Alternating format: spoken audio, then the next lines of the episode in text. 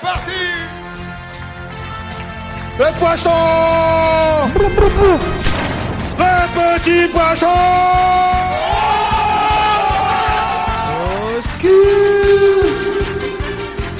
Et lâchez-vous, lâchez-vous. Bonjour à toutes et bonjour à tous, bienvenue dans un nouvel épisode de B-Side Zik. Je m'appelle Babar et je suis en compagnie du sémillant, du grand, du très très très très bon Yeti. Bonjour Babar, comment vas-tu? Eh ben écoute, ça va très très bien, je vais te demander, mais parfait, tu me poses la question, voilà. Toi, comment vas-tu, mon cher Yeti? Bah écoute, très bien, mon cher dragon de cire, c'est comme ça que tu voulais que je Dragon, dragon de miel. Dragon de miel, exactement. Dragon, dragon, dragon de gelée royale, si tu veux un peu, c'est un peu le step up maximum, ça. Mais voilà. Écoutez les émissions, si vous voulez, c'est un peu, voilà, les, petites blagues, c'est, comme ça qu'on fait, on fait des blagues, mais comment les gens disent, mais de quoi ils parlent? Écoutez les émissions, voyons. Toi, on est très très fort pour ça, mon cher Yeti. Voilà. Incroyable marketing. Mais aujourd'hui, on est très bien accompagné parce qu'il n'y a pas un, mais bien deux invités aujourd'hui. Et Ça, ouais. ça fait très plaisir et ces gens, on est très heureux parce que ça fait pas mal de temps qu'on avait préparé l'émission et qu'on espérait les avoir. Ils sont là aujourd'hui. Je vous, j'allais dire, je vous demande, mais oui, on est sur Twitch, mais non, on est que tout. Faut, faut- faut que je fasse attention. Mais on imagine un tonnerre d'applaudissements. Chers auditeurs, applaudissez de votre côté. Voilà, de chez- Même de chez sans vous. décalé, on vous entendra d'ici. C'est, c'est ça, on est très heureux d'ac- euh, d'accueillir aujourd'hui Natacha et Bruno Roca. Bonjour à vous. Bonjour. Très content d'être là, hein, très content d'être avec vous, euh, invité par deux monstres sacrés. Alors là, franchement, on peut pas rêver mieux. hein. Oh. Ah bah excusez-moi, mais Toi, tu veux bien te faire voir d'entrée, toi. J'ai- J'ai remarqué, hein.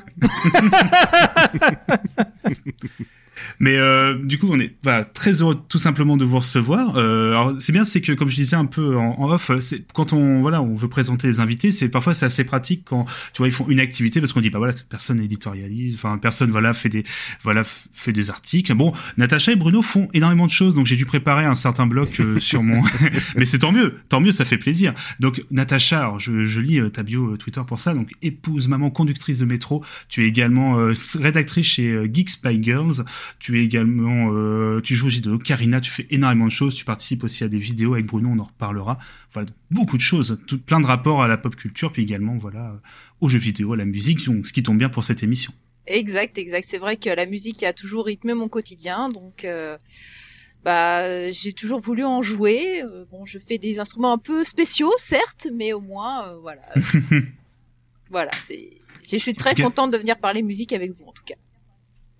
Ah bah, nous on est très content que tu sois là, tout simplement. Et oui, totalement. ouais. Bruno, il connaît déjà les lieux, hein, il a les clés Ouais. euh, de l'appartement de Betty déjà pour, pour venir euh, quand il a besoin. Donc Bruno, bon, on le présente encore, hein, euh, encore une fois, même si bon, vous le connaissez déjà, euh, écrivain, euh, réda- enfin pardon, euh, mercenaire, pigiste comme tu le dis, parce que je cherchais le terme, podcasteur, vous le connaissez également, également un petit peu euh, compositeur aussi de musique, un petit peu également, monteur vidéo, game designer, même level designer également, enfin plein de choses dans le jeu vidéo également, si je me trompe pas. Oui, tout à fait, tout à fait. Euh, Voilà. ouais. Beaucoup de choses. voilà. voilà. Et euh, on est une fois encore très heureux voilà de t'accueillir parmi nous parce que tu étais déjà venu deux fois, une fois pour euh, deux fois pardon dans les B-Side Games, j'allais dire B-Side mais non, deux fois à B-Side Games. Oui, oui. Voilà et pour des épisodes d'anthologie donc on est très Ah oui, j'ai passé de super moments. Ouais, vraiment, c'était vraiment Oui, top. nous aussi, ouais, c'était vraiment très très bien. Et euh, j'en profite, mon cher Babar, pour dire que Jean Euseb, qui est dans le chat, est super content de qu'on reçoit une conductrice de métro, parce que c'est un Ah peu bah comme là, un oui. le train pour lui, donc euh, voilà, il est très très content. Ah. C'est un le train le Je, je tiens à préciser que j'avais vu son podcast et que bon, j'ai pas encore eu le temps de l'écouter, mais je compte bien m'y mettre. euh, je compte bien m'y mettre. Ah, très bien. Euh, écoutez le podcast de Jean Voyant. Parlons Parlons peu, parlons train. train. C'est ça. Exactement. voilà. Donc euh, vraiment très bon, euh, très bon podcast. Et voilà. On est très content que Jean euh, voilà, soit avec nous aussi euh, par message. Voilà, parce qu'il est toujours là. Faut toujours le citer au moins euh, à chaque épisode. hein. C'est tout à fait. tout à fait normal. Pour le coup, euh, avant de commencer notre émission, nous allons faire un petit quoi de neuf chez B-Side Games Podcast pour parler un petit peu des dernières news de, de nos podcasts. Alors, on vient tout juste, mais vraiment euh, là au moment où on enregistre, de sortir un nouvel épisode de B-Side Games, mon cher Yeti. Oui, un épisode enregistré avec Camouille euh, au mois de janvier dernier, en fait, euh, sur euh, comment euh, transmettre sa passion du jeu vidéo, en fait, que ce soit aux proches ou aux, personnes un peu moins proches, en fait. Donc, on a abordé différents euh, points de vue et c'était très très intéressant. On est ravis de d'avoir pu faire cet épisode. Oui, une très, on remercie encore Daniel Andrieff, hein, du coup Camus, pour sa disponibilité, voilà, et pour l'émission. C'était vraiment très très intéressant. On a pu parler de plein de choses. Donc on vous, vous invite, voilà, à écouter euh, du coup cette émission qui est dans votre flux RSS habituel.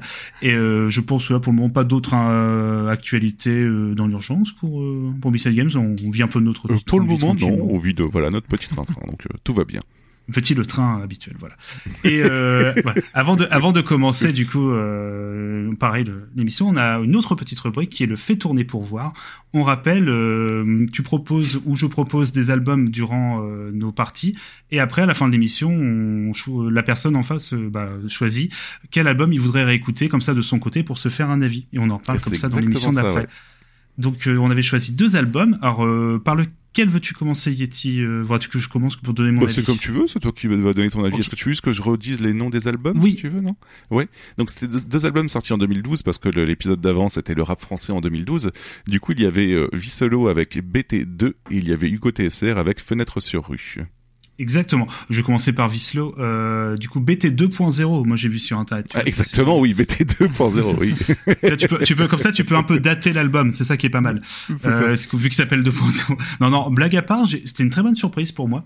Alors Vislo, euh, est-ce que tu peux juste rappeler un petit peu de, il vient des euh, Science Crew, c'est ça C'est hein c'est la grosse voix de Saiyan Supakro en fait. Bah, parce que tu la reconnais immédiatement, donc on, on est voilà, on est comme sur un hip-hop assez varié. Alors, C'est pas facile de le mettre dans une case. Euh, parce que euh, durant tout l'album, quand même un album assez long pour moi parce qu'il y a plus de 20 il y a 20 pistes je crois dans la version que j'ai. Ah ouais, totalement, ouais, ouais. ouais. Euh, donc, bon, alors, Bruno et Natacha vont peut-être le découvrir euh, prochaine fois quand j'en parle. Moi, je suis plus habitué à des albums très très courts. Là, dès que ça dépasse les 20 minutes, forcément, je suis un peu perdu. Je suis dans un univers parallèle pour moi. Mais du coup, non, non, c'était une très bonne surprise parce que il y avait, alors déjà, la qualité du flow, euh, du, directement de Vislo. Euh, alors, je suis pas vraiment connaisseur de rap, mais grâce à toi, je commence petit à petit, voilà, à mettre des Mm. mots sur euh, mon ressenti.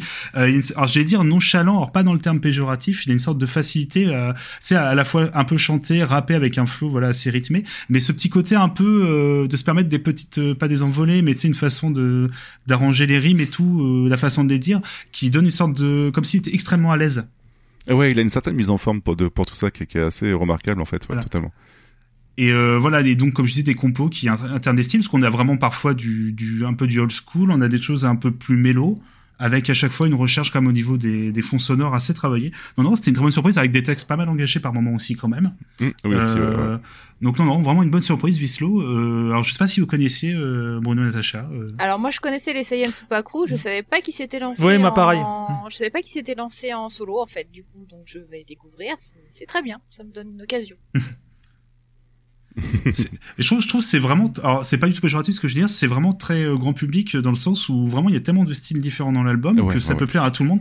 Et euh, voilà, moi qui suis absolument pas connaisseur, j'ai vraiment bien adhéré. Donc peut-être un poil long comme album, mais ça, je pense c'est plus le style qui veut ça. Donc, mais en tout cas, j'invite tout le monde à écouter parce que c'est, je vais pas te mentir, Yeti, je vais pas le réécouter très souvent. Oh non, mais c'est pas aussi. Mais c'était, par contre, j'ai passé un très bon moment. Donc vraiment, tant mieux. Mais ouais, ouais, et puis comme tu disais, en alternance des genres, t'as quand même mine de rien des interludes qui sont façon électro en fait assez assez spéciales, tout en même temps de mélanger quand même des gros passages soul en fait avec des euh, enfin soul avec euh, des chanteuses directement euh, invitées pour l'occasion, donc ça donne vraiment un mélange de genres assez particulier et vraiment très très cool quoi. Moi en tout cas, j'aime beaucoup l'album, ouais. Ah, vraiment très bonne surprise pour moi. Et le deuxième album que du coup j'ai choisi d'écouter, c'était Hugo TSR avec Fenêtre sur rue. Alors là, on est sur un un peu un autre style quand même. On est complètement sur du boom bap Voilà. bien bien bien présent là, hein, c'est ouais. Donc, beaucoup plus old school. Euh, pour le coup, je trouve que l'album euh, porte très bien son nom. On a vraiment la thématique de la ville, de, tu vois, de la galère, de plein de choses. En fait, c'est une vision vraiment bon. J'imagine dans pas mal d'artistes que tu as passé, euh, on retrouvait souvent hein, ce, cette thématique. Euh, alors moi, alors j'ai un peu moins accroché parce que c'est peut-être très beaucoup trop linéaire pour moi. C'est-à-dire que l'album était pas trop long, il y a pas de problème. Alors, je suis désolé que ça rentre en, en... alors ça, ça, ça a pas changé mon appréciation, hein, je vous rassure, mais forcément ça rentre un peu en ligne de compte pour moi. Mais euh, non, non, il y a une linéarité dans le sens où c'est un peu les mêmes compos, mais pas, pas péjorativement. ça, hein, C'est juste qu'il y a moins ce côté un peu euh, expérimental qu'on pouvait avoir chez chez Vislo, euh, avec voilà le même type de flow, euh, le même côté un peu bon très rap FR, c'est-à-dire euh, t'as le la, la petite musique, le, le- juste le rythme boom bap derrière, tu vois, pour qu'il puisse rapper, le, le- le beat et tout. Ça, ouais. Voilà, mais c'est vraiment efficace. Les textes sont bien écrits, j'ai bien trouvé. En tout cas, il y a une vraie, euh, il y a vraiment des, tu tu t'imagines très bien euh, ce qu'il raconte. Je trouve que c'est un vrai bon point. Et euh, non, non, c'est euh, moi c'était une bonne sur... pas une... Oui, une bonne surprise également, même si j'ai moins accroché. Hugo TSR, oui, c'est quand même un peu plus euh, bah, ancré dans un genre bien particulier en fait. Mm. Disons que en fait c'est rigolo que tu aies choisi ces deux albums-là parce que autant Vie Solo c'est vraiment sur la forme qu'il est très bon et sur le le fond certes il a quelques textes assez sympas mais dans l'ensemble ça reste assez bateau. Autant Oui. Hugo TSR sur la forme c'est très bateau et sur les textes par contre c'est vraiment très recherché et je trouve que c'est Mm. assez particulier. Et tu disais que c'était assez assez homogène dans l'ensemble mais d'un certain côté ça me dérange pas parce que t'as vraiment l'impression Mm. d'avoir euh, une euh, bah, une sorte de film en quelque sorte en fait du début à la fin tu vois ça, ça, ça se tient sur tout l'ensemble quoi donc euh, Ah oui, Voilà. c'est pas c'est pas forcément un défaut hein, quand je dis ça. hein. C'est juste que j'étais tellement surpris par l'album d'avant, tu vois, que du coup ça ça m'a dans le sens j'étais voilà re-surpris une deuxième fois, tu vois, du côté un peu plus linéaire, mais c'est pas du tout un, un défaut. Donc voilà, euh, c'était donc les deux albums, euh, donc de deux bonnes surprises que j'ai écouté vraiment avec plaisir. Peut-être une préférence, comme j'ai dit, pour Visslo. Alors c'est marrant, tu redises au niveau du fond et tout. Alors parfois, c'est vrai que j'ai toujours du mal avec l'ego trip dans le rap. Moi, c'est un truc. et alors Ah, des fois, ça oui. repart. totalement Voilà. comme ça hein. c'est le style Voilà. avant tout et, du coup euh, Voilà. Alors le côté un peu nonchalant passe très bien, c'est un truc, mais des fois, j'avoue que moi, c'est un truc qui me dépasse un petit peu. Mais bon, ça, c'est, ça fait partie du délire aussi. Hein. Faut, oui, balancer, les, faut balancer les blazes, faut, faut voilà, faire croquer les copains, puis non, c'est voilà, puis dire que bon, quand même, moi, je suis un peu le patron. Voilà, c'est un peu. mais c'est Mais exactement bon, ça ça fait ça fait partie du délire quand on a pris le pas. Donc Voilà. voilà, pour les deux deux albums de Fait tourner pour voir et là on va pouvoir enchaîner du coup avec la Euh, première juste avant, partie. mon cher Bavard, je te propose pour aujourd'hui, en fait, et, comme on a quand même deux invités plus euh, moi qui vais faire un sujet, je te propose qu'on choisisse chacun un album euh, proposé dans les extraits de Natacha et Bruno et que tu choisisses un album proposé dans Mathématiques. Ça te va si on en choisit trois au total Oh bah. comme ça? Totalement. Bon, bah nickel. Alors, euh, vous êtes obligés, Bruno et Natacha, de choisir un album de Yeti. On vous rappellera. On vous, euh, vous devrez revenir. D'accord, bah écoute, euh, on choisira, on choisira. Non, non, pas de souci. Yes. Bah, on notera en fin d'émission, comme on l'a dit. Pas de souci, Yeti, bien évidemment. Alors, ça fera beaucoup d'albums, mais ça fait plaisir de toujours découvrir. Parce qu'en plus, on sait pas ce que vont passer euh, Bruno et Natacha. Faut le rappeler. Tout comme je sais pas ce que tu as passé non plus. Donc, euh, petite surprise. Alors, juste annoncer en, avance, du coup, euh, le déroulé de l'émission. Donc, il y aura une première partie, euh, du coup, avec euh, Natacha. Voilà, même punition que pour la plupart de nos invités. On va vous demander, on leur a demandé de choisir euh, 10 morceaux pour les définir, pour les décrire. Quels sont vos 10 morceaux que vous choisiriez si vous devez vous présenter? Donc autant pour Natacha que pour Bruno. Donc c'est Natacha qui commencera. Ensuite, il y aura Yeti qui s'intercalera entre deux avec sa partie. Et de quoi tu vas nous parler aujourd'hui, Yeti? Euh, bah, je vais te le présenter après, tout simplement. On va garder le mystère un petit peu. Oh, Et voilà. petit mystère. Ça, c'est Surprise parfait. Donc j'ai bien Ça- fait. ça bien donne fait de envie, ça donne envie. Parfait. Oui. Ah bah, on, on essaie, on essaie de rentrer un peu dans le, voilà, dans le côté un peu marketing, on est un peu, un peu comme ça. Et, non, je rigole, c'est- je rigole, je rigole. Mais du coup, euh, une deuxième partie avec euh, Bruno, pareil, qui va nous donner donc ces 10 morceaux pour euh, se définir, se décrire. Et enfin, on terminera tranquillement cette émission. Après, voilà, je pense de belles aventures musicales. Euh, Voilà. Du coup, c'est parti. Ma chère Natacha, est-ce que tu es prête? Bah euh, oui, je suis prête, allons-y. Je suis pas, Alors, su- je suis pas que sûre que, vous, vous que- soyez prêts, par contre. T'en fais pas, on est est prêt à tout. On a eu plein de choses, hein. De Joule en passant par Voilà. euh, S-Top 7, tu vois, tout va bien, quoi. Donc, euh, Et parf- parfois, tout ça remixé en chip, tout ça remixé en chipmunks. Donc, autant vous dire que, Et Effectivement. du coup, alors, simple question, ma chère Natacha, préfères-tu que l'on passe ces extraits avant et en parler après, ou le contraire, veux-tu en parler avant et on passe l'extrait après? Je pense que ce serait mieux de passer l'extrait avant et que j'en parle après. Hmm. D'accord. et si jamais, tu- si jamais, si jamais pour certains tu veux faire l'inverse, bien évidemment, tu n'hésites pas. Il n'y a pas de souci. Ok, donc c'est parti, on rappelle, donc c'est les 10 morceaux pour, euh, que Natacha a choisi pour voilà, se décrire. On va donc passer directement le premier morceau, donc c'est une surprise pour nous tous. C'est parti, mon cher Yeti.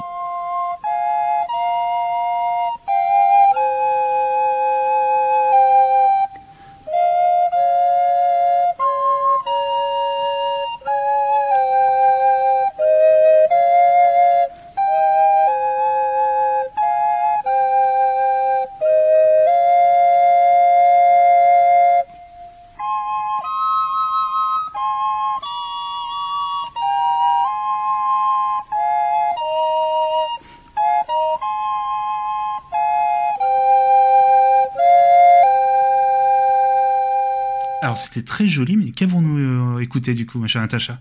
Eh bien, en fait, c'est un extrait de la bande originale de Dark Crystal euh, de Jim Henson.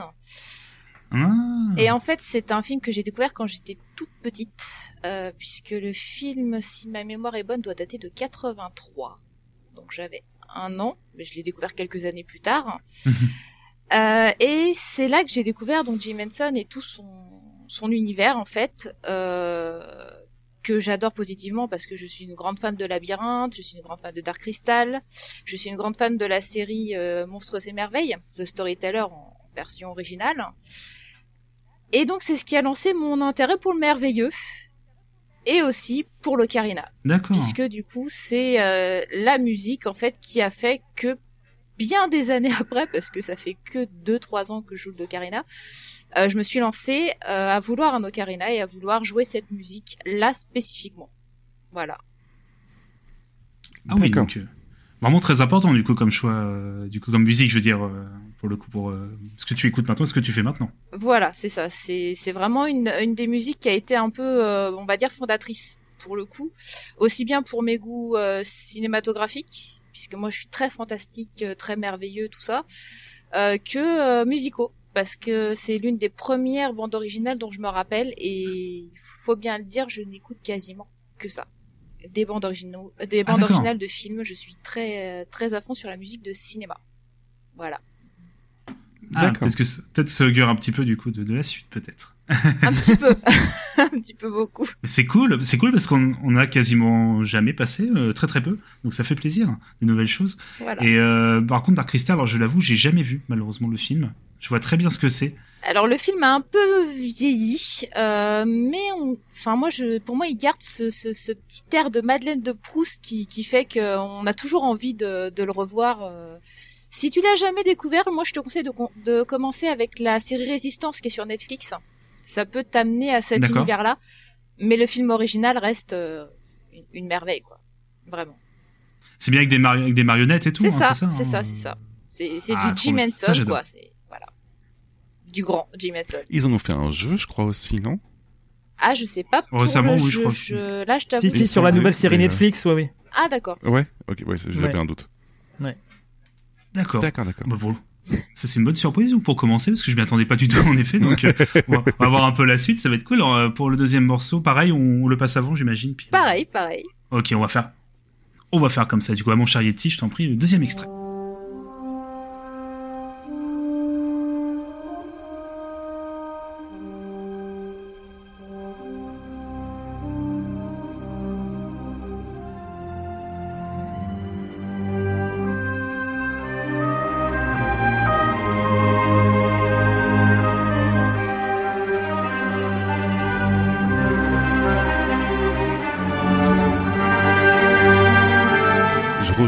Super Bucky, euh, c'est Stargate ça, on est d'accord. Ah, on, nous, on nous dit non non non on nous, comme on dit dans le chat parce que cher Mopral nous dit mais non c'est sur des anneaux Oui, tout à Oui. fait. Bien évidemment. qui qui n'a Moi, pas j'ai jamais entendu, hein, je vois pas ce que c'est. Non, mais bien évidemment. c'est- bon bah c'est ce cher John Exactement, musique, John Williams, euh, donc autre mythe fondateur Star Wars euh, pour moi. Alors le thème de la Force c'est un peu spécial pour moi parce que euh, ça me rappelle mon papa. Euh, c'est un thème que j'ai toujours associé à mon père parce que c'est avec lui que j'ai fait mes plus grandes découvertes cinématographiques. Euh, que ce soit euh, Conan le barbare en passant par Calidor, euh, Star Wars, euh, tout ça on avait à la maison et, euh, et beaucoup de nanars aussi, Commando, Predator et autres trucs comme ça. oh Non pas que je dise, pas, c'est pas un nanar commando non pas que je dise que ce sont des nanars, attention. Tu vas nous fâcher, Creepers, Non. hein, attention. c'est ça Excuse-moi Creepers, non absolument pas. Euh, oui ou American euh, American Warrior ou le Ninja Blanc, enfin bon, tout ce genre de, de films là. ah mais oui, mais oui. Voilà. grand film Exactement. Et en fait, je les ai tous euh, regardés euh, à un moment donné avec mon père, et c'est avec lui que j'ai découvert bah, tout cet univers qui, qui m'a toujours inspiré et que, et que j'ai toujours euh, continué à suivre en fait au niveau musique de film, quoi. Voilà. C'est marrant, mon père avait la même filmographie, mine de rien. Tous les films que t'as cités, c'est ce qu'il avait en cassette vidéo avec ses, ses 600 cassettes vidéo dans son... Ah oui, le truc télécassette là, avec les, les jaquettes qui étaient euh, les ça. jaquettes que t'avais toutes les semaines là. Oui, oui, oui. Oh, on les avait tous, hein. Pareil. Et je, je suis toujours autant halluciné. alors, on, on le sait, on a déjà parlé. alors, je- moi, j'aime bien Star Wars. Hein, je suis pas un grand fan, mais j'aime bien. Mais c'est à quel point le côté intemporel de, de ce thème et des thèmes de cette série. alors, de beaucoup de musique de John Williams, on est d'accord. Mais je suis toujours halluciné comme quoi là, t'as très peu de notes et un seul instrument, tu reconnais, t'as directement tout le film qui te repasse devant les yeux. C'est ça, Toute, ouais, toute la saga. C'est- hallucinant. C'est le, le génie de John C'est Williams. c'est devenu en fait. iconique. euh, ouais. Pardon. Pardon, Natacha? Non, je disais, c'est Pardon, c'est justement le génie de John Williams, c'est d'arriver à, à créer des thèmes qui, qui vont résonner chez, chez beaucoup de gens. Et euh, moi, ce thème-là, à chaque fois que je l'entends, ça, ça me prend au trip, Hmm. quoi. Et vraiment, c'est pour moi, c'est le, bah pour dire, c'est le thème de Star Wars. C'est pas, c'est pas la musique d'intro, c'est pas le thème Hmm. de Leia. c'est Pas...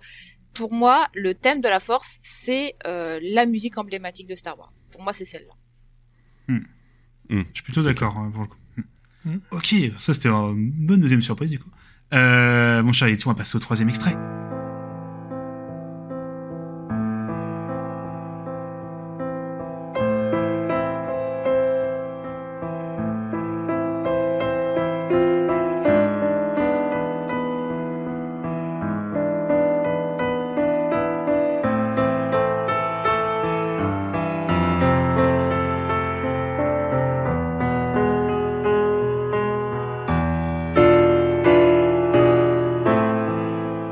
Alors j'ai reconnu immédiatement. Alors, je, suis, je, je ferai la blague après ou je parle tout de Ah, suite du Au nom de la rose, euh. euh, le morceau de R&B. Alors, Et on si, je me trompe, mousse. si je me trompe pas, c'est Love Story. Exactement. Mais alors, il faut savoir qu'en fait, je n'ai absolument jamais vu le film. D'accord. En fait, cette musique, euh, alors moi aussi, il y a un autre truc qui a été euh, bah, très important pour moi dans ma vie, c'est mes grands-parents. Euh, mes grands-parents paternels notamment, les autres aussi, mais mes grands-parents paternels, j'ai passé plus de temps chez eux que chez moi quand j'étais enfant. Et ma grand-mère avait une boîte à musique qui jouait cette musique-là, la musique de Love Story. Hmm. Et quand j'étais toute petite, je ne savais absolument pas euh, quelle était cette, euh, cette musique. C'est un jour euh, ma mère qui m'a dit, je crois que c'était Love Story. Euh, et j'ai joué, enfin j'ai gardé cette boîte à musique, j'ai joué avec pendant des années et des années. Et un jour, ma grand-mère a fini par me la donner. Et cette boîte à musique, elle est actuellement toujours dans notre chambre à la maison. Elle a plus de couvercle, elle est pétée, mais la musique fonctionne et elle est toujours dans notre chambre actuellement et je ne m'en séparerai jamais malgré le fait qu'elle soit en deux parties. voilà, c'était juste pour ça. C'est un, un cadeau très très important pour moi. Et donc cette musique me rappelle bah, tout simplement ma grand-mère et tous les moments que j'ai passés chez mes grands-parents. D'accord. D'accord. Ah oui. Je, je tenais à préciser que ça fait 5 minutes qu'on parle de ça et que on salue la maturité du chat qui n'a pas encore comparé ça à la télé-réalité. Voilà, c'était juste, euh, euh, c'était juste pour le signaler. C'est important quand même de, de, de voir un public qui grandit comme ça. Je, je suis très impressionné. Euh, je l'attendais, remarque. Hein, en l'occurrence, je suis presque déçue que personne l'ait fait. Quoi. Mais il y a que- il y, a que les trentenaires qui peuvent connaître malheureusement. Oui, oui. J'avoue, c'est ça. Parce que c'est avant 2000 tout ça. Faut, faut s'en Oh rappeler. mince. Eh oui, ça fait mal.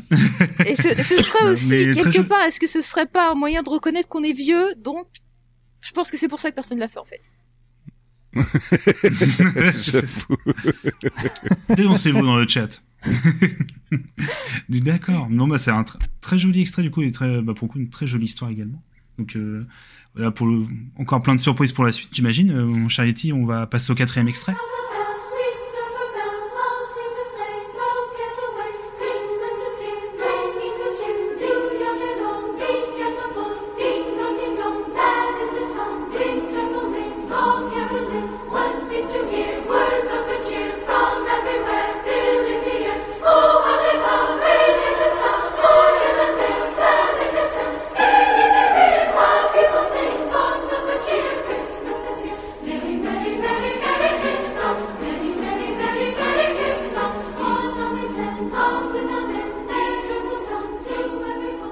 Pensé à la même chose que Jean-Joseph, je suis désolé, hein, mais Oui. la musique est très belle. hein. mais euh, j'ai tout de suite l'intro de Crost, de Crost pour le Oui. film Day or Alive, en fait, euh, de Karim Debache, en fait, qui reprend cette euh, musique-là en, s'amusant à faire une, une parodie dessus.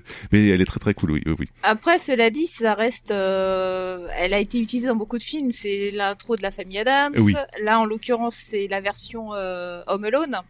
Euh, Maman, j'ai raté l'avion. Parce qu'en fait, cette musique-là, euh, ce cantique, Carol of the Bells, c'est euh, c'est l'un des cantiques que je connais depuis que je suis aussi toute petite. Euh, les chants de Noël à la maison, alors là, en l'occurrence, plus ma grand-mère maternelle, c'était quelque chose qu'on avait tous les Noëls.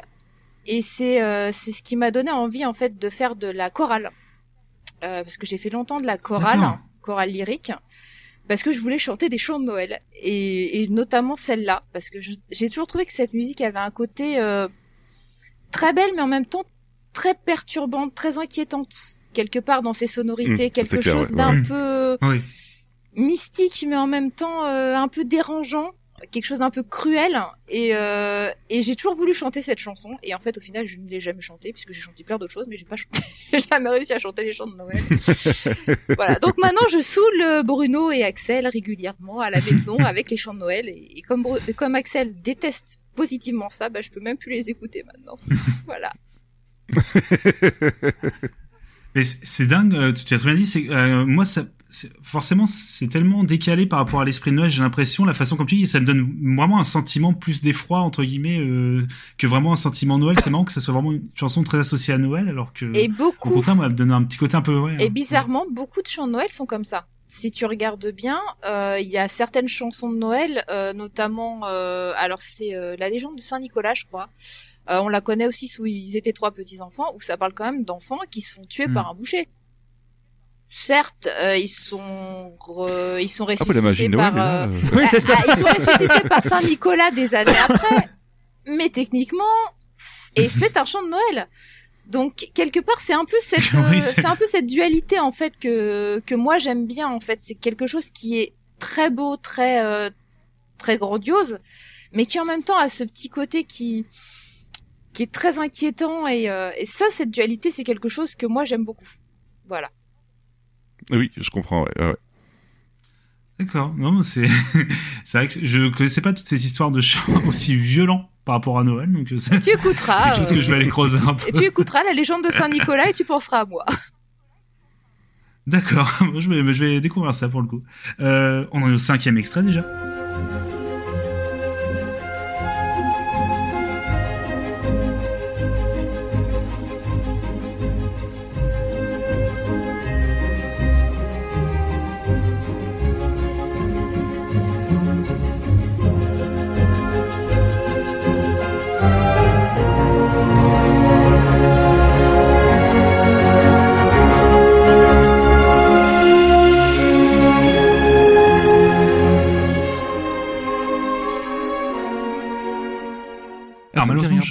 Je- ne l'ai pas malheureusement non plus, oui. Alors c'est une euh, c'est une musique euh, et surtout le film dont auquel elle est associée qui résonne beaucoup pour Bruno et moi parce qu'en fait c'est la musique du film Big Fish.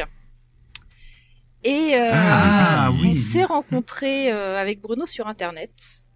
Et ce qui nous a rapprochés en fait c'est notre euh, notre passion pour Tim Burton et pour Danny Elfman. Et c'était à l'époque où Hmm. est sorti Big Fish au cinéma.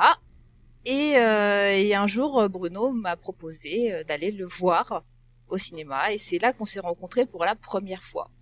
Et qu'on ne s'est jamais quitté. Voilà. C'est l'histoire de notre euh, rencontre, en fait. Ce film, c'est notre rencontre. C'est voilà. C'est comme ça que tout a commencé entre nous. Je j'oublie quelque chose? Non, non, attends, c'est.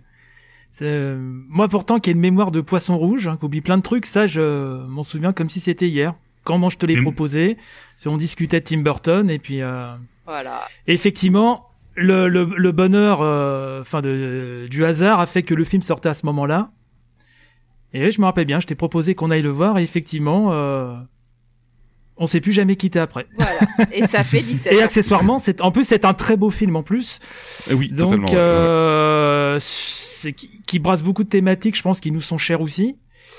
Euh, sur les histoires, sur l'imaginaire, sur euh, la filiation. Et euh, du coup, euh, euh, voilà, j'aurais pu le mettre dans, dans ma liste aussi, parce que c'est vrai que c'est, euh, oui, ça a une importance vraiment euh, cruciale. Ouais. On va dire ça. Toi, E.T. Big... Toi, E.T. Big Fish, tu l'aimes bien euh, comme film? Ah, il est. Euh, oui, oui, Big Fish, ouais, ouais, j'aime bien, ouais, ouais, ouais. C'est c'est marrant, je, alors je, j'ai- je l'ai vu il y a très longtemps, mais j'avais un bon souvenir. Alors après, je, bon, c'est souvent, c'est, je crois que c'est le film qui ressort un peu dans, dans la filmographie de Tim Burton comme étant un peu moyen. Moi, j'avoue que j'avais beaucoup aimé. Donc, euh, Ah, pourtant, je trouve que c'est, ça doit faire partie de ses, euh, bah, de ses meilleurs, franchement, Ah. de ce que je, ceux que je préfère, mais en tout cas de mon côté, quoi. Mais, Par euh, contre, musicalement, c'est toujours parfait. Je veux dire. euh, Disons qu'il est, diffé- sont- il est, il est différent en fait. C'est que c'est vrai qu'il il abandonnait un petit peu ses marottes pour ce film-là pour euh, traiter d'autres choses. euh, euh, c'est un film, c'est effectivement dans sa filmographie qui, qui est assez différent. Hmm. Euh, mais euh, ouais, je- en fait, je pense que quand on est, quand on a ce, comment cette, euh, cet amour du conte, euh, de l'imaginaire. C'est vrai que c'est un film, euh, je pense, soit il te parle, soit il, il, il te parle pas en fait. Et euh, c'est vrai que nous, il nous a beaucoup parlé. Euh, voilà. Après, il en a fait vraiment Tim Burton qui sont beaucoup plus moyens là, qui, qui font consensus là-dessus. Euh, celui-là, moi, je connais beaucoup de gens qui sont extrêmement fans, en fait. C'est juste que c'est Mm, sûr que si ouais. t'aimes Tim Burton pour Sleepy Hollow, euh, Beetlejuice ou Edouard Main d'Argent, qui sont des chefs-d'œuvre, t'a- t'a- t'arrives sur Big Fish, c'est vrai que t'es un peu sur autre chose, quoi. Ça n'empêche rien. Ouais, mais si Ça n'empêche rien. Non, puis ça prouve qu'il, il- il- voilà, il- euh, je pense que ça démontrait aussi qu'il pouvait traiter d'autres sujets, d'autres univers avec euh, toujours autant de talent. euh. Non, mais si t'es un grand rêveur, je pense que t'accroches beaucoup, en fait. euh, tout ça. Ouais, ouais, ça. Ah, ouais. Très, rapide, très rapidement, désolé, c'est un peu hors sujet de l'émission, mais si vous devez choisir un Tim Burton, là, tout de suite, lequel vous, prendre, vous prendriez C'est dur. C'est très c'est dur. Pour très moi. Ah. pour moi, il y a pas, il y a pas photo, c'est l'étrange Noël. Oui. Toi, je, je- moi, je. Ouais. Ah ouais. Mais il l'a pas réalisé. Et il l'a pas réalisé. Oui, on va dire. C'est un film d'Henri Mais en tant que réalisateur, En tant que réalisateur, je Moi- dirais moi, je pense- Sleepy Hollow. Bah moi aussi. Hmm. C'est ce que j'allais dire. Pour moi, c'est ce qui représente la quintessence de son esprit. C'est, je pense, c'est Sleepy Hollow. Ouais. Et moi, je vais totalement être en décalé, mais euh, j'ai été traumatisé étant gosse et finalement après j'ai apprécié énormément. C'est Beetlejuice en fait, tout simplement, parce que j'ai vu tout Ah le oui, jeune, oui, en oui. fait, Non, mais il est extrêmement bon, choqué. Finalement, euh, c'est c'est vraiment très très sympa. Ouais. La suite devrait te plaire Moi, ce alors. sera Ed Wood. euh, Si, si bizarre que ça puisse paraître, Ed Wood, moi, c'est celui qui m'a Ah le plus oui. accroché. Il est très très bon. Même si c'est peut-être celui qui est le moins, euh, enfin, celui qui est un peu le plus éloigné, on va dire, de, sa filmo entre guillemets, mais j'ai beaucoup aimé. Mais après, ceux que vous avez cités, euh, Scipiolo, c'est un- Bah là, Ed Wood, Ed Wood, sauf si t'aimes l'histoire du cinéma, ce qui est notre cas aussi. Il est excellent. c'est un régal, Il est ouais. Excellent. Hmm. N'hésitez pas dans le chat, hein, d'ailleurs, allez-y, vous- allez-y, vous- donnez votre Tim Burton. Pendant ce temps-là, on va passer du coup euh, le cinéma Extrait extrait. 6, ouais.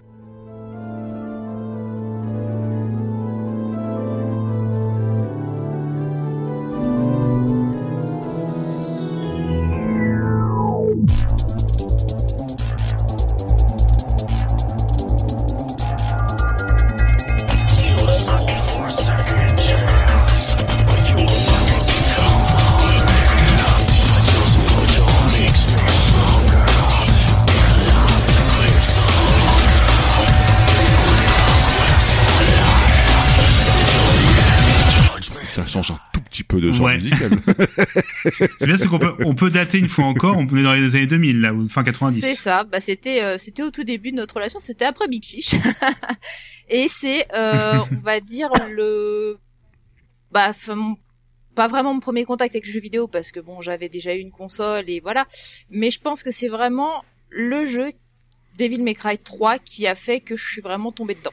Pour le coup, Euh, c'est le premier jeu que j'ai fini parce que j'avais jamais fini un jeu vidéo avant. Je savais même pas que ça se finissait ces trucs-là. Pour moi, on y jouait, mais le but c'était pas d'aller au bout. Hein, euh, on, va, on va pas se le cacher. Et euh, je l'ai fini en deux jours. J'y ai joué toute la Ah journée. oui. Ah oui, En deux d'accord. jours, je l'ai terminé. Ah, parce qu'il est, Voilà. plus, il est pas facile et tout, hein, donc, euh, deux jours. Ouais, je l'ai terminé en deux jours et, euh, et je suis tombée dedans. L'histoire des l'histoire des fils de Sparda, ça m'a, je sais pas, ça m'a parlé. Et ce que j'aime avec cette musique en fait et qui me représente assez bien d'ailleurs, pour le coup là, on va parler plus de, de ce qui me représente moi. C'est ce côté euh, très lyrique au départ. Qui, c'est pour ça que j'ai voulu mettre la transition en fait, qui peut par qui part en live après euh, sur totalement autre chose. Et en fait, c'est tout à fait moi. Je peux être Mm. très calme, très posé, très- et puis d'un coup à l'autre, ça va partir en live, on sait pas pourquoi. Et voilà. Et j'ai ce côté un peu ambivalent, extrême. Je, je suis une ambiguïté euh, totale. Voilà. J'aime tout ce qui est très lyrique, très euh, quelque chose d'assez sérieux, on va dire. Et après, euh, par contre, Mm. je, je kiffe le métal, euh, et que ça explose. Et voilà. c'est- moi, quoi. Je suis, je suis une ambivalence. Un très bon choix parce que j'aime beaucoup les OST de May Cry, qui ont toujours ce côté, euh, tu as très bien décrit, hein, le côté très onirique, et d'un seul coup, tu as le retour, on va dire, à, à la musique. Alors, ça paraît très péjoratif ce que je veux dire, mais un peu les, le hard rock, euh, un peu stylé japonais, très influencé, voilà, par le, forcément le hard rock et heavy metal américain, mais qui est extrêmement efficace, en fait, Oui. que tu reconnais immédiatement, et les solos de Mhm. guitare, surtout qui est grandiloquent. Je trouve toujours génial, c'est qu'ils hésitent pas, oh, on va remettre des solos, c'est parti, on met une grosse guitare. et ça passe très bien, parce que dans le jeu, le jeu, le jeu est tellement grandiloquent que ça, Euh, oui, et oui, que ça totalement. passe bien. extrêmement bien. en fait. Au final, on, on associe, on associe Dante toujours euh, à ce côté. euh, D'ailleurs, c'est assez marrant parce que j'associe très vite Virgile à, à ce côté très onirique, très très lyrique, justement avec les chants d'opéra, tout ça. Et euh, Dante vraiment le côté euh, bah, le côté hard rock, euh, métal à fond. euh. Hmm. Et je trouve que ça, ça ça représente bien les deux frères en fait, l'union l'union des deux. C'est clair. Hmm. Tout tout On à passe fait à la suite Euh, bah oui. J'ai- Excusez-moi, c'est mon habitude. Bah oui, bah oui, passons à la suite.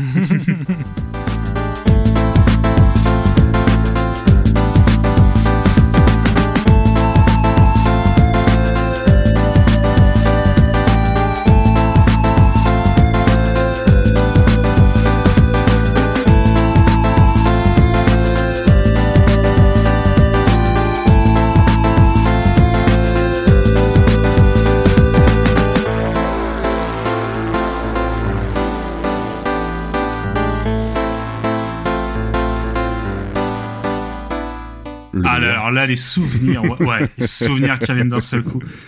Alors, on est parti cette fois sur un jeu vidéo. Une deuxième fois, pardon. Une deuxième fois sur un jeu vidéo, pardon, je voulais Bah, dire. de toute façon, les films et les jeux vidéo, ah, c'est ma vie. hein.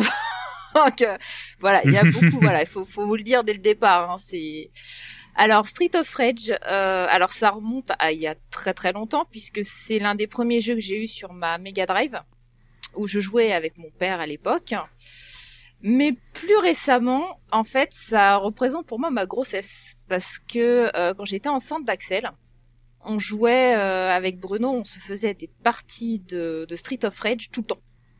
Tout le temps, tout le temps, tout le temps. On a joué à. Street of Rage, je sais pas Hmm. combien de fois on l'a fini. euh, un truc de fou. Et, euh, et on n'était pas d'accord sur le prénom. Moi, j'étais partie sur des prénoms un peu celtiques. Bruno était parti sur des prénoms un peu plus euh, normaux, on va dire.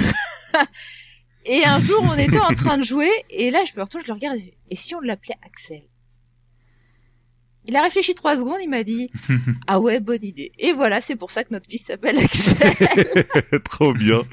Trop bien. Parce qu'on était en train de jouer à Street of Rage et que, et que là, j'ai eu une illumination. Je me suis dit, putain, c'est c'est bien Axel comme prénom, au fait. euh. Oh, bah, c'est bien. J'aurais pris Adam, il serait peut-être appelé Adam, hein. Mais bon, là, en l'occurrence, c'était Axel. C'est Peut-être que, peut-être que pendant vos parties, peut-être qu'il y ait des petits coups de poing aussi dans le ventre, tu sais, en même temps pour, euh, pour Ouais, accompagner la partie. ouais. Aussi, aussi. On Des assiste. gens, des gens, Mais des gens, assiste. euh, on a on a une vidéo où il a quelques mois, je crois, même pas. Il, Hmm. est, il est tout petit, il doit avoir deux mois. Et en fait, il est dans les bras de son père, qui est en train de jouer à Street of Rage. Et je j'ai j'ai filmé, j'ai immortalisé ce moment parce que le gamin, il regarde et euh, bah, quelque part, ça l'intéresse quoi. Enfin, il a deux mois, mais euh, il sait pas ce qu'il regarde, mais c'est marrant, ça, Déjà- ça le fait triper. Alors, je je me permets parce que comme voilà, vous faites aussi euh, une émission avec euh, ce cher Axel et tout. Euh, on a déjà pu entendre plein de fois qu'il était extrêmement bon quand même euh, aux jeux vidéo. Voilà. Oui. Et euh, non, c'est- enfin, je trouve ça personnellement. Alors, je parle personne. J'ai trouvé que c'était une émission géniale parce qu'il y a, on l'entend euh, nous raconter parfois comment trouver des glitches. Que moi, je veux même pas essayer une seconde parce que je j'y arriverai jamais. Lui, il t'explique de façon très précise. Oui, mais c'est très facile. Il suffit de faire ça. Ou les meilleurs conseils pour gagner à tel jeu. Enfin, c'est vraiment incroyable. Je- J'encourage tout le monde à écouter les émissions où vous êtes tous les trois. C'est vraiment une très, très, un très très chouette concept. Vraiment euh, une, une bonne dose de bonne humeur comme ça. On apprend énormément de choses. Donc euh, le Family Pack, allez écouter. C'est vraiment une super émission. Merci, c'est gentil. C'est clair. Merci. Juste une petite question, c'est la musique du 1 ou du 2 Du 1. C'est l'intro du 1. Du 1 D'accord. Ok, ok. Ah oui, c'est oui, la musique que tu as après le, le générique. Moi qui, alors, je rappelle toujours cette anecdote où j'avais découvert ce jeu-là, c'était chez un ami de la famille et il, avait, il voulait nous montrer avec un, alors c'était un grand écran de télé, donc j'imagine qu'avec le recul c'était un 24 pouces de maintenant, euh, forcément, mais c'était un écran cathodique, donc c'était immense avec Ouais. un énorme euh, ampli, euh, tu sais, home cinéma. Et là, il nous mettait l'intro de Street of Rage. Et là, il- j'aime bien, c'est que tu vois, euh, tous ceux qui l'ont fait, euh, c'est vraiment le générique. Euh, t'as un fond noir avec un texte, avec bon, le scénario est vite fait, mais c'est pas grave. T'as la- t'as les lumières de la ville, tout ça, c'est très bien fait. Ah non, il est. il et j'aime bien, c'est que je me vois.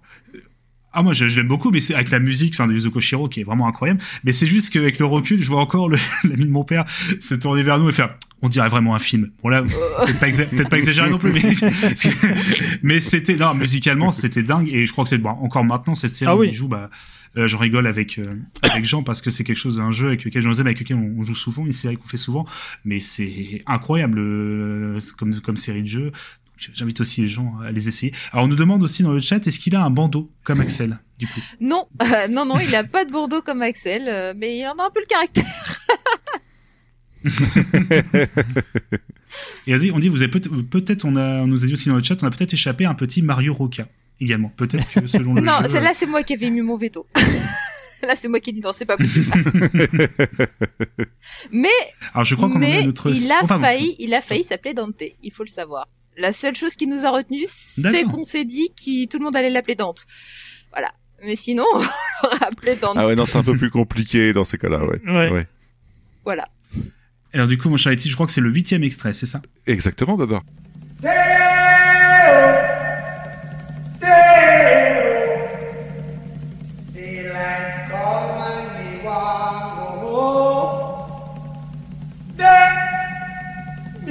Say day, me say day. Oh. Daylight come and me want go home. Work all night and a drink a rum. Ah, c'est cool. Mais oui, mais oui, mais oui. Alors, Ah, on va te laisser présenter du coup, Natacha. alors donc du coup, il s'agit de Déo de Harry Belafonte, qui est aussi dans la du- l'occasion d'une scène d'anthologie dans Beetlejuice. Puisque bon, c'est vrai que Oui. nous, les Tim Burton, avec Bruno, c'est quelque chose qui rythme notre vie. Mais là, en l'occurrence, cette fois-ci, il va apprendre un truc, puisque c'est quelque chose que personne ne sait, en fait. Euh, pourquoi j'ai choisi cette musique? Parce qu'en fait, le jour où j'ai accouché, on m'a déclenché parce que Axel était très bien où il était, il avait pas du tout l'intention de sortir. et, euh, et en fait, euh, bah, j'étais euh, tranquillement installée et à un moment, je dis à Bruno, écoute, va chercher la sage-femme. euh, je sens que c'est le moment, va chercher la sage-femme. Il va chercher la sage-femme qui me dit, oui, effectivement, votre corps il vous dit bien, c'est bien le bon moment, mais là, euh, il y a une urgence, la sage, la, le docteur est occupé, donc bah, va falloir attendre. Alors, quand t'es enceinte, que t'as envie euh, de donner naissance à ton bébé, que ton corps te dit c'est bon, maintenant faut y aller, et qu'on te dit ah non, surtout pas, c'est très long. Et à ce moment-là, je ne sais pas pourquoi, me demandez pas. Je cherchais un truc pour distraire mon esprit, et en fait j'ai eu cette musique dans la tête. Pourquoi celle-là. Je ne sais pas. Et en fait, je me chantais cette musique dans la tête pour me dire bon bah maintenant faut que t'attendes. et en fait, je me chantais et je revoyais la scène en même temps. Voilà, et ça m'a fait passer les 10 minutes les plus longues de ma vie, mais au moins ça m'a fait passer 10 minutes. Tu m'étonnes. Et il y a Jean-Zeb qui demande, et oui, je confirme, c'est bien dans Beetlejuice, en fait. C'est euh, bien dans. Beetlejuice, oui, oui. C'est ça. Je ne l'ai toujours pas, pas vu ce film malheureusement, donc euh, partie des films que je dois voir. Donc, euh, Bah écoute, Ça, ça manque à ta culture. donc du coup, pareil pour toi, Bruno, j'imagine également une résonance assez particulière pour pour ce morceau également. Bah non, parce qu'il le savait pas. je le chantais dans ma tête. Ah, Il était pas au courant, en Ah, fait. ah, du coup, moi, j'ai- ah. voilà, moi, j'étais pas au courant. Ah d'accord. Ok. je, pensais, non, je, pensais, je pensais bêtement, voilà, comme ça, que c'était un petit comme ça. Mais euh, non, non, non, non. En fait, euh, bah, nous, elle, elle a été importante pour nous parce qu'effectivement, c'est sur des, des, des scènes emblématiques de Beetlejuice qu'on qu'on adore. Mais ça, par contre, euh, alors je sais pas si c'est le fait de potasser sur l'émission que le souvenir lui est revenu, euh, mais, mais c'est vrai que ça me l'avait jamais dit. Non, non, Ah bah personne voilà. ne l'a jamais Ah su. ah bah d'accord, je, je- je vous livre euh, D'accord. ok. en Ah live oui, un truc que personne Moi, n'a jamais me- su. J'aurais dû m'écouter de musique aussi parce que c'est vrai qu'à ce moment-là, moi j'étais là, euh, j'ai bon, vous allez vous occuper d'elle. Enfin, j'étais un peu en panique, mais euh, mais je savais pas qu'à ce moment-là, elle- ouais, il y avait cette musique qui résonnait dans sa tête. euh. donc voilà. Et pourquoi c'est, je ne sais pas. C'est la seule qui m'est revenue à ce moment-là. Voilà. Mais c'est vrai très jolie chanson pour le coup, euh, enfin qui est immédiatement reconnaissable, ça qui est pareil, Mm. c'est- assez dingue. Euh, du coup, neuvième extrait, mon cher Yeti.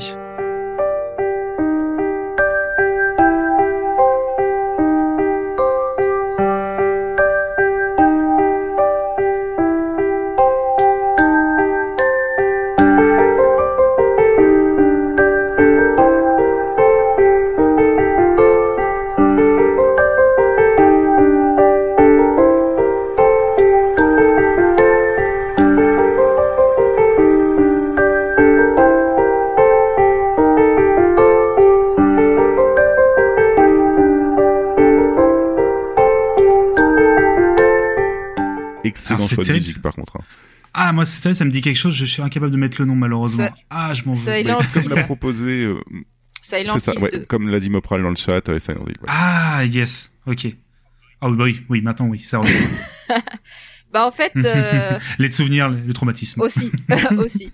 En fait, j'ai toujours eu un, un, un drôle de rapport avec Silent Hill parce que c'est quelque chose qui m'a toujours plus ou moins attiré, mais comme je suis une flippette, euh, bon, c'est quelque chose qui était totalement inconcevable pour moi. Bon, il se trouve qu'il y a pas longtemps, j'ai fait le 2, n'est-ce pas? Je crois que certaines Mhm. personnes qui l'ont vu sur YouTube s'en souviennent encore. Et euh... mais en fait, cette musique, euh, je l'ai mise surtout parce que euh, Akira Yamaoka, c'est un compositeur qui euh, est capable de faire des, des musiques qui, bah, comme comme pour Carol of the Bells, en fait, qui, qui sont aussi dérangeantes qu'elles sont attirantes. C'est un peu, en fait, ça, Mm. ça habite très bien le jeu, qui est pareil, qui est aussi attirant que dérangeant. Et en fait, c'est quelque chose qui me parle beaucoup. En fait, la musique d'Akira Yamaoka, c'est quelque chose que, bah, que j'ai toujours beaucoup aimé. Et ça fait partie de ces musiques aussi que j'aimerais arriver un jour à faire une cover parce que, euh, parce que je les trouve absolument superbes et que c'est le, c'est le Mm. genre de musique, en fait, que j'aimerais, moi, un jour aussi arriver peut-être à faire, euh, de, de moi-même, quoi. Et je suis très admirative du travail d'Akira Yamaoka. Voilà. C'était juste, euh, Oui, qui est... Ah bah, très, très joli choix, parce que c'est, on rappelle, il est également euh, son designer aussi hein, sur le jeu, ça. euh, la série Silent Ouais. Hill. Donc il est, euh, oui, multicasquette. Et euh, non, alors deux petites, deux petites phrases, deux petites questions. Euh, donc on rappelle juste votre émission euh, sur YouTube, c'est Rendez-vous en terre inconnue, c'est ça rendez-vous hein, en territoire euh, inconnu. Territoire inconnu, pardon, ouais, c'est pour ça. Où euh, du coup tu, tu joues à des jeux comme ça que Bruno te propose, des, des jeux où tu n'es pas forcément. Euh, c'est Resident Evil 4. c'est ça, Alors, le, la première euh, saison, c'était Resident Evil 4. Et là, la deuxième saison, qui, bah, qui lui est arrivée à son terme il y a pas très longtemps, c'était Silent Hill 2. Et là, il est en train d'essayer de me trouver encore pire. et j'ai très peur parce que, en fait, il faut savoir que moi, je, je ne jouais pas au survival horror parce que j'ai extrêmement peur de ça, en fait. Je, je suis très, très, très trouillarde. ouais. Et, euh, et en fait, un jour, il, il m'a lancé sur Resident Evil 1 en me disant allez, maintenant, euh, vas-y, enfin, fais-le quoi. Et en fait, il s'est tellement marré à me regarder jouer parce que bon, quand j'ai quand j'ai peur, je, je, je, crois que je ferais rougir un chartier. Hein, ça, soyons honnêtes. euh. C'est un petit peu le, le stress chez moi a des effets un peu un peu bizarres. J'insulte un peu tout le monde. Et du coup, ça l'a fait tellement rire que bah il a décidé de m'enregistrer et, et voilà. Et alors, ce qui est assez marrant, c'est que là, j'ai intégré Geek by Girls il y a pas très longtemps et que par un effet que je n'ai toujours pas compris comment, il s'est avéré que bah maintenant c'est moi qui me tape tous les survival horror. Je ne sais pas pourquoi ils m'ont Oh, décrété, ils m'ont décrété spécialiste survival horror, donc en fait ils me poussent sous le bus à chaque fois. Donc là normalement je devrais pas tarder à, à tester Dying Light 2. Voilà. C'est Ah oui. Bah, apparemment, ça va encore Dying Light. Hein. C'est plus de l'action que de l'horreur, donc tu devrais pouvoir t'en sortir. Ouais, il y a Tormented Soul qui arrive, abandonne aussi. Euh, T'inquiète, ils, ils ont prévu le ils ont prévu du lourd. J'ai juste précisé un truc. que le, le but c'était pas de t'enregistrer pour se moquer. Non, non. C'était aussi que euh, moi c'est un de mes genres fétiches depuis toujours, le survival horror, et je trouve que c'est un genre d'une richesse ludique et artistique incroyable. Et euh, justement, ton exemple sur euh, Resident Evil 1, je me suis dit que justement ça pouvait inspirer parce que t'entends partout, même parmi les journalistes spécialisés, ah, moi je peux pas aller sur Survival Horror, euh, ça me fait trop peur, etc. Et c'était justement pour, de par ton courage, in- inspirer les gens, dire, voyez, si ça peut quand même être intéressant de tenter de se lancer, parce que bah voilà, c'est un genre qui est tellement riche, qui offre tellement de sensations. Que, euh, voilà, je me suis dit de par ton expérience, qui toi, euh, t'étais terrorisé par ce type de jeu avant, bah le fait de Ah bah je suis y toujours, aller, hein. euh, je le suis toujours, ça n'a pas euh, changé. voilà. voilà, ouais. mais tu vois, je pense que tu regrettes pas. T'as vécu des choses comme assez fortes. euh, euh, alors effectivement, les insultes, c'est assez. Voilà, faut, faut, regarder ça euh, avec en tête. où C'est Natacha quand elle se, quand elle a peur. Ouais, les noms d'oiseaux, ils sont assez corsés, quoi. Donc euh, voilà, ça, faut, faut juste prévenir.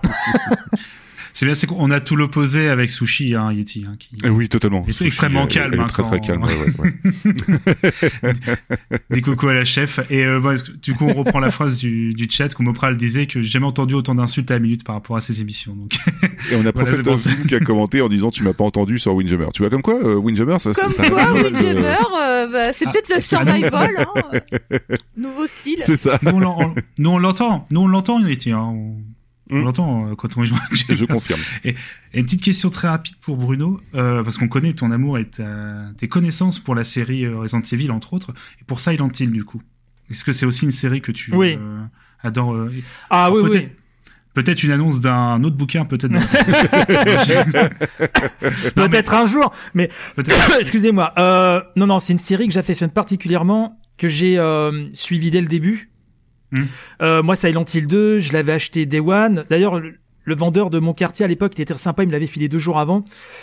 Euh, moi, c'était la nuit, au casque, euh, dans mon petit appartement euh, de l'époque, et euh, c'était un jeu. Euh, moi, je suis tombé tout de suite amoureux, comme beaucoup, surtout à partir du 2. Parce que je trouvais que c'était Mm. un jeu qui avait beaucoup d'avance dans son propos, dans sa narration. C'est un jeu qui avait 15 ans d'avance, je trouve, euh, sur pas mal de choses. Et euh, c'est une expérience absolument incroyable.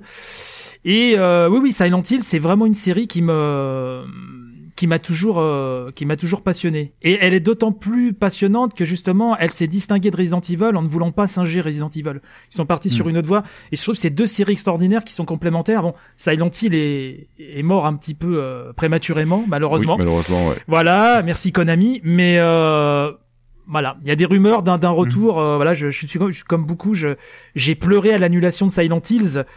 Euh, du duo euh, Del Toro euh, Kojima Mm, et ouais. du coup j'espère qu'un jour la série reviendra il y a des rumeurs mais bon bah, on va attendre mais oui je, je suis très très très fan de Silent Hill ouais. Ouais, ouais, je peux comprendre pour le fait que ce soit un petit peu chiant que ce soit arrêté, quoi, parce que mine de rien, il y avait des thématiques qui étaient assez, bah, qu'on retrouve nulle part ailleurs, en fait. Hein. C'est, c'est assez particulier. Hein.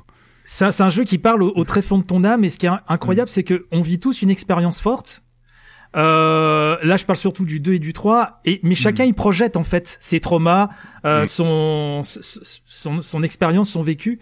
Et juste pour l'anecdote vite fait, du, du temps où je bossais pour IG Magazine, j'ai eu la chance de, de discuter beaucoup avec Akira Yamaoka.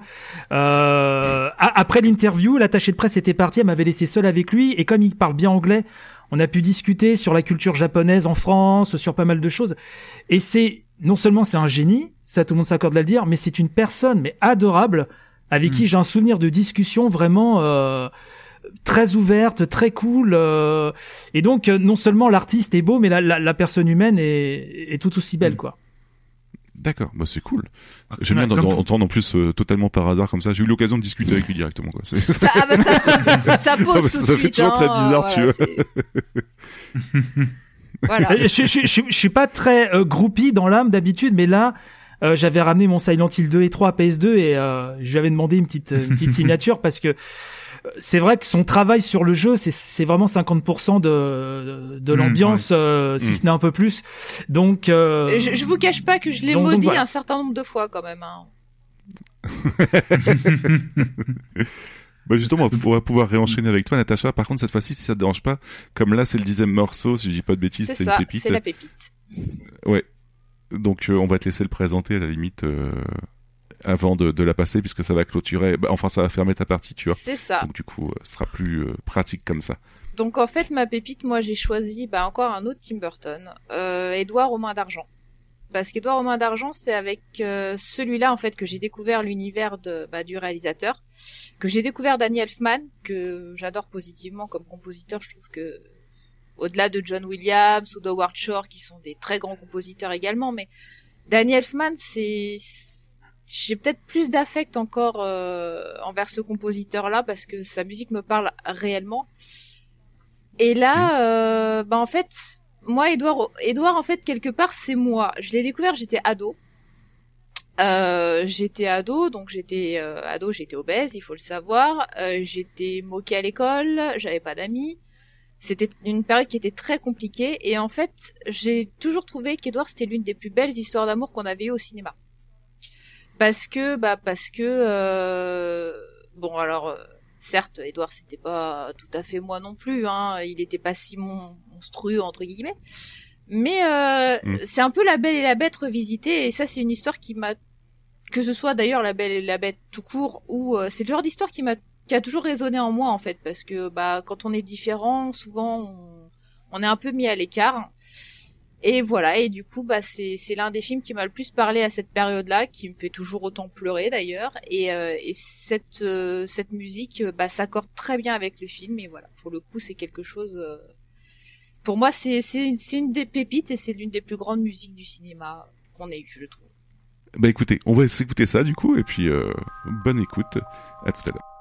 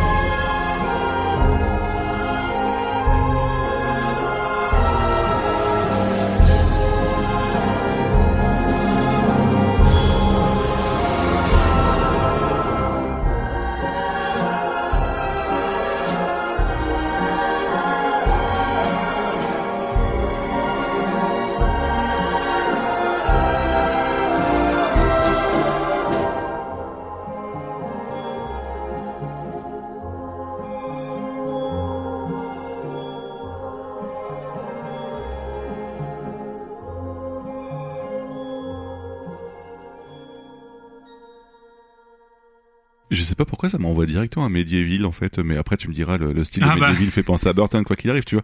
Mais euh, ouais, ouais, moi qui n'ai pas vu en fait Edouard Romain d'argent, c'est euh... Exactement ce que j'allais dire. C'est dingue. Non, vu, euh, rigolo. Hein. Non mais, enfin, je connaissais ce thème. Il est, enfin, moi je trouve magnifique. Hein, les, de façon, Danny Elfman, les la plupart des compositions sont vraiment, enfin, de ce niveau-là, c'est assez incroyable. Mais c'est pareil, j'ai eu même re- la même la même réflexion. Oh, mais c'est médiéval.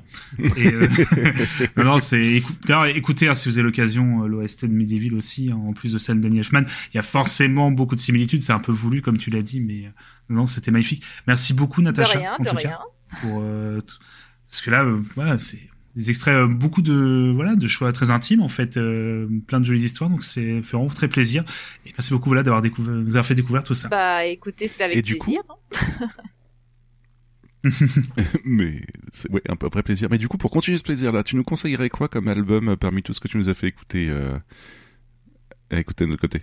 Ce serait forcément une BO, je pense, vu tout ce que tu as passé, mais euh, Bah si je devais vous en conseiller un, euh, ce serait la BO de Devil May Cry 3. Bah écoute, on va se lancer là-dedans avec Babar et puis on, en reparlera le mois prochain du coup. parce que je t'avoue que celle de Star Wars bon je, je connais. C'est très bien. C'est très très Mais bien. c'est long, c'est pas facile de- non celle de May Cry parfait. J'avoue celle du 3 euh, c'est parfait euh, du coup on va enchaîner avec la partie de Yeti mon cher Yeti là parce que tu as nous proposé un petit sujet euh, pas piqué des hannetons comme on dit dans le langage podcastique hein, mais alors une petite surprise alors moi je sais un petit peu de quoi tu as parlé même si je connais pas les extraits mais du coup voilà de quoi vas-tu nous parler aujourd'hui mon cher Yeti? Mais écoute, mon cher Babar, la dernière fois, on avait parlé de 2012, euh, année à laquelle je me suis remis au rap, mais c'est aussi l'année à laquelle je me suis ouvert à tout un tas de genres. Du coup, euh, ce mois-ci, je vais vous parler d'électro un petit peu. Et comme j'aime bien faire les choses de manière compliquée euh, quand on peut les faire simples, Euh, je ne vais pas vous faire un top 10 tout bête, mais plutôt vous présenter 10 sous-genres de la musique électro. Et euh, en illustrant tout ça avec euh, à chaque fois euh, un album d'un groupe ou d'un DJ différent. Voilà. Donc ce sera coupé. Comment? Non, je peux pas te couper, excuse-moi, vas-y. ce sera coupé en deux parties de six albums. Et là, vous allez me dire, Yeti, tu triches, ça fait 12. Ouais, mais j'ai complètement galéré à résumer ça en, en si peu d'extraits. Donc, du coup, laissez-moi au moins cette chance. Euh, tu, tu te la donnes à chaque émission, Yeti, de toute façon. Exactement. Euh, Oui, oh, S'il je- vous plaît, euh, oh là là, j'étais obligé de rajouter 3 heures d'émission. La triche fait partie de. Je suis- En, même temps, en même temps, c'est l'avantage d'être le chef. Moi, je- C'est ça, tu vois. C'est ça. si je rajoutais une heure, bah, de toute façon, je peux rien dire. Donc, euh, Non, mais en fait, c'est vrai parce que je me suis parfait. aperçu que, contraire.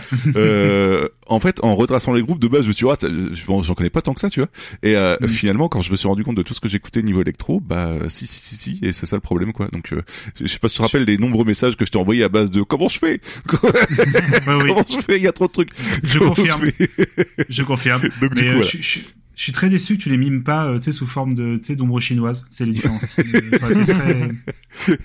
Ah, Déjà, ça, quand je- ça, ça, je reconnais. C'est de, Quand je vais les expliquer, ça, ça va être très très compliqué déjà, tu vois. Donc euh, les les, les mimer, ça va être encore pire. Euh, mais du coup, il y aura une première partie de six albums maintenant et une deuxième partie après la partie de Bruno, histoire de bien répartir les choses, quoi. Euh, tout d'abord, il faut savoir que mes goûts sont largement dictés par trois kinks particuliers le hip-hop, les jeux vidéo et la culture étrangère, en fait, tout simplement. Donc généralement, euh, il y a forcément un des trois points qui va être relié euh, à, à ce genre de choses, quoi. Donc euh, et juste avant, en fait, c'est une sélection faite totalement subjective, en fait. Donc euh, je suis conscient qu'il y aura 10 000 autres genres de musique électronique et plein d'autres groupes que j'aurais pas euh, cités ici. Euh, D'ailleurs, il n'y aura pas Afex Twin, par exemple. Les gens vont crier au scandale, mais euh, Oh, c'est- bah très au subjectif. scandale. hein. Donc euh, voilà. C'est un scandale. Donc voilà. vous voilà prévenu. On est parti. Et tout d'abord, je vais vous parler d'électro hip-hop parce que mes premières écoutes niveau musique électro commencent par TTC. Ouais, ça peut te surprendre un petit peu, hein, mais TTC, il y avait quand même pas mal d'électro à l'époque. Et euh, mais je veux pas vous en parler, sinon ça va être totalement de la triche, c'est un groupe de rap. À la place, je vais vous parler de Birdie Nam Nam. Est-ce que ça vous parle un Oh. tout petit peu ou pas?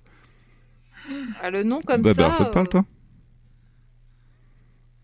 Bruno, toi, est-ce que ça te... Hmm, Non, désolé. Alors pe- peut-être qu'au son, je vais me dire ah ouais, j'ai déjà entendu, mais mais Ouais. le nom me, me dit rien.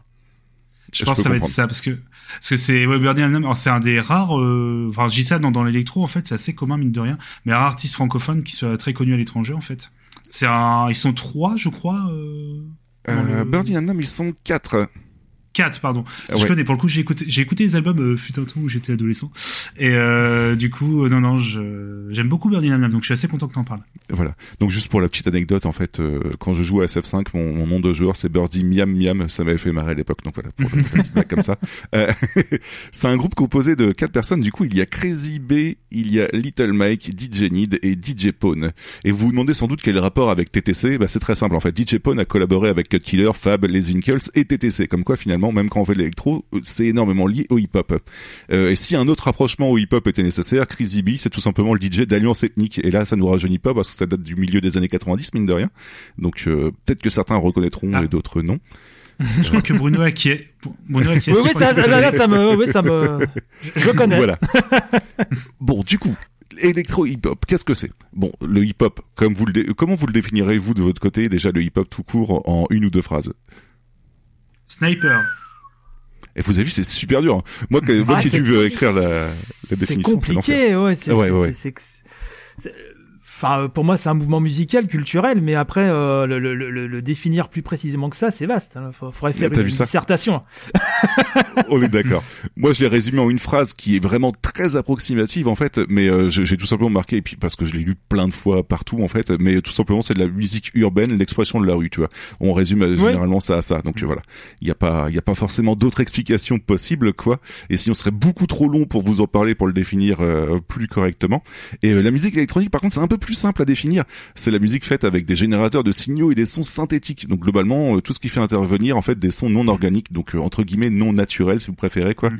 Et du- donc l'électro-hip-hop, on peut juste en conclure que c'est la musique urbaine utilisant des instruments synthétiques, tout simplement quoi. Donc euh, voilà. Oh, je- C'est la, c'est la, la minute euh, culture générale. Je pense que vous connaissez tous le premier morceau avec grand public, on va dire, avec des sons élect- électroniques, du coup, fait par ordinateur. Euh, C'est quoi C'est Jean-Michel Jarre, non Ou, euh, Alors c'est presque à l'époque, je crois que c'est fin, c'est début 70 ou fin 60, c'est la musique popcorn en fait. Ah, bah oui, bah, Popcorn. tête, Popcorn, ouais, ouais. ouais, totalement, ouais, Voilà. ouais. Et je rappelle qu'il existe une version chantée par Antoine en français. Oui, oui, oui. de, de sinistre mémoire. voilà. Où le popcorn c'est comme l'amour, euh, voilà, on en voudrait tous les jours, c'est sucré, c'est salé, enfin voilà, c'est assez incroyable. hein. Et oui, Allez, putain, je m'en rappelle. Ah, je connaissais pas cette version-là. Ah bah elle est, elle est collector. J'irai voir ça après. Très content que t'en parles, parce que moi je suis vraiment un débutant en électro, donc tu vois. Eh ben, si ça peut te rassurer, moi aussi, mais euh... non, j'en écoute quand même pas mal, mais je veux dire, je, je Alors, je m'estime tu- pas en tant qu'expert non plus, tu vois. Tu fais un, tu fais un podcast, tu dois connaître. euh, C'est ça, pour ça, non, je préfère, je préfère le préciser, euh, absolument spécialiste à mon propre niveau, quoi. Euh, donc, bon, retour à Burning Nam Nam. Du coup, quel album j'ai choisi? Bon, au niveau album, ils en ont sorti quatre et un live. Ils sont global- globalement tous bons. Moi, personnellement, j'ai commencé avec Manuel for Suc- Successful Rioting. Et euh, du coup, on va commencer sur, avec celui-ci. Enfin, on va commencer. Je vous ai choisi celui-ci. Euh, il a 11 pistes, 47 minutes. Donc, euh, on est dans une durée à peu près euh, la- le double de ce que Babar écoute, mais je pense que ça peut passer. Euh, Faut qu'il y ait deux, trois distros euh, de compil... enfin, euh, discographie de, de certains groupes là dans ton truc. C'est ça. Donc il y a aucun featuring par contre, hein, ils sont juste tous les quatre et c'est tout à fait normal puisqu'ils occupent pas mal l'espace. Euh, je vais vous passer un petit extrait du coup, euh, j'ai sélectionné quatre musiques dedans, il y a Trans Boulogne Express qui s'écoute tranquillement en fait. Euh, Love Your Enemy qui est la musique avec laquelle je les ai connus en fait à l'époque quand ils étaient passés aux Victoires de la musique si j'ai pas de bêtises. Euh, ensuite il y aura War Warrior 2 Worried, si vous préférez. Euh, enfin, il y aura The Parachute Ending, qui a un rythme très particulier, mais que j'aime d'amour. Voilà, on s'écoute ça tout de suite.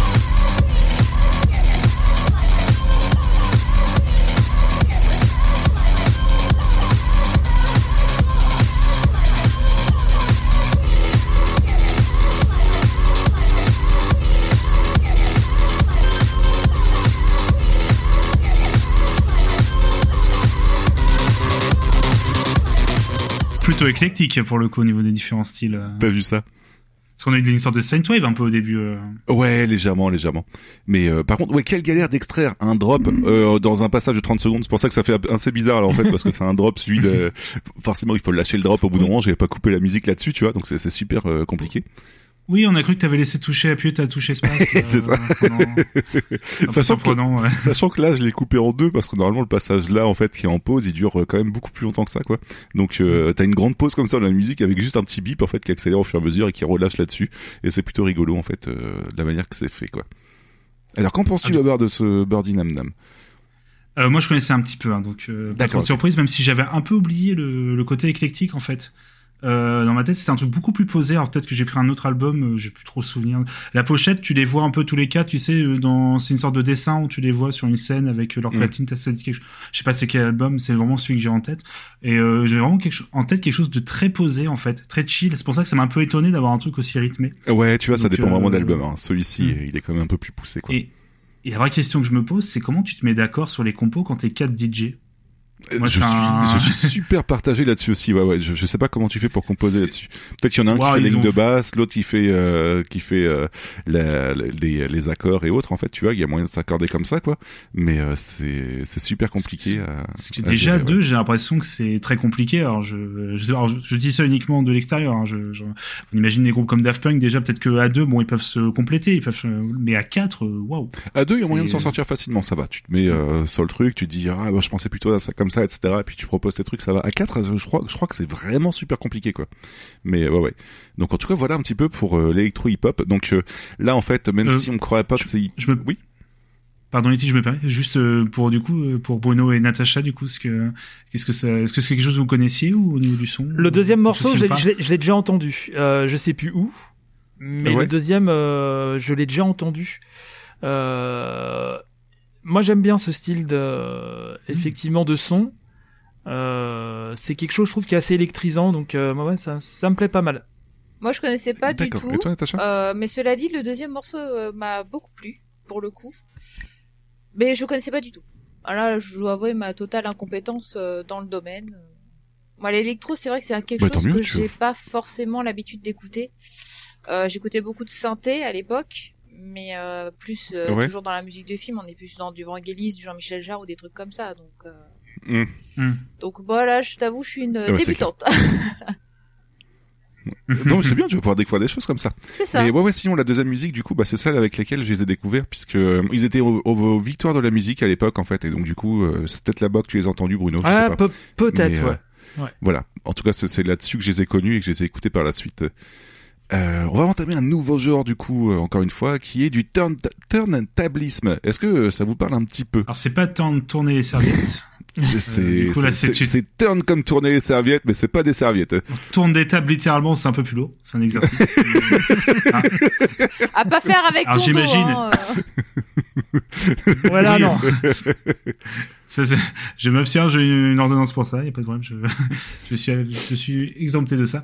Mais j'imagine, blague à part, qu'on parle de, de ta, Table de merci. Je t'en Merci prie. beaucoup. C'est ça, ouais, totalement, ouais, ouais, ouais. Jean-Joseph qui demandait si c'était du spiritisme. Non, ça c'est la Ouija. Euh, Jean-Joseph, c'est pas pareil. Non, non, la Ouija et le spiritisme, c'est pas la même chose. Je m'élève en faux, excusez-moi. Mais sinon, du coup, ouais, euh, donc turntablisme, c'est bien des tables de mixage, en fait, globalement. C'est euh, l'art d'utiliser des platines vinyles en tant qu'instrument de musique, en fait, pour que ce, que ce soit en scratchant, et là je me tourne vers toi, Babar, ou en jouant Oh. avec la répétition de certains extraits musicaux. Donc, euh, c'est totalement hip-hop et électro, puisqu'on s'amuse quand même à faire de la musique avec quelque chose de base qui n'existe pas spécialement, et puis hip-hop, parce que les platines, ça a toujours été plus ou moins hip-hop, hein, donc euh, du coup, voilà. Et euh, je vais vous parler d'un groupe que je pense que tout le monde connaît, même sans forcément euh, connaître le nom du groupe, puisque c'est passé partout. Euh, je vais vous parler de, non, je vais pas vous parler de BitTorrent d'ailleurs, parce que c'est composé de DJ Pfel et Atom, et euh, allez les écouter, ils sont cool, et ça me permet de tricher, d'en rajouter un autre. Mais non, je vais vous parler de C2C en fait. Euh, C2C, c'est tout simplement BitTorrent auquel tu ajoutes Vincile et DJ Grim en fait, du groupe de rap Hocus Pocus. Donc euh, peut-être que euh, peut-être que ça va vous parler à certains d'entre vous. Je me tourne directement vers Bruno parce que tout à l'heure ça parlait Alliance Technique, donc peut-être que Hocus Pocus c'est la même chose, ça date à peu près de la même époque en fait. Donc euh, Ouais, voilà. ouais, ouais. Et Exact. euh, ah bah nickel. Et euh, en fait, ils se sont mis à faire euh, bah, du euh, du terme du turntablisme. C'est dur à, pro- à prononcer comme nom, mais en gros du scratch si vous voulez résumer les choses quoi. Et en tant qu'album, j'ai choisi tout simplement le seul album qui était sorti en fait, donc Tetra. Euh, il a 14 titres pour une heure environ et on a pas mal de featuring mais euh, j'en connais aucun désolé. On a par exemple Ritaji, Olivier Daysoul, Tiger Style et Kentaro. Mais j'ai plus l'impression que c'est dû au droit d'auteur pour les samples utilisés que vraiment pour leur apparition, vous voyez. Puisque c'est vraiment encore une fois que du euh, que du vinyle en fait qui est scratché donc du coup euh, voilà. Et euh, petit succès parce que quatre victoires de la musique et un double disque de platine donc ça va ils se mettent bien quoi. Euh, le seul problème, c'est que c'est passé en musique de fond dans toutes les émissions télé. et J'en pouvais plus moi à l'époque. Donc euh, c'est pour ça que je vous dis que vous allez reconnaître sans forcément connaître le nom du groupe parce que c'est- c'est c'est énormément connu. Voilà. Ça vous parle un petit peu si tout ci à certains d'entre vous ou pas du tout? Le nom me dit quelque chose, mais après, euh, c'est vrai que j'ai pas une grande mémoire des noms non plus, donc euh, à voir. J'attends de voir. Ok, Babar et Bruno? Non, mais j'attends de réécouter le son parce que je, je, je pense que je dois connaître, mais euh, euh, je vais pas m'avancer. Je vais, je préfère euh, écouter avant et te dire après. D'accord. Comme Natacha, moi, que le nom me dit quelque chose comme ça vaguement, mais impossible de mettre un son. D'accord, donc on va avoir un mais oui qui va surgir juste après. Mais sinon, Clégo qui dit, et j'avoue, j'aurais pu le préciser, champion du monde de DJ par équipe euh, à l'époque. euh, je crois que c'était en 2004 et 2005 en fait. Et juste avant, c'était Birdie Nam Nam. Vous voyez comme quoi les deux groupes sont assez Alors, proches en fait. On en avait déjà parlé, c'est championnat du monde de DJ. Ça existe, ce Euh, truc? Je crois que j'en ai. Ah oui, c'est. Enfin, je vois bien existe. les épreuves en fait. Moi, c'est surtout. Faudrait que je te fasse voir parce que en fait ils font sur le set de 2005 ils reprennent les Aristochats en fait en, en se crachant dessus et ça donne beaucoup trop bien et euh, ouais ouais donc euh, à à faire écouter euh, bah du coup écoutez on s'écoute cet extrait là et puis vous me direz ce que vous en pensez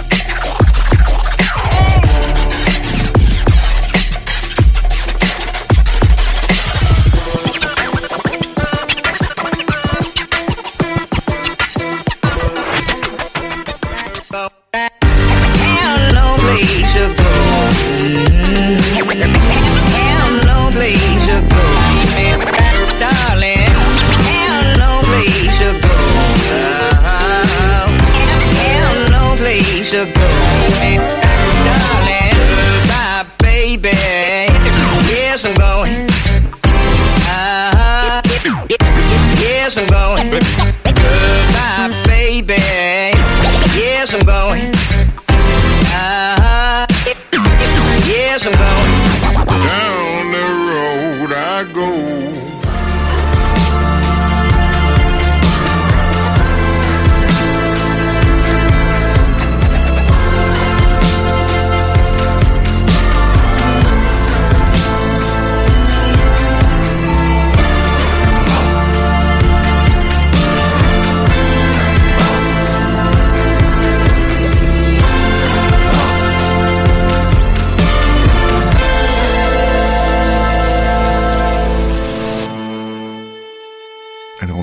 du coup euh, La Banquet, Down the Road et Fouilla et je suis désolé Clégo qui a demandé si j'avais mis arcade mais j'ai dû faire des choix Euh, voilà donc je, je peux pas tout mettre dedans mais ouais l'album est excellent donc euh, je vous le recommande grandement et du coup est-ce que ça vous Et disait quelque chose finalement Ah oui, mais à part le dernier extrait, tous les, les autres, je les connaissais bien. Ouais. on est d'accord hein. Euh, voilà, ouais, ouais, ouais, ouais, ouais. Oui, bah c'est pas l'album, hein, mais c'est pas l'album que j'ai écouté, mais oui, effectivement, j'ai déjà entendu ça quelque part. Pour le coup. on est d'accord Ah, c'est marrant, je sais pas de. Ça m'a pas rappelé de truc donc. euh, bon, ah ouais je- putain Down the Road pourtant Ah, c'est euh, c'est passé partout en fait hein. Ah ouais. Elle est souvent reprise. Hein. bon. Moi, j'ai dû malheureux. Ah, j'ai dû passer à côté malheureusement. Je sais même pas si y ça a pas tourné dans une pub ou un truc comme ça. C'est ou- dans, Si, tous si, les documentaires à la télé eu il y avait, cette musique là Ouais. Mais c'est vrai que c'est marrant, même si tu nous as un peu eu, à la fin, il n'y avait pas de scratch sur le Alors, euh, j'ai dit qu'il y avait soit du scratch, soit des samples Soit de repris, tu vois. Donc du coup, Mhm. c'est uniquement des, des samples scratch. rassemblés en fait pour. Ouais, ouais, c'est ça, ouais. C'est- pas forcément que du scratch, le turntablisme. Allez, C'est moi, je- c'est moi, je veux du scratch. comme ça. Moi, je veux du scratch, je veux le plus vite possible, moi. sinon Bah, la, la banquette, tu vois, le premier extrait, t'avais du scratch de partout. hein. Non. Ah bah, j'ai cru que j'étais, j'ai cru que j'étais sur l'intro de Gravé dans la roche de Sniper. pas te mentir. là, je-. Non, non, mais non, non, non. Je- non, non. C'est parce que non, non, en vrai, quand là, comme c'était fait, c'était très bien fait. Là, je. Ah ouais, non, ça, c'est euh, vraiment très bien géré. Ouais. Techniquement, en plus, c'est pas facile du tout. Donc non, non. euh, puis c'est assez cool. Je, j'écouterai avec plaisir ça. Pour le coup, je vais peut-être le mettre de côté, tu vois. Ah bah très bien, très très bien. C'est super varié en plus. hein. Il y, a, il y a plein de genres, de genres différents, enfin de sous-genres différents dedans, donc euh, il y a de quoi vraiment se faire plaisir. Bon. On rappelle, c'est exécuté par des professionnels. Ne le faites pas. Exactement. Chez vous. Voilà. Euh, Jean-Joseph qui dit, par contre, j'ai vu absolument aucun rapport avec des tables décevants. je vais manger un, un- le mois prochain un turntablis avec des gens qui retournent des tables en son et je vais être content. C'est comme la drill avec Babar qui m'avait proposé. Ouais, je, quoi. je vais peut-être ouvrir Audacity une deuxième fois pour, euh, pour faire des mix. Bon allez, on va s'éloigner un tout petit peu du hip-hop, allez, et euh, je vais passer à une étape très difficile en fait. En 2010, débarque un nouveau genre de musique électro, la bro step. Mais pour Ah. vous parler de la bro step, je dois vous parler de la dubstep apparue dans les années 90. Et Baba rigole parce que c'est très bien de quoi j'en ai parlé, quoi. Oui, Bon, je- alors. je vois surtout, surtout la réaction de Je suis désolée, j'imagine un autre truc, mais je pense que ça n'a pas grand rapport. Non, je sais pas, Bro Step, imagines ça quoi, fait, je sais pas, Bro Step, ça me fait penser à beaucoup de choses, mais pas de la musique. D'accord, ok. Euh, ben non, c'est... Pardon. c'est rien, c'est, tout va bien. On en parlera en off. euh. c'est ça. pas- pas de souci. Ouais, ils, font, ils font du step. Ah oui, d'accord. Oui, voilà. Bon alors, la dubstep, qu'est-ce que c'est? Cher Yeti du futur, je suis dans la merde, je me suis lancé dans un sujet sur la musique électronique alors que j'y connais pas grand chose, il est 2h30 du matin quand j'écris ce conducteur, alors Yeti du futur, démerde-toi. Ok, bon du coup, euh, la dubstep, c'est le mélange entre la dub musique et la two-step. Ouais, on va creuser un peu parce que là, ça va pas vous parler du tout. Bon, tout d'abord, la dub musique. La dub musique, c'est une musique jamaïcaine où on a viré les paroles, mis en avant la batterie et la basse et accéléré un petit peu le tempo. Voilà, donc tout ça, ça donne la dub musique. À la suite, ça a été exporté en Angleterre, où les DJ se sont prêtés au jeu. Voilà, tout simplement, ils se sont amusés à l'utiliser, puis à, à un petit peu inventer des choses dessus. Et ensuite, on a de l'autre côté la two-step. Donc la two-step, on part de l'électro UK Garage. Donc désolé cette fois, je vais pas détailler plus que ça parce que sinon on n'a pas fini. Donc on va partir du principe que vous connaissez un petit peu, c'est l'électro anglais. Euh, et il y a eu des DJ qui ont expérimenté dessus en fait en changeant les kicks de place, donc pour les rendre un petit peu irréguliers et en fixant les snares en fait tous les trois, euh, en chaque troisième temps pardon, histoire qu'il y ait vraiment les kicks qui soient irréguliers, donc du coup qui donnent un petit peu plus de côté rapide et rythmé à la musique. Voilà, tout simplement de la UK Garage auquel on a mis un, petit peu plus de rythme. Et au final, la dubstep, vous prenez du dub, de la two-step, vous changez un petit peu le tempo en mettant un tempo un peu plus lent, vous mettez en avant les basses fréquences en fait, donc euh, tout ce qui va être sub et basse tout court en fait, de manière continue, et euh, vous apportez une ambiance assez urbaine et futuriste et vous vous retrouvez à planer sur des basses en écoutant du dubstep, tout simplement. Voilà. Est-ce que j'ai été un petit peu assez clair là-dessus ou Ah, c'est limpide. Vous avez Moi, des j'ai- questions Ah, c'est trop bien. compris. Non, non, sans ironie, sans ironie. Non, non, non, euh, j'ai- compris, j'ai compris. Non, parce qu'écrire ça à 3 heures du matin, vous voyez, en fait, avec 800 vidéos où on te dit, bah non, la dubstep, c'est pas pareil que la bro step et c'est tout, en fait. Du coup, c'est- c'était très Mhm. compliqué à résumer ça comme ça, quoi. C'est- Mais, euh, C'est drôle. Ce qui est drôle, c'est que dans le, la musique punk hardcore, tu as le two-step qui est également un style en fait euh, à la fois de danse, on va dire, de alors, danse, c'est un grand Mhm. terme dans, le, dans les pogos de, de concerts de hardcore, et également un, st- un style de hardcore qui est un peu fait pour faire ces mouvements de danse, c'est assez particulier. eh, ça se trouve, ça, gros, vient peut-être de là aussi. Comment hein. Comment tu organises le fait que les gens se mettent, euh, tu sais, des coups mais en rythme sur la musique. Ah oui, c'est pas, important. c'est pas pareil. c'est important. Bon, du coup, là, c'est bien. J'ai réussi à vous expliquer ce qu'était la dubstep, mais je vous ai pas parlé de la bro step, en fait, du coup. Donc, pour vous, est-ce que vous connaissez un petit peu le terme bro step Je sais que pour Natacha, c'est pas du tout de la musique. Euh, Euh, moi, c'est la première fois que j'entends le terme, hein, très sincèrement. D'accord. Mais vous allez voir, en fait, Moi, vous, je conna- vous connaissez, mais c'est masqué sous un autre nom, en fait. Donc, euh, Je Mhm. connais grâce au le fait de suivre le Twitter de à la fois de Gotos et de Pipo Mantis à une époque qui, qui balançait des remix bro step de Diablo. Donc Oh, le tricheur Mmh. Oh, le tricheur Ah bah oh. un petit peu, un petit peu. Du coup, la bro step, c'est tout simplement de la dubstep qu'on a défoncé. C'est-à-dire que le producteur Rousco, il s'est dit, votre, dub- votre dubstep, c'est cool, mais ça bouge pas assez. Donc, on va ajouter de la batterie, on va jouer de la basse de manière plus énergique et non pas continue. On va transformer le tout pour que le public hate bang sur de la dubstep. Et à un niveau équiv- équivalent, on pourrait comparer ça à une balade rock vis-à-vis du heavy metal, en fait. Vous voyez un petit peu le changement, quoi. Mhm, D'accord. Mhm. Ah, ça, ça me parle. Les puristes se sont dit, bah écoutez, c'est même plus la dubstep, donc on va appeler ça de la bro step, sauf que 99% des gens continuent à appeler ça de la dubstep, en fait, tout simplement. Donc tout ce que nous, on appelle maintenant de la dubstep, en vérité, c'est de la bro step. Et donc là, vous allez me dire, ouais, mais par exemple, quel groupe serait super connu pour parler de la bro step? Bah, C'est tout simplement Skrillex, en fait. Et si je vous dis Skrillex, ça va vous parler beaucoup plus, parce que vous entendez wow, wow, wow, wow, wow qu'il met dans sa musique, par exemple, ce genre de choses-là, et qui fait que du coup, euh, c'est reconnaissable parmi plein d'autres genres musicaux, quoi. Est-ce que Skrillex, ça vous parle un peu, euh, Bruno, Natacha et Baba? Pas du tout. Le nom, non. Alors peut-être que le son va me parler, mais euh, Le son, peut-être plus, ouais, aussi. le nom là, sincèrement, non. D'accord. Baba, Alors je, côté con- je connaissais, je- ouais, je connaissais, je connaissais très bien directement. euh, Moi, j'écoutais pas, mais c'était ce qui était vraiment à la mode à bloc sur YouTube et sur tous les trucs dans, euh, à l'époque où ça sortait. Euh, on- Il y avait euh, une émission qu'on avait fait avec Nodus qui en avait passé, si je me trompe pas. Euh, Je crois que oui, ouais, ouais, j'en avais parlé. Ouais. Il est passé du Skrillex et euh, également très connu pour les fans de métal, euh, enfin de un peu néo-métal. euh, c'est pour parce que Korn avait fait un album avec euh, avec lui également. Ouais, disons qu'en fans 2012, en fait, il, il a paru Mm. partout, en fait, avec son genre musical. Ah bah c'était partout dans les jeux, bah Far Cry 3 par exemple. Ouais. Je pense que euh, le- donc je pense qu'on vous- Bruno Natacha vous allez reconnaître pareil euh, immédiatement. Je pense au moment de on laissons vous arriver. C'est ça. D'accord. Il Et y a- c'est vraiment pour moi c'est marqué dans ma dans ma tête de façon indélébile. C'est les vidéos MLG YouTube Poop. euh, Oui, non, mais c'est exactement ça. Oui, c'est oui, oui. vraiment les- tous les trucs à avoir des blagues qui bon maintenant oui, c'est très mal mais il y a un côté voilà euh, assez foufou dans cette musique là que je trouve assez rigolo Voilà.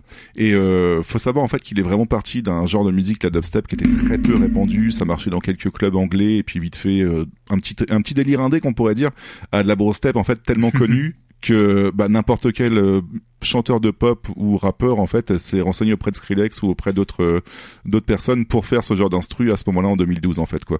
Donc euh, il y a eu du Britney. Spears, il y a eu du euh, Ah il y a oui. eu en France, il y a eu Youssoufa qui a, qui a refait, refait un morceau de dubstep par exemple dessus. Euh, Il y a eu pas mal de personnes comme ça en fait qui, qui se sont ramenées pour euh, pour apporter de la dubstep dedans. C'était vraiment le- l'effet de mode en fait en 2012. Donc ça a très mal vieilli, mais ça a été un genre de assez fou en fait et euh, ça a marqué un petit peu l'époque, euh, en, en tout cas à ce moment-là quoi. Donc euh, voilà pourquoi j'en parle. Et je vais vous faire écouter le deuxième album de Skrillex en fait qui est pour moi le meilleur, qui s'appelle Scary Monster and Nice Sprite. Euh, c'est le premier LP de Skrillex sur euh, trois albums sortis. En fait, je, je vois pas pourquoi je dis le deuxième. C'est le premier LP, pardon, autant pour moi. Donc le, le premier, c'était un EP tout simplement. Il fait 11 pistes, donc euh, 54 minutes, un peu long pour, pour Babar encore une fois. Euh, beaucoup, la beaucoup moitié, trop Non, mais- c'est ça. La moitié avec des. Bah, Babar, faut lui donner des deux titres, Ah. en fait. T'as pas compris, c'est ça le truc. c'est ça, ouais. Je pense que je pense que ça doit être des EP que je devrais sélectionner tout simplement quoi. Euh, que des EP mais bon, il y a une partie facile. La moitié des, de ces pistes sont des remixes de ses propres pistes, en fait, faits par des DJ comme Noisia, Bar Noise et Syrah. Donc ça va, il y a que cinq Mm. pistes en vérité, Babar, tu vois. Euh, et il y a quelques, c'est ça. Et Il y a quelques featuring avec euh, Foreign Beggars, par exemple, qui rappe sur l'album, ou euh, Penny Bird Rabbit, que je connais pas du tout, mais voilà, en tout cas, il est présent sur l'album. Ah, et Skrillex, en fait, il faut savoir que maintenant, il ne fait plus de la brosse puisque c'est passé de mode. Par contre, vous en faites pas pour lui, parce que même s'il le dit pas forcément, il est partout avec des, des featuring avec Rick Ross, Justin Bieber, Ed Sheeran, ou euh, plein d'autres trucs, donc euh, plein d'autres chanteurs, donc euh, Mm. Ça va, il, s'en sort Ça va, pas ça trop va. mal niveau Ah bah, carrière, il- quoi. il, a- il avait commencé en faisant était, je sais plus si c'était chanteur ou guitariste d'un groupe de démocore Ah oui, euh, un groupe metalcore, démocore, ouais, ouais, base. totalement, ouais. je, je, pense- je pense pas que c'était Escape the Fate ou un autre truc je sais plus c'est quoi le nom je du sais- groupe, par je sais contre, plus mais ouais, désolé Voilà. et un jour, il s'est ramené auprès de Toxic Avenger, un DJ français. Il lui a dit, bah, je veux faire de l'électro. Tu me donnes quoi comme conseil? Euh, Il y a, il y a Toxic, Toxic, Toxic Avenger qui lui a dit, bah, fais ton propre genre et puis il y a pas de souci, quoi. Et quelques mois après, il se ramène en disant, bah tiens, j'ai fait ça et il l'a sorti. Et du coup, voilà.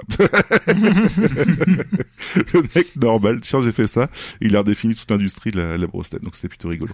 Bon, on s'écoute quelques extraits du coup et puis on verra ce que vous en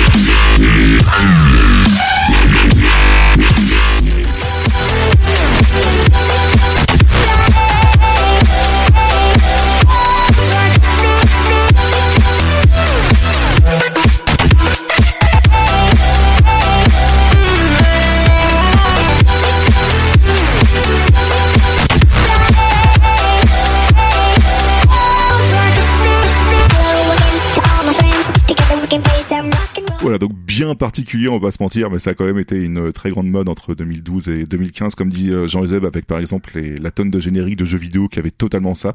Et j'ai Ah vu que ouais. Jean Euseb était était totalement en forme. J'en faisais avec Lego sur le chat euh, parce que il a quand même proposé Bro Step monter les escaliers avec son frère. Il y a Clégo qui a proposé Bro Step Liand là où il y a la tombe de, DJ Merlin. Voilà, donc vous êtes totalement en feu sur euh, sur le chat. Il y a pas de souci. Alors ceci que dit, je connaissais pas le terme. Ouais, le, le- Ouais. le- le- ces sonorités là, oui. Ça, par contre, euh, ouais, tu vois, ça, on en a bouffé hein. énormément. Ouais, ouais. Ouais. Moi, j'ai l'impression de Natacha, jouer à Beat Saber, là. C'est un truc de fou. Ah oui, bah, oui. Et il y a eu, Oui. euh, il y a eu un DLC Beat Saber avec euh, Skrillex en fait dessus, donc euh, ouais totalement. Ah bah, en fait, c'est hein. pour ça vois, que ça me disait gros quelque pack chose. Skrillex. euh, voilà. donc ouais ouais totalement. Mais voilà, donc vraiment un, un genre qui a marqué son époque, même s'il est complètement mort maintenant. euh, c'est c'est un peu comme les tectoniques quelques années avant quoi. Tu vois, c'est Mhm. c'était vraiment un genre qui avait marqué son époque. Ah, quoi. la tectonique. Voilà. Babar, toi, On je pense pas- que Oh, on n'est pas à la- on n'est pas à l'abri d'un retour de ça. hein. mais euh, enfin après, après c'est un style. Moi, je j'accroche pas du tout, mais euh, je peux comprendre. Il y a un côté un peu. Fou. En fait, moi, il y a un côté. Mm. euh, c'est tellement fou en fait, et pourtant j'écoute des trucs parfois qui sont vraiment timbrés, mais c'est juste que je sais pas, il y a un côté. euh, Vraiment, on a l'impression qu'ils ont mis tous les sons possibles pour euh, faire bob, bob, bob. Enfin, ah, c'est- vraiment du Mais- hate bang, hein, tu vois. C'est Voilà. Mais si ça plaît, voilà, moi, je, je vraiment, je me sens pas concerné par ça, mais c'est dans un sens, c'est cool qu'ils aillent jusqu'au bout du délire, quoi. Je voilà. ça, euh, assez respectable. Mais j'aurais voilà, pu vous pas partager, mais j'ai pas eu le temps de vous partager de la dubstep tout court. Mais de la dubstep, en fait, faut savoir que c'est limite aussi calme que du trip hop. En fait, si ça vous parle un petit peu, vous voyez, c'est c'est vraiment beaucoup plus calme que ça, quoi. Donc, euh, Mm. il est arrivé, il a dit, bah attends, bouge pas ton truc, on te le défonce et, euh, et on, on en sort un hit bang qui va qui va marcher comme ça. Donc, c'est plutôt assez assez rigolo comme histoire, quoi. Euh, et je tire une carte triche en fait. Euh, je vais pas vous présenter un nouveau genre, mais je vais vous parler d'un autre groupe. En fait, pour ce groupe, il n'y a aucun nouveau genre que, que de présenter, comme je vous ai dit. On va plutôt reprendre tout plein de choses, donc de l'électro, du hip-hop, de la bro step, du turntablisme, pardon, et de la trappe. voilà, donc un vrai gros bordel. Et je vais vous parler de Zatrikaz en fait. Euh, Est-ce que ça vous parle un petit peu ou pas, sachant que c'est beaucoup moins connu que tout ce que je vous ai parlé jusqu'à présent, donc. Euh... Bah, si les premiers nous ont pas parlé, euh, Non. il y a fort peu de chances On est que... d'accord. On est d'accord. Babar, est-ce que toi ça te parle Le, le nom, euh, vraiment vaguement, mais pareil, ça C'est peut-être quelque chose a- parce, que t'as dû. le, le- ouais, le nom, c'est pas moi qui en ai parlé, mais tu t'en as déjà entendu Oui, parler. euh, ça a été droppé, ouais. Voilà. part. Euh, bon, deux petites histoires. Tout d'abord, ça a été un groupe que j'ai découvert grâce à Virgile, en fait, sur jeuxvideo.fr à l'époque, donc en 2012. Et c'est grâce à lui que j'ai découvert Chinese Man puis Senbei. Donc euh, ça a été vraiment une étape importante dans ma culture musicale. Donc Mm. merci Virgile. Et d'ailleurs, juste en passage Mm. comme ça, vite fait, Virgile le mois prochain dans Miss Isaac. Voilà. Oh. et c'est le groupe qui a permis à Senbei de se perfectionner en fait dans la musique électro, puisque un des DJ en fait a énormément aidé euh, Senbei juste avant de la sortie de Ningyo. Et c'est ce qui lui a permis vraiment de progresser en fait comme Babar, comme tu avais remarqué entre les deux, les deux premiers albums et Ningyo le Mm. troisième, qui avait pas mal changé, tu vois. Ah Donc oui, euh, oui. c'est pour ça que c'était assez impor- important d'en parler, euh, de, bah, de le placer au moins une fois dans Beats Isaac, mine de rien. Et euh, pour la petite présentation, il s'agit d'un duo de DJ français d'origine asiatique, donc Faux et DJ High Raise. Et euh, ils puisent leur source d'inspiration dans le jeu vidéo et l'univers manga en fait. Donc euh, trois kings à moi, comme je vous ai dit, en début d'émission, le hip-hop, le jeu vidéo et la culture étrangère. Donc euh, ça va, on est plutôt bien. Euh, ils ont sorti trois albums entre 2011 et 2019 et je vous ai sélectionné le tout premier en fait qui s'appelle Cloyd Adventure. Et euh, c'est celui par lequel j'ai commencé. Il fait 15 pistes pour 1h2 donc euh, en fait il est un peu plus même s'il a plus de pistes il est un peu plus court que les autres. Et il a des featuring sympas entre autres comme euh, Non Genetic, euh, La Fine Équipe ou Diga en fait qui sont euh, d'autres DJ ou rappeurs qui sont assez euh, bah pas énormément connus mais que j'écoute assez régulièrement dans d'autres formations donc ça fait plaisir de les avoir là et euh, je vais vous diffuser du coup quatre extraits. On a Till It Hurt avec Non Genetic, donc euh, très hip-hop dans l'idée, mais j'aime beaucoup. On a Samurai 7, mi-trap, mi-bro step. On a Megaphone où on reste dans la même idée. On a The Vietnamiste qui a une mélodie plutôt cool aussi. Je pense que vous devriez apprécier mine de rien, puisqu'il y a pas mal de culture asiatique qui est animée dedans, donc euh, ça fait plaisir. Shadow Hunters, N-O-N, Z, the it hurts. Let me say real spit, move crowds real quick. Come together, build it. Hands on, feel it. I know you do. What more? This is what you come for. What I use the drums for. Shows blow encore. Next stage on tour. This is what my heart's for. Built the last hardcore. Overseas on board. This is what I live for. Since I was piss po, balled up my fist for. Fight for a chance or give up.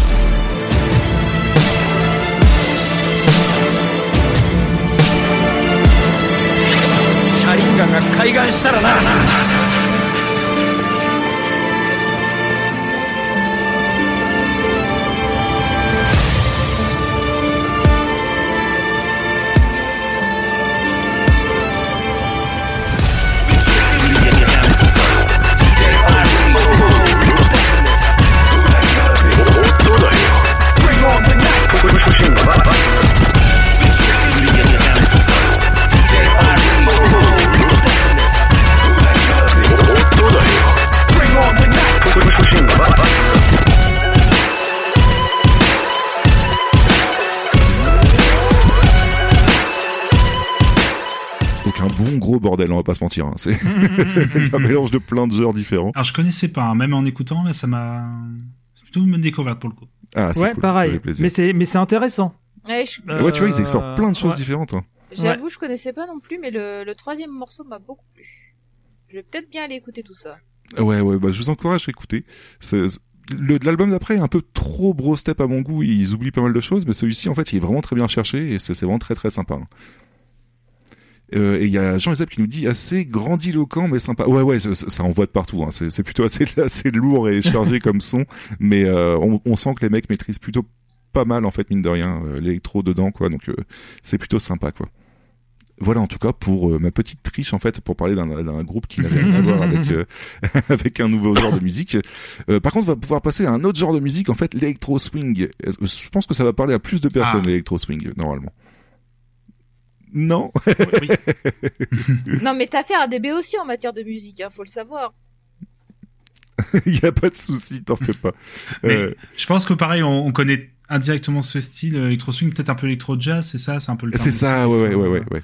Alors, euh, je force peut-être un groupe avec une caravane, peut-être. Oui, voilà, ouais. Donc je vais en parler après, mais ouais. ouais. Ah, voilà.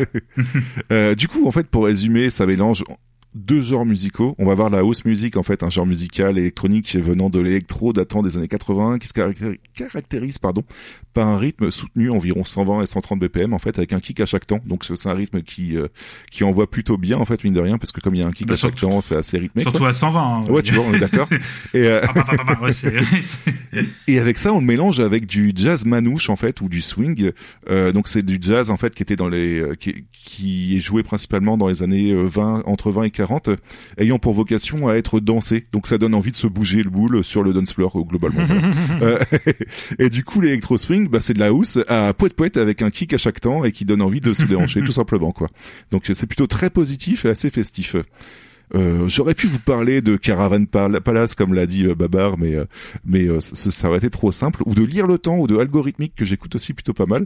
Je vois Babar rigoler en fait parce qu'il y a une connerie dans Non, le chat, non? Exactement, parce qu'on nous dit euh, là, on dit ah Caravan Palace, on dit euh, Clégo, ah oui Raphaël, je connais. et et euh, Stony qui fait un contre Kiems en indiquant qu'il a vu Raphaël en caleçon. Donc euh, je Ah pense, non, là c'est Camoulox. je pense que bon, il y a- Camoulox. voilà. ne, ne serait-ce pas l'info de la journée? Euh, Alors mais Bibou, écoute, écoutez les prochains épisodes de Bibou et Bibounette, à mon avis, peut-être qu'il en parlera. magnifique. Vous êtes en- on fire dans le chat. Continuez comme ça, ça me va très bien. Ouais, merci beaucoup. Mais euh, du coup, pour dérouler le fil du du du, euh, du podcast de manière beaucoup plus naturelle, je vais vous parler de Smokey, Smokey Joe and the Kid en fait, parce que tout, simp- tout simplement Smokey Joe and the Kid, c'est Senbei. Donc euh, justement, j'en parlais juste avant. Vous voyez très bien la transition. Et Mathieu Perrin, du coup, le gérant de Banzai, Banzai Lab en fait, qui est le label de Altarba et Senbei quoi. Donc euh, c'est pas du forcing parce que j'écoutais d'abord euh, Smokey Joe and the Kid, the Kid avant d'écouter Mais Senbei. Mais, Mais t'es- ne t'excuses pas, tu fais ce que tu veux. euh, ouais, mais On je suis en précisé quand même. Mais On est content de partager ce temps avec toi, voyons. Non, Et du mais- coup, je vais vous parler du du de l'album Nasty, euh, pardon, Nasty Tricks, euh, découvert quelques mois après sa sortie. C'est l'électro swing matiné à du hip hop parce que le hip hop c'est toujours cool. Euh, c'est 13 titres pour 51 minutes et on a des featuring comme Puppet Mastaz que je vous en parle un jour parce que c'est beaucoup trop Mm. bien Puppet Mastaz. Euh, Erwan du groupe Java en fait qui est un groupe de chansons de nouvelles scènes françaises ou chansons françaises tout court d'ailleurs qui est plutôt sympa ou euh, Yostar que j'avais déjà présenté lors du, du podcast sur Chinese Man que j'adore profondément. Donc du coup voilà. On va s'écouter quelques extraits, vous allez voir l'effet poète poète et swing directement en fait, ça vous ça va vous rappeler plein de choses. Euh, on va s'écouter Put the Blame on Pete, Trippin avec Puppet Mastaz, Monkey Business avec Random Recip et euh, Tail Feather avec euh, Yostar et Erika Guaca. Voilà.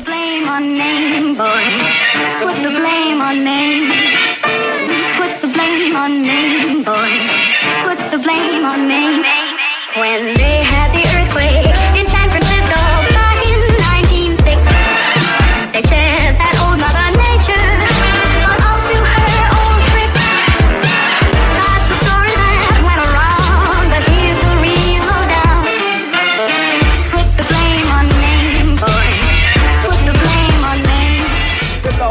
us in the mood and a roar by the second ring, them all spitting for more. If you're feeling this one, you're shaking your back. Shake it. Then raise your hands up high, and everybody just fall back.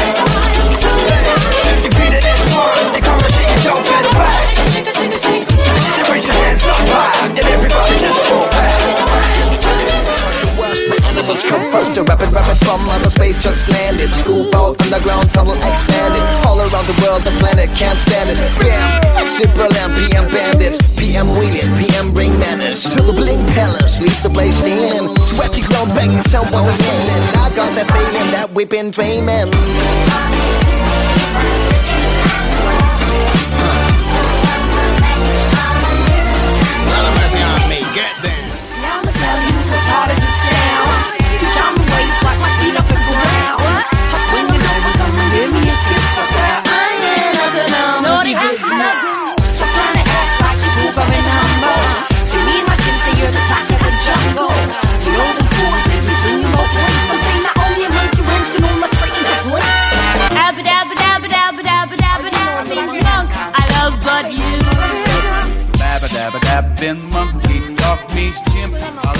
C'est beaucoup plus énergique que Ouais. ce que je pouvais imaginer en fait. T'as vu ça, hein, ça Ça donne envie de se bouger. Mm. hein. Parce que Caravan Palace, dans mes souvenirs, c'est beaucoup plus calme en fait. Ouais, ouais, ouais. C'est pour ça que je disais que c'était un peu trop facile de partager du Caravan Palace. On avait passé à autre chose, quoi. Mais voilà. En tout cas, l'électro swing, vo- voilà un petit peu à quoi ça ressemble. Je pense que ça vous parle un petit Ouais. peu plus maintenant, non? Je suis désolée. J'avais pas, alors très sincèrement, j'avais pas trop entendu, euh, mais j'aime beaucoup ce cette fusion là, ça, ça me plaît beaucoup, surtout le côté jazzy comme ça. Ouais, tu vois. Je sais que vraiment très, très moi cool, j'aime bien le tout ce qui est jazz, j'aime bien. Je sais que Natacha est un petit peu moins fan euh, de ce qui est jazz, mais moi, moi, ça me plaît bien. Ouais. Euh, je suis désolée, moi j'ai eu, l'image d'une grenouille qui dansait avec un haut de forme et une canne sur le premier morceau. Désolée. Ah non non, tu, toi, tu sais, c'est marrant ce que tu dis parce que c'est ce que j'allais le dire, c'est que euh, moi qui suis très, qui suis très fan de cartoon, euh, c'est vrai que ça renvoie aussi à à, à tous ces morceaux jazzy que t'entendais dans les dans les cartoons classiques en fait. Euh, c'est c'est assez assez rigolo. Euh, Oui, oui, je pense que tu pourrais illustrer ça facilement Mm. là-dessus. Ah oui. hein. C'est- c'est voilà, ça, mais euh, mais moi j'aime bien. J'ai- j'ai- C'est vrai que j'aime bien ce, ce ce jazz un peu euh, vintage. Par contre, je connaissais pas du tout ce, ce courant-là. Là, je, très sincèrement, je je ne connaissais pas. Et bah du coup, je t'encourage à écouter parce qu'il y a pas mal de choses. Ouais, c'est très sympa. Ouais. Il y a, bah, comme je disais tout à l'heure, il y a Caravan Palace qui est très connu, mais il y a Lire le temps qui est vachement bien et qui ont sorti un album il y a pas très longtemps en plus. Enfin, un nouvel album il y a pas très longtemps. Euh, Caravan Palace, je crois l'avoir entendu l'autre jour. Euh, on est bien d'accord, c'est un français. Caravan Palace, Euh, non? c'est des françaises, je crois. Oui, ouais, ouais, c'est des françaises. Si je dis pas de bêtises. ça, Ou je confonds peut-être avec, avec Mm. quelqu'un d'autre alors. Euh, Moi, c'est français. Hein. D'accord, ok. Parce que je- il me semble avoir entendu l'autre jour sur euh, sur France 4, je crois. Euh, enfin bref, ça, j'ai dû l'entendre, ouais. En tout cas, ça c'est euh, c'est une quasi certitude.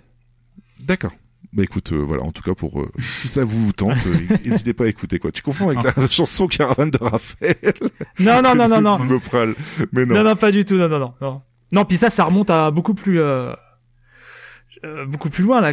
Raphaël Caravan, c'était quand? C'était c'était début 2000 ça. ça. C'est loin. ça, Ouais, il y Ouais, a, ouais. il y a presque Non, non, 20 c'est- ans quoi. voilà. Où le clip, la caméra, elle tourne tout le temps et puis t'as envie de gerber à la fin. Oui. Non, non, c'est, je parlais pas de ça. mais, euh, mais- non, non, mais c'est très sympa en tout cas. Très sympa. Je Ah oui, connaissais oui, pas. oui, oui, ouais. Euh, bon, vous avez vu depuis tout à l'heure, j'ai réussi parfaitement à tout enchaîner de manière naturelle. On est en droit de se demander si c'est de la chance ou du talent. Donc, on va maintenant parler de trans psychédélique qui n'a absolument aucun rapport avec tout ce qu'on a discuté jusqu'à présent. Voilà. Euh, Et du coup, je vais pas vous demander pour vous c'est quoi, c'est quoi donc, parce que je pense pas que vous, ça vous parle plus que ça. Peut-être Babar, peut-être un petit peu, non?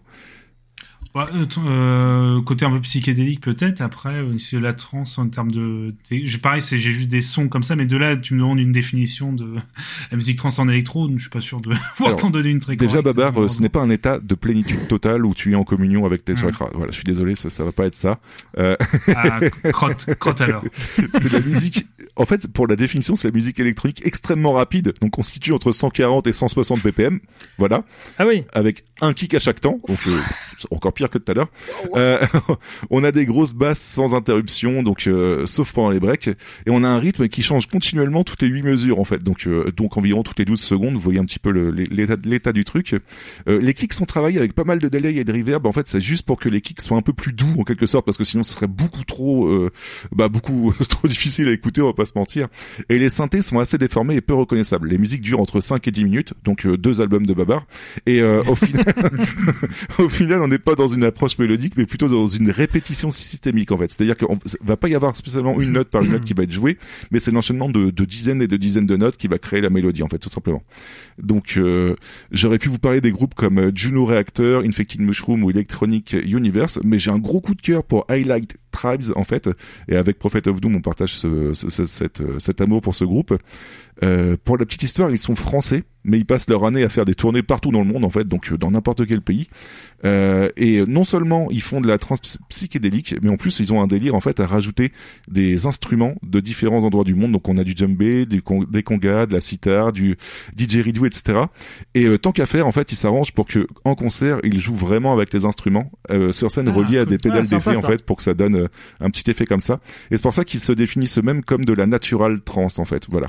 Donc euh, de la trance avec en plus ajouter des, des instruments naturels dessus en fait. Donc euh, Ils ont, ils ont pas un mélodique. hein? Euh, je sais pas. Ouais, après, pas je t'ai mal, hein. cité quelques extraits de trucs, hein, mais il y a plein, il y a plein, plein de Ah choses. ouais. hein, donc. euh, Ils peuvent prendre cette idée, hein, je leur donne. Et euh, bah, c'est encore un groupe qui coche euh, un de mes kinks parce que mine de rien en fait on sent des inspirations de partout du partout autour du monde donc ça fait plaisir. Euh, ils ont sorti huit albums dont deux live. J'aurais pu vous parler de Live in India mais en ce moment j'ai un gros kiff pour leur album Temp- Temple of Light en fait. Euh, L'album fait neuf titres pour 1h08 aucun titre dure moins de 5 minutes, comme je disais. Hein, c'est c'est vraiment, mais c'est c'est normal en fait. Comme la musique vous fait un peu voyager en quelque sorte, en fait, euh, du coup c'est le temps de créer une ambiance, etc. Donc euh, c'est tout à fait logique. Et vous imaginez bien que pour vous passer des, ex- des extraits de 30 secondes, j'en ai totalement chié. Voilà. Euh, du coup, on va quand même s'écouter trois extraits. Dessus, il y aura Esperanza, Rainbow Serpent et Wind Raker. Rien à voir avec Zelda, mon cher Babar. Euh, Dommage. du coup, on s'écoute ça tout de suite.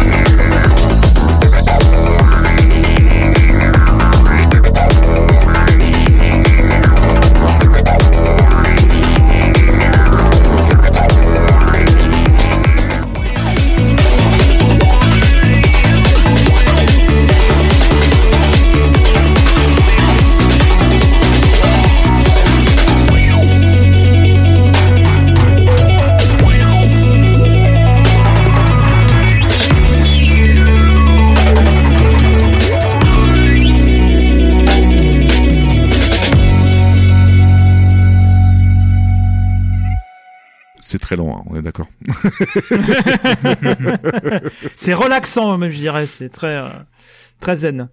Mais en fait, ça va tellement ouais, vite qu'au bout d'un moment, c'est po- c'est posé en fait. Je sais pas si vous voyez ce que je veux dire, Ouais, mais euh, c'est- on, sent, Mm, mm, on mm, sent pas trop que c'est- hyper rapide. Il y a d'autres musiques beaucoup plus brutales que ça en fait, et du coup, ça installe une, cer- une certaine ambiance en fait, je trouve quoi. Mais c'est bien parce qu'on voyage. Hein, Voilà. J'ai beaucoup aimé le deuxième, moi. Le, deuxième morceau, c'est comme instrument. C'est pas le.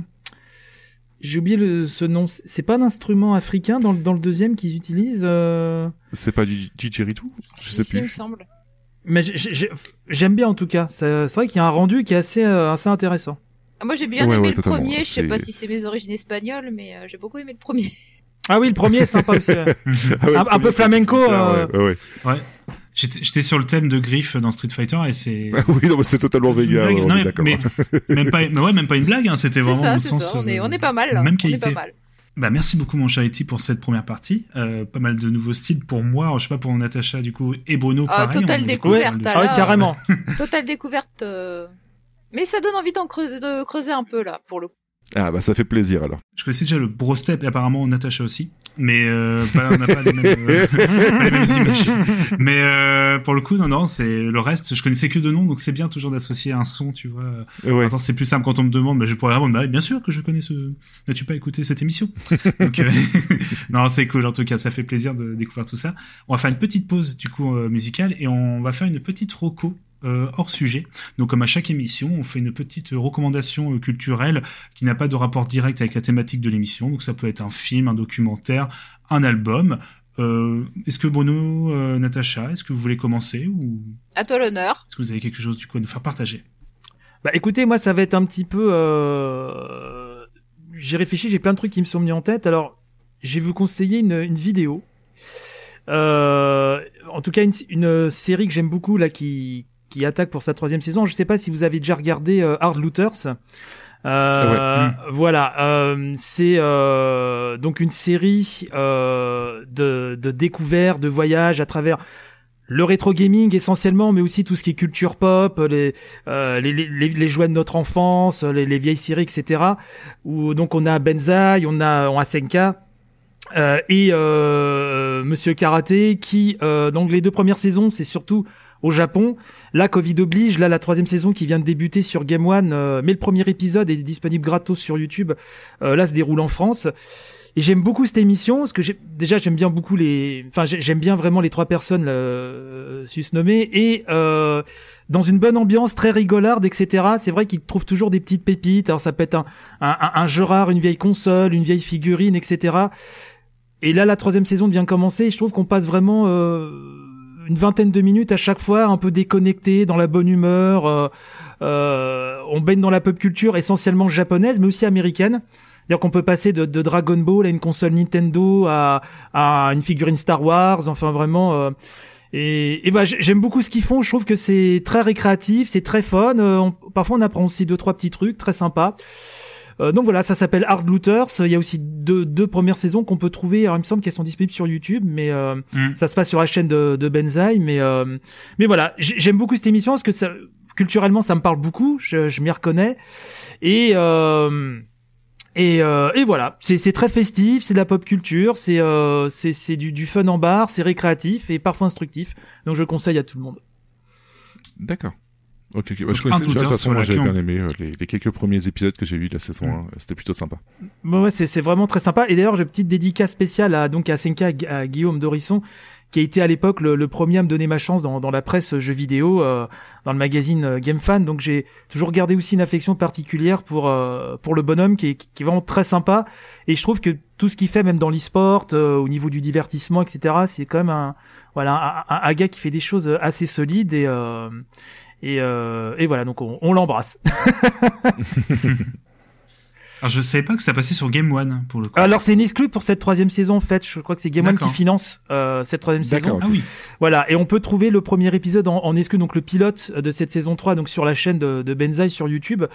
Et il me semble que X semaines euh, après la diffusion sur Game One, on retrouvera aussi des épisodes sur YouTube. euh, euh, voilà, mais euh, bon, ce qui est normal, Game One finance, donc c'est ils, ont la primeur de voilà Mm. des, des, des Oui, épisodes. c'est clair. oui.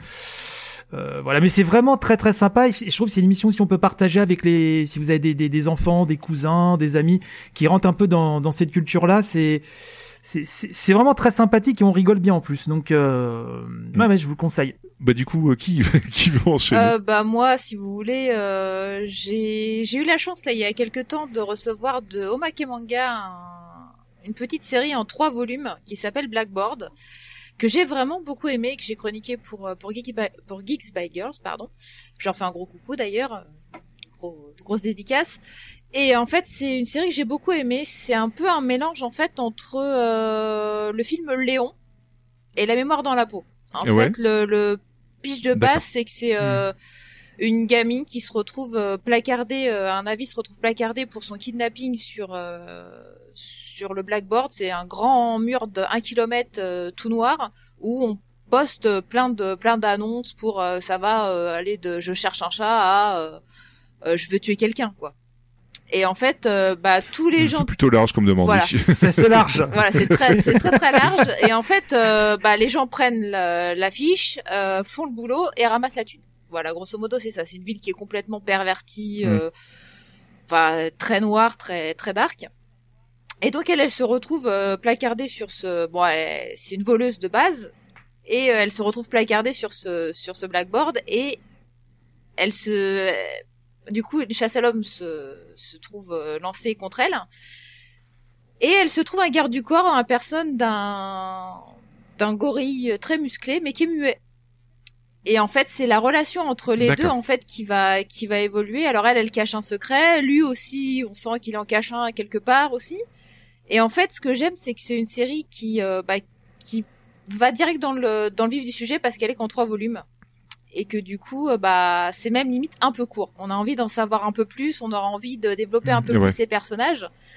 C'est un premier jet euh, de son auteur. C'est vraiment un premier manga et franchement c'est un excellent manga donc euh, à suivre et si vous pouvez euh, vraiment alors par contre là pas pour les enfants hein, c'est très c'est très cru mais c'est un Hmm. très très bon premier manga et je vous le conseille vraiment c'est chez Omake Manga que c'est sorti et ça s'appelle Blackboard. D'accord, ok. Babar, est-ce que tu veux enchaîner? Oh, vas-y, je vais enchaîner. Euh, du coup, peu de soucis. Donc, je vais vous parler d'un groupe de Strasbourg, donc dans l'est de la France, euh, qui vient de sortir un album. Alors, pour être honnête, je croyais que ce groupe s'était arrêté depuis euh, pas mal d'années parce qu'il n'avait pas sorti euh, d'album ou de choses en, depuis à peu près 5-6 ans. Alors, je vais vous parler du groupe qui s'appelle Another 5 Minutes qui est un voilà un petit groupe indé de on va dire emo-core un peu post euh, hardcore donc on est sur des morceaux à la base qui étaient assez rapides un peu comme un groupe dont j'ai déjà parlé Yeti qui s'appelle Tucci Amore Ouais. Voilà, qui était donc une sorte de hardcore avec un côté émotionnel assez prononcé, assez rapide. Mais là, on est sur quelque chose. Alors, au début, ils étaient un peu comme ça. Je les ai surtout découverts en live il y a, oh, ça devait être en 2012, 2013, quelque chose comme ça. Et je vais vraiment beaucoup accrocher. Et là, leur dernier album qui est sorti là, donc euh, qui s'appelle Fil Rouge, qui est sorti le- en fin d'année, non pardon, en février il y a un an. Donc je, mais ça fait tout juste un an. Là, je viens juste de découvrir.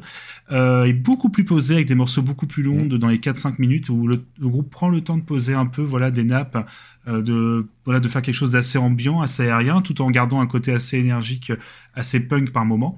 Et euh, je vous le conseille parce que moi c'est un groupe voilà que j'avais découvert en live comme j'avais dit il y a pas mal d'années, une vraie claque live euh, pour un groupe qui que je connaissais pas, qui a tout balancé en, en 20 minutes, qui a sorti un qui a fait un set impeccable, euh, plein d'énergie et vraiment très heureux de voir que ça continue. Et je vous ai même euh, mis un petit extrait de côté, mon cher Yeti. euh, du coup, si euh, tu peux le passer pour euh, vous donner une petite idée de à quoi ça peut ressembler euh, cet album. C'est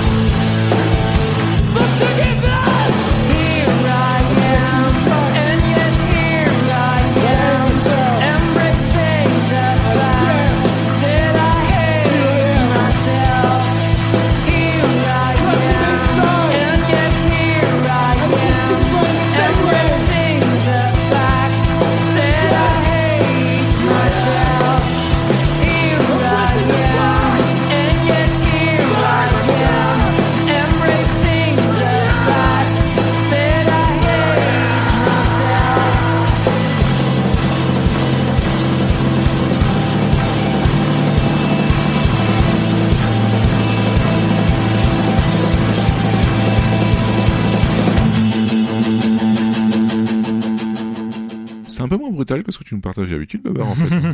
Oui. Alors, en sachant plus que euh, il y a un autre album dont je voulais parler, mais euh, j'en parlerai peut-être une autre fois. Mais là, l'extrait, j'aurais pu vraiment prendre un morceau entier et durer 20 secondes. Donc, tu vois, ça peut te donner un peu une idée du style que j'aurais pu passer. Donc, je me suis dit, non, je vais vous faire découvrir autre chose parce que là, Another 5 Minutes, alors c'est le groupe, c'est Another 5 Minutes. Je trouve malheureusement, et euh, du coup, malo Bon, c'est un petit groupe indé, attention, mais c'est un peu dommage que voilà, ce soit pas plus connu parce qu'ils proposent vraiment quelque chose de très sympa. Moi, j'avais beaucoup aimé. Ils ont déjà sorti euh, une démo et je crois deux EP euh, en peu de temps et ils ont du coup fait une longue pause. Alors, je sais pas si c'était vraiment arrêté ou juste s'ils avaient arrêté de, de tourner simplement, mais voilà, ils ont re- refait des concerts euh, bah, encore cette, enfin l'année dernière. Euh, bon, bien évidemment avec la crise actuelle, c'est toujours un peu compliqué de Ouais, dire quand un groupe tourne ou pas. Mais en tout cas, ils ont sorti leur album il y a un an, Fil Rouge. Euh, il coûte 5 euros sur Bandcamp en numérique. Pas encore eu l'occasion de pouvoir l'acheter en, en vinyle, mais euh, j'espère parce que c'est vraiment un, un album que je trouve vraiment très cool, même si un et ça, pour le coup, il on y retourne, un peu long dans le style.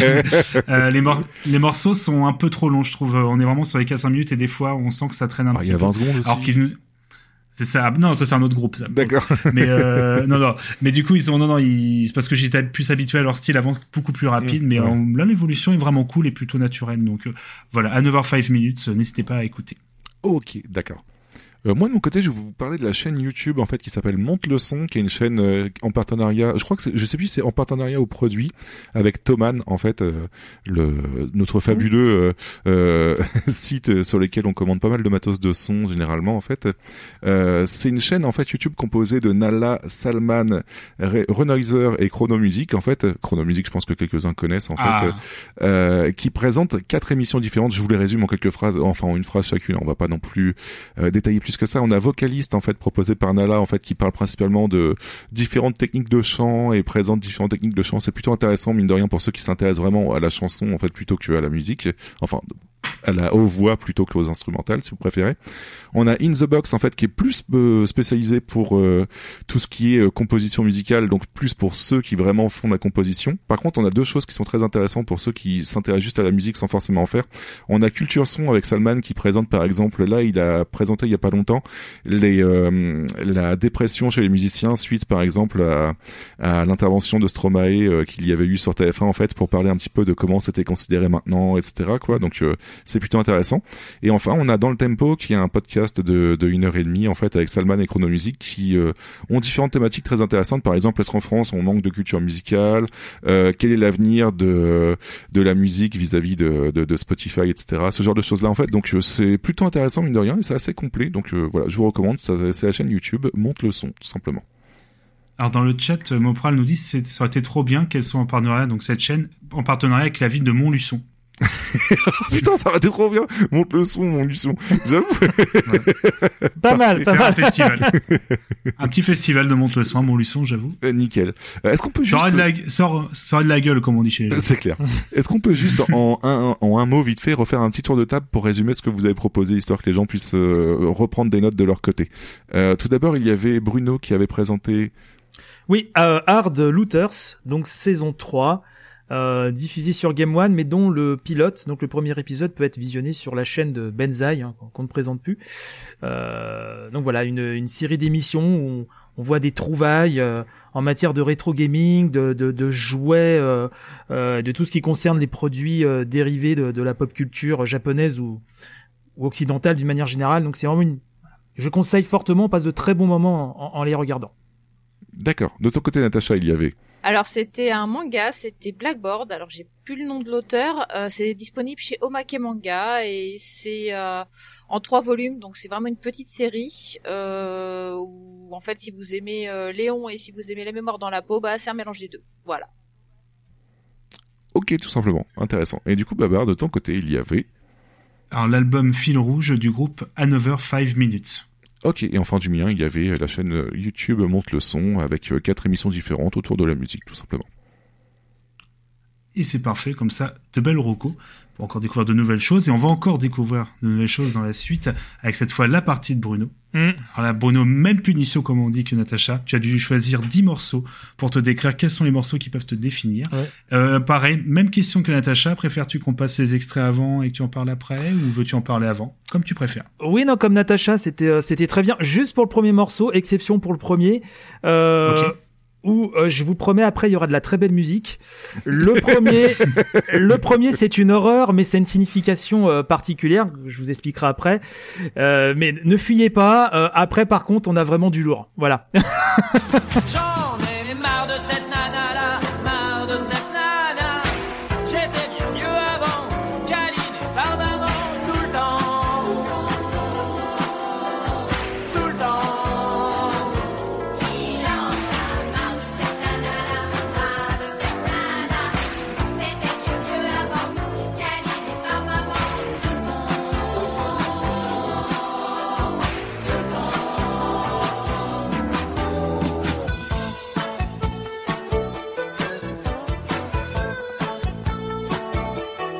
Ah, le petit son à la fin de l'extrait, c'est toujours un bonheur. Magnifique.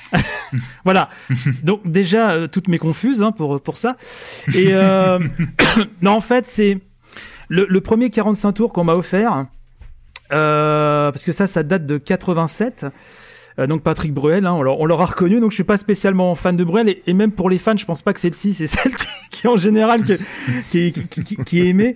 Euh, c'est donc euh, j'avais 11 ans et euh, c'était mes parents, mes grands-parents qui s'étaient euh, cotisés pour m'acheter ma première chaîne IFI en fait. Euh, et donc c'est surtout lié à ce souvenir-là. C'est une chaîne IFI euh, Hitachi. Je me rappelle que j'ai aimé d'amour pendant des années. Et euh, je pense qu'à ce moment-là, le vendeur a dû leur dire tenez, c'est le tube qui cartonne chez les jeunes en ce moment. Euh, ils ont voulu me faire plaisir, et donc ils ont, ils ont pris ce disque-là. Et donc quand ils m'ont fait la surprise, ils l'ont mis. euh, et donc c'est pour moi ce son, il est lié à voilà cette chaîne IFI en fait.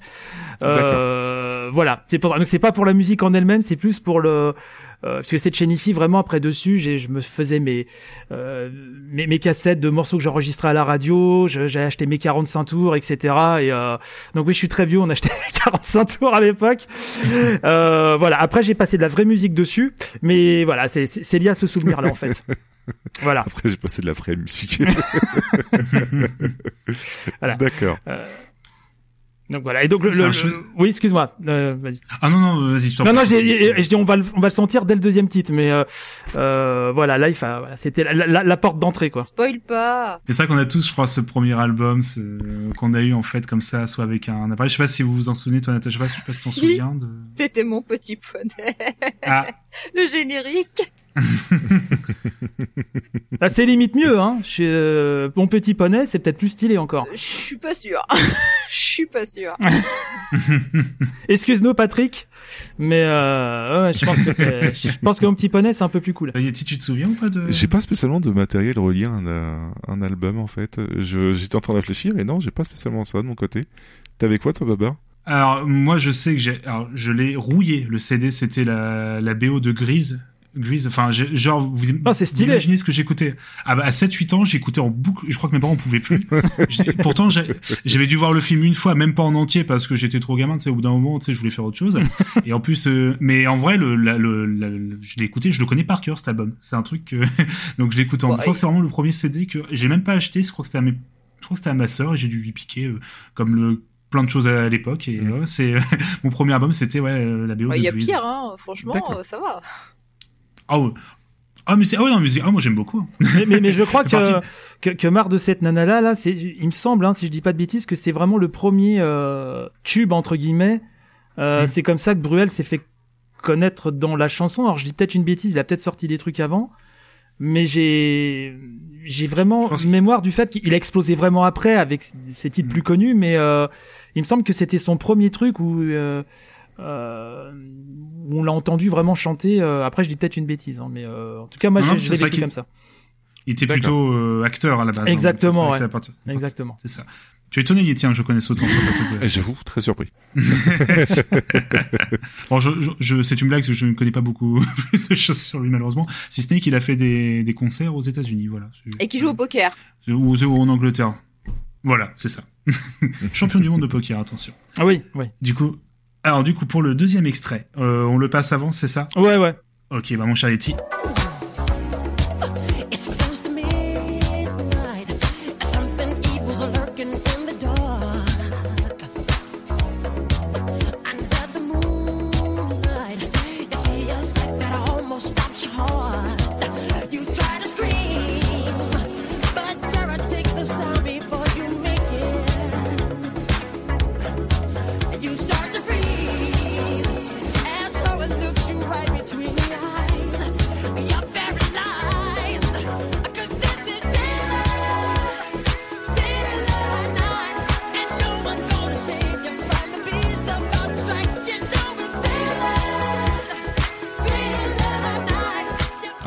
que Besides X, c'est avant tout la présentation d'artistes indés qui ont besoin petit pouce Voilà. pour Et se donc- faire connaître. Déjà, j'aime, pousser les jeunes, euh, les jeunes qui n'en veulent. Et donc, euh, voilà. Je pense qu'on entendra parler de lui, hein. Donc, euh, Ouais, ouais, je pense que c'est un petit gars plein d'avenir. Ouais, ouais. je suis un dénicheur de talent devant l'éternel. Mais, euh, non, c'est, alors, c'est, double, double anecdote, en fait. C'est que, euh, mon, mon premier rapport avec, vraiment avec la musique de, de Michael Jackson, c'était, euh, là, anecdote de vieux, hein, euh, vraiment. Euh, Thrillers, le clip, la musique, il y avait vraiment un, comme on dit maintenant, il y avait un gros buzz autour. Et figurez-vous qu'en France, l'exclusivité des premières images du clip, c'était Michel Drucker qui les avait, Mhm. et ça avait été teasé toute la journée, etc. Et je me rappelle que je voulais absolument voir ce que c'était. Euh, en plus 82, oui, donc j'a- j'avais 6 ans quoi. Et, euh, on était chez de la famille, je sais pas, bon, on met, ça devait être Champs-Élysées, j'imagine, un truc comme ça de Michel Drucker. Et arrive le moment où voilà, exclusivité française, euh, on vous montre le clip de Michael Jackson. Ça commence par sa transformation en loup-garou. Je peur panique et je me réfugie dans, dans les jupons de ma mère en fait. Et j'ai entendu, mais j'ai rien vu du clip. J'étais agrippé à ma mère et j'ai eu une trouille euh, terrible quoi. Mhm. Et en fait, après les années qu'on suivi, j'ai vraiment appris à, à, à connaître vraiment ce, ce, ce que faisait Michael Jackson. Et c'est vrai que ça a été un des premiers artistes que j'ai vraiment aimé euh, viscéralement. C'est-à-dire que l'album Thriller, c'est peut-être l'album que j'ai le plus écouté en boucle. Euh, c'est mon premier laser disque aussi. Euh, dès que j'ai une platine laser, je voulais absolument Thriller. Euh, voilà, pour moi, c'est un album parfait.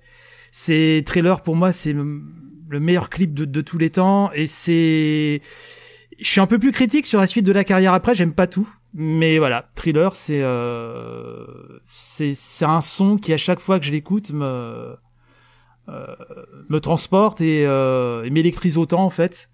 Et idem pour le clip quoi. Je, Je, je pense pour celles et ceux ou même pour les plus jeunes hein, qui n'ont pas connu parce qu'en fait on parle du clip comme ça comme si c'était un simple clip mais c'était vraiment un événement parce que on peut vraiment dater ça comme le premier vrai clip on va Ouais, dire, en plus euh, réalisé à la par, John Landis. hein, Enfin, c'est- c'était pas, c'était pas rien. Voilà. Hmm.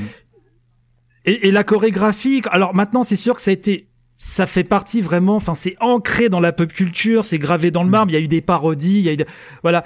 Mais vraiment, euh, cette chorégraphie, quand il, avec son blouson rouge, ses mouvements, pour moi c'est la plus belle choré euh, Hmm. de tous les, enfin c'est celle que je préfère vraiment. Et Mm. c'est un clip qui à chaque fois m'hypnotise et je l'ai vu 20 000 fois et et je trouve que l'album Thriller c'est que que que des des des, des tubes, des tueries. Euh, voilà sur les albums qu'on suivi, j'ai mes préférés, il y en a que j'aime un peu moins. Là et j'ai envie de dire les albums qui qui vont qui vont être post bad, j'aime pas tout en fait. Euh, Il y en a que j'aime beaucoup, il y en a que j'aime un peu moins. Mais là, dans Thriller, c'est vraiment l'album. Enfin, pour moi, c'est que que que des des des, des chefs-d'œuvre absolus. Et euh, et voilà. Et puis c'est une période aussi. C'est euh, période où j'écoutais aussi beaucoup Madonna.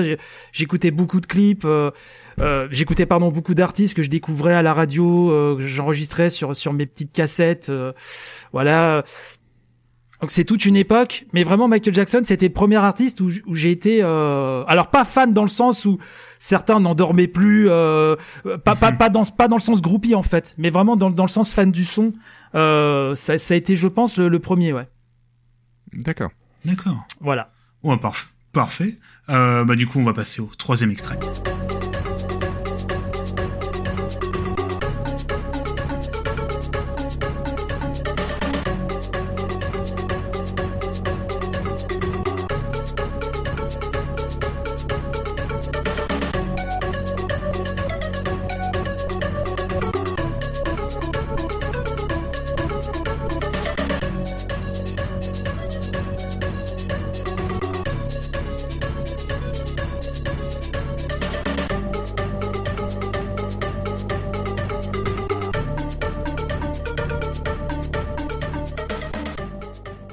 serions-nous plutôt sur de la musique de jeu? Ouais, totalement. Euh, en, fait, euh, ça c'est euh, donc une musique tirée de Shadow of the Beast. Euh, ah bah oui Voilà, euh, qui sort en 1989 sur l'ordinateur Amiga. C'est composité, c'est compo- composé, Composité. pardon, je suis ému, par euh, David Whittaker. composité, j'invente des mots, je suis très fort.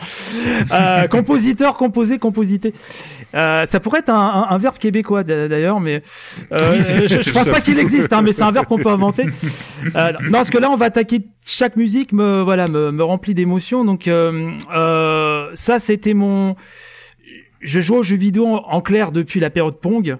Euh, mais il y a eu vraiment un, un basculement avec la période Amiga en fait où c'est vraiment devenu une passion viscérale et Shadow of the Beast pour ceux qui l'ont vécu à l'époque c'est un jeu qui visuellement et, et au niveau de ses musiques euh, on n'avait jamais vu ça Hmm. euh, c'est vrai que l'Amiga permettait de manipuler des, des échantillons sonores comme comme aucune autre machine euh, et ça a été mon premier choc artistique sur le jeu vidéo en fait. Je me suis dit au-delà du plaisir ludique, on peut créer des visuels et des musiques qui qui vous transportent. C'est la première fois que j'écoute Ouais. une BO de jeu en boucle, euh, branchée sur ma chaîne IFI, euh, etc. Euh, ce que je ferai avec plein d'autres titres, hein, dont euh, Street of Rage dont on a parlé tout à l'heure. Mais là, on est en 89 et c'est vrai qu'en face, t'as la NES, t'as qui ont des musiques mythiques aussi, c'est pas ce que je veux dire, mais en termes de, de puissance sonore, il y a vraiment un basculement.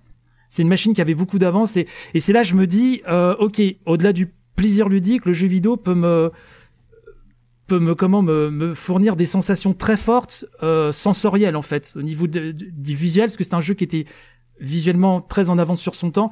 Et et ces compositions qu'il y a dans Shadow of the Beast pour moi c'est ça a toujours été des sonorités qui venaient un peu d'ailleurs. Je, je je sais pas je trouve ces musiques absolument incroyables et euh, elles m'ont énormément marqué et et je les réécoute encore régulièrement en fait Ah mais Bruno, les, les scrolling parallax. ah non mais c'était fou les multi-scrolling. c'était- Non, c'est vrai que c'était fou. C'était dingue et euh, et c'est là que je me suis dit voilà le- donc le, le jeu vidéo Hmm. artistiquement a, a, a vraiment quelque chose de fort à proposer aussi et, euh, et il il le prouvera à de nombreuses reprises par la suite. Et Tina Natacha, est-ce que ça vous parle un petit peu du coup euh, Euh, ce jeu Moi, pas ça me- j'y ai pas joué spécialement euh, beaucoup. Moi, ça m'étonne pas. Je dis pas que ça me parle, mais je dis que ça m'étonne pas de, de Bruno. non, moi, j'étais trop jeune. Je l'ai pas connu du tout. Hein. C'est vraiment le jeu que j'ai connu euh, par euh, l'intermédiaire des magazines ou des euh, Ouais. euh, des vidéos rétro, mais j'ai jamais. euh, Enfin, j'ai joué depuis en émulation, mais voilà, c'est vraiment le jeu que je voyais par image, Ouais comme ouais ça, ouais. que je rêvais d'imaginer. Et accessoirement, c'est l'un, c'est l'un des jeux les plus durs de tous les temps aussi. J'ai réussi à le finir une Oui. fois. Je me rappelle. Ah oui. Ah oui, oui. Je, je pense qu'à l'époque, dans ma tour à Aubervilliers, on a dû m'entendre sur tout le tout le département parce que j'ai réussi à le finir une fois. Mais c'est un c'est un jeu qui est immensément dur et euh, Mm. voilà. Et ce qui poussait à aller plus loin chaque fois, c'est de se dire quelle va être la prochaine musique, quel va être le prochain décor. euh, euh, Mm. Voilà. C'est euh. Pro, pro tips les jeunes, pro tips les jeunes, allez à gauche au début et pas à droite. Ça peut surprendre. mais- voilà, voilà, C'est exactement, le pro tips. exactement. c'est le pro tips. Du coup, mon cher Yeti, Tu on va passer au quatrième extrait. euh, à gauche, c'est ça Non, quelque chose comme ça? Non, c'est c'est littéralement le, le bon déroulé du niveau, c'est faut aller à gauche. Tu dois, Alors, tu dois rentrer dans un arbre, faire tout un niveau d'un arbre, choper une clé. Sinon, si tu vas à droite, t'es coincé, t'as pas la clé et, et tu meurs. voilà, donc euh, Ah, cet enfer. Du coup, on va pouvoir passer à notre quatrième extrait, euh, pas quatrième extrait, pardon, directement. Ouais, quatrième extrait, ouais.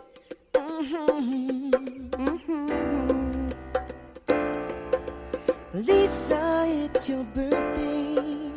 God bless you this day. You gave me the gift of a little sister, and I'm proud of you today. Lisa, it's your birthday. Happy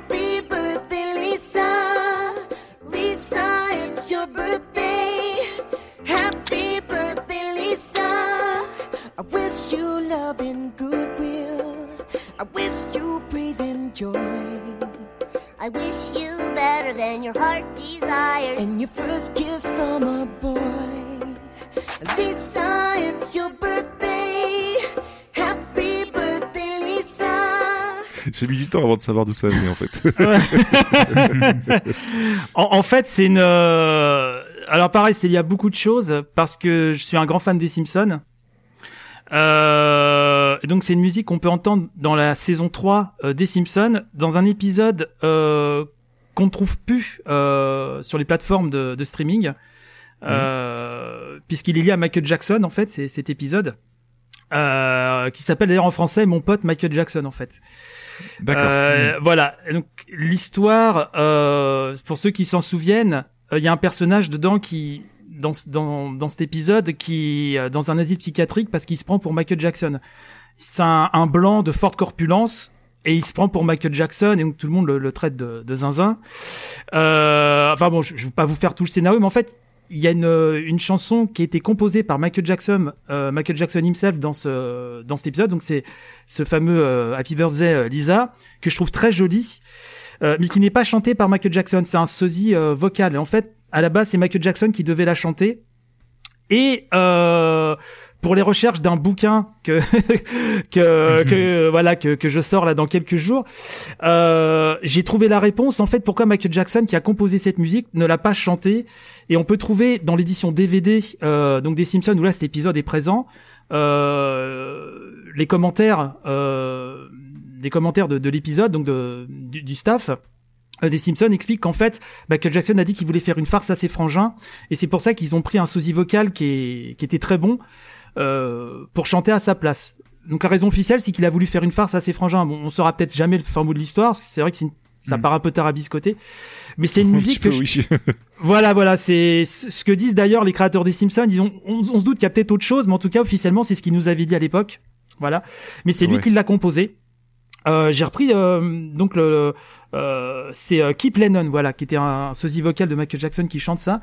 Et je trouve que c'est une chanson très jolie à la fois joyeuse et émouvante. Et c'est à l'image des Simpsons en fait qui, qui peut être très acide euh, très en pointe sur un humour vraiment euh, euh, très très vachard. Et en même temps il y a toujours des moments d'émotion. Et je trouve que ce- j'aime beaucoup les chansons qu'il y a dans les Simpsons et, et ça illustre bien euh, Happy Birthday Lisa illustre bien ça.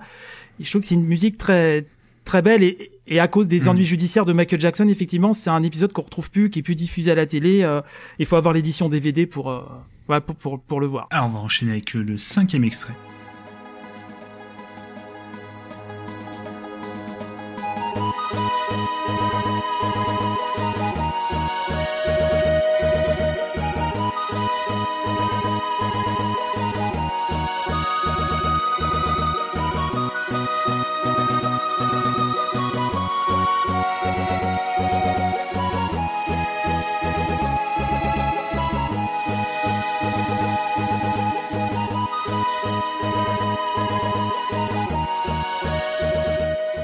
Vous êtes bien dans les Alors- démons du milieu.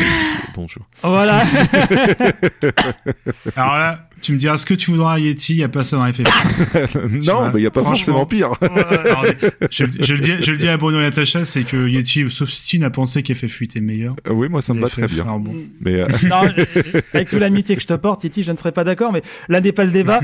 Euh, non, non, bah, euh, là, Qu'avons-nous écouté, faut le dire, là. Voilà, donc là, là c'est le deuxième euh, impact en fait euh, musical avec mon rapport avec les jeux vidéo, ce qui va me faire e- effectivement euh, un peu comme Natacha, la, la musique. Moi, j'ai beaucoup de BO de jeux vidéo en fait, puisque c'est un univers qui me qui me fascine de, depuis toujours, depuis tout petit. Et euh, et ça, c'est le deuxième impact musical euh, après Beast, c'est que j'ai c'est un copain qui se l'achète en import en fait, FF6 au début je- j'entends ces musiques et je, je, enfin, j'ai la chair de poule, ça, ça me fait un truc euh, dingue, quoi. Et je me dis, mais qu'est-ce que c'est que cette musique, quoi? C'est, assez incroyable. Et euh, donc, euh, je vous passe les détails, mais le jeu, donc, j'ai dû, j'ai dû le faire, je sais pas, euh, 100 fois, 50 fois, j'en sais rien, de, depuis sa sortie sur Super Famicom. Et pour moi, c'est une des plus belles BO, tous médias confondus. J'aime, enfin bon, Nobuo Ematsu, donc Final Fantasy VI, hein, voilà.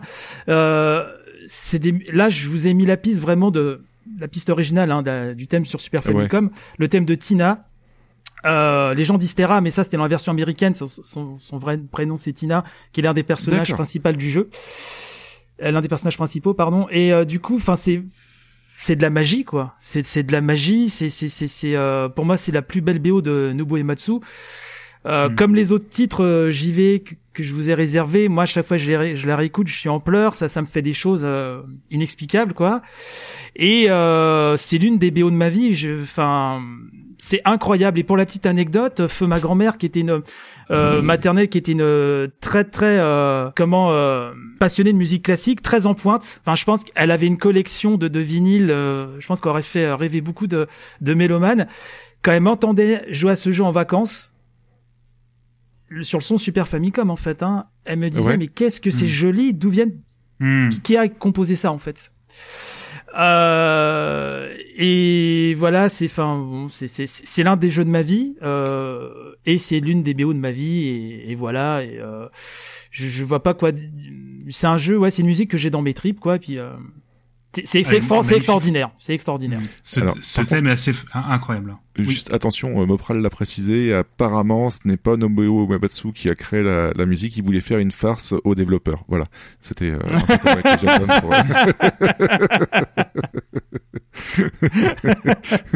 Il y a que Lego qui, com- qui complète, il voulait faire une farce à la grand-mère de Bruno apparemment. D'accord. ok. voilà C'est, euh, d'accord ouais, ah bah ah, quelle révélation tu vois là je Ah, ça, tu le savais c'est pas. le Waouh. préciser aujourd'hui.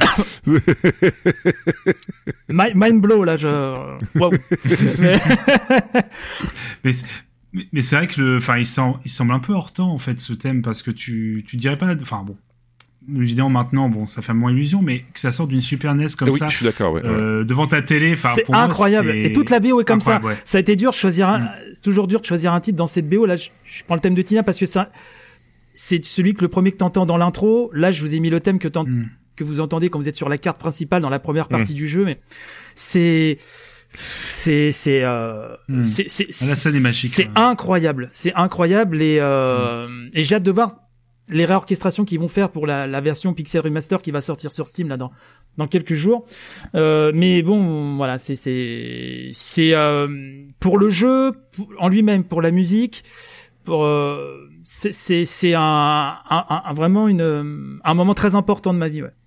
Et euh, et encore plus encore, mais euh, encore plus, mais on en reparlera tout à l'heure, je pense. Du coup, on va enchaîner avec le sixième extrait. Si je meurs ce soir, fuck la terre. Serai sûrement dans le journal comme Nino Ferrer. Les jours passent et la vie suit son cours. La politique reste la même que tu votes contre Si je meurs ce soir, fuck la terre. Serai sûrement dans le journal comme Nino Ferrer. Les jours passent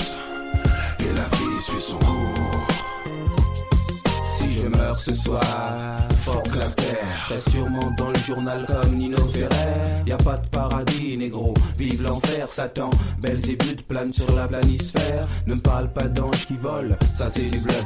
En vrai, ceux qui quittent sur terre ont serré plein de meufs. Si je meurs ce soir, c'est la merde sur Paname. C'est comme les excréments qui fument dans un hammam. Je suis vivant dans la mort, appelle-moi survivant. Pire qu'un réfugié, je deviens mort vivant.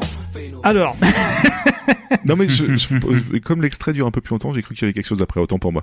Euh, mais sur euh, MC Solar, 5ème as, euh, dernière piste de l'album, je crois, tout simplement. Ouais, alors en fait, c'est- marrant parce que c'est un thème que j'ai beaucoup écouté dans une période de déprime. Euh, parce que l'album, je crois qu'il est sorti en ça date 2000 quelque 2001, ça. Euh, J'étais en, en grosse déprime à ce moment-là et j'avais acheté cet album euh, puisqu'à l'époque, alors je suis pas aussi pointu que toi bien sûr, mais je j'ai toujours acheté pas mal de styles différents, puis y compris dans le rap, dès que j'entendais un son qui me plaisait, bah j'achetais l'album et puis euh, je me laissais euh, je me laissais euh, surprendre quoi. Et j'ai pas l'impression qu'elle est très connue celle-ci et elle m'est revenue en tête il y a quelques années comme ça. Elle a repopé, je l'avais complètement oubliée pendant ouais, peut-être même pr- presque 20 ans en fait. Et je sais pas, elle a repopé et j'ai fait une recherche YouTube et je l'ai réécouté et j'ai fait ah ouais, mais alors je sais pas comment ce titre, cet album est considéré par par les spécialistes du, rap, mais moi c'est vrai que c'est un thème que j'ai beaucoup aimé, que j'ai beaucoup écouté.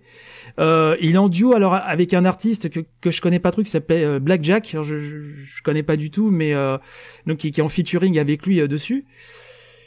Et à un moment de ma vie, c'est je sais pas, ce titre m'a parlé. J'aime beaucoup l'instru, j'aime beaucoup le, le feeling qu'il y a dedans.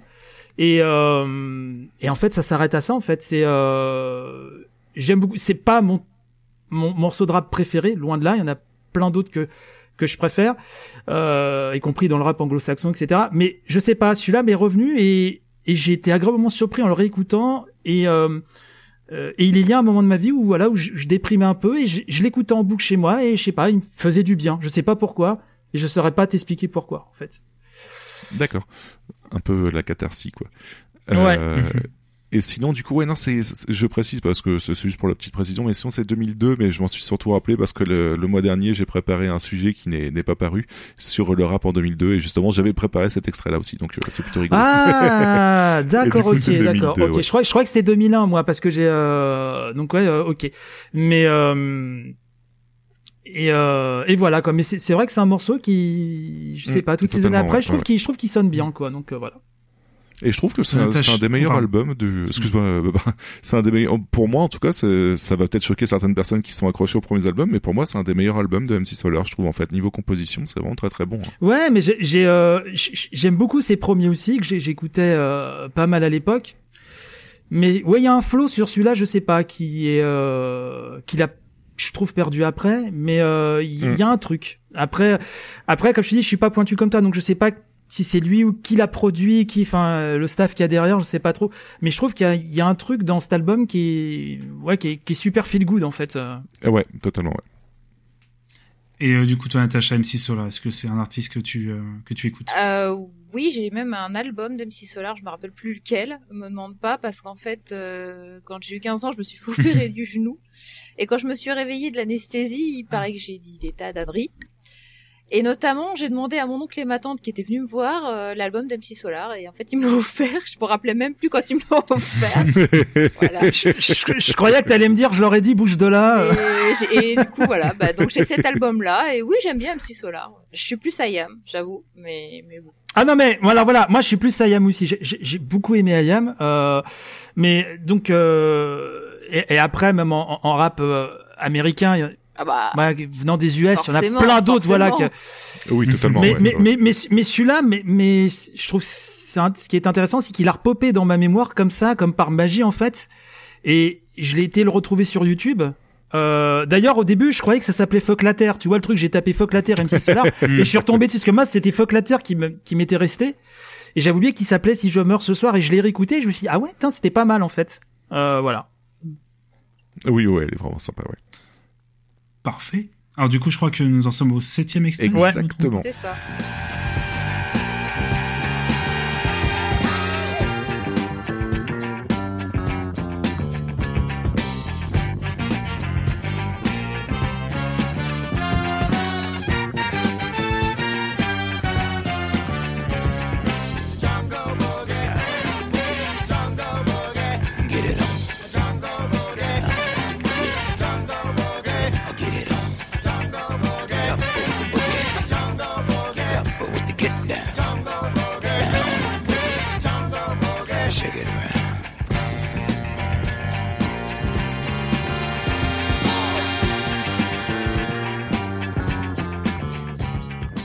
Alors cette ligne de basse que je rêverais de jouer, Ouais.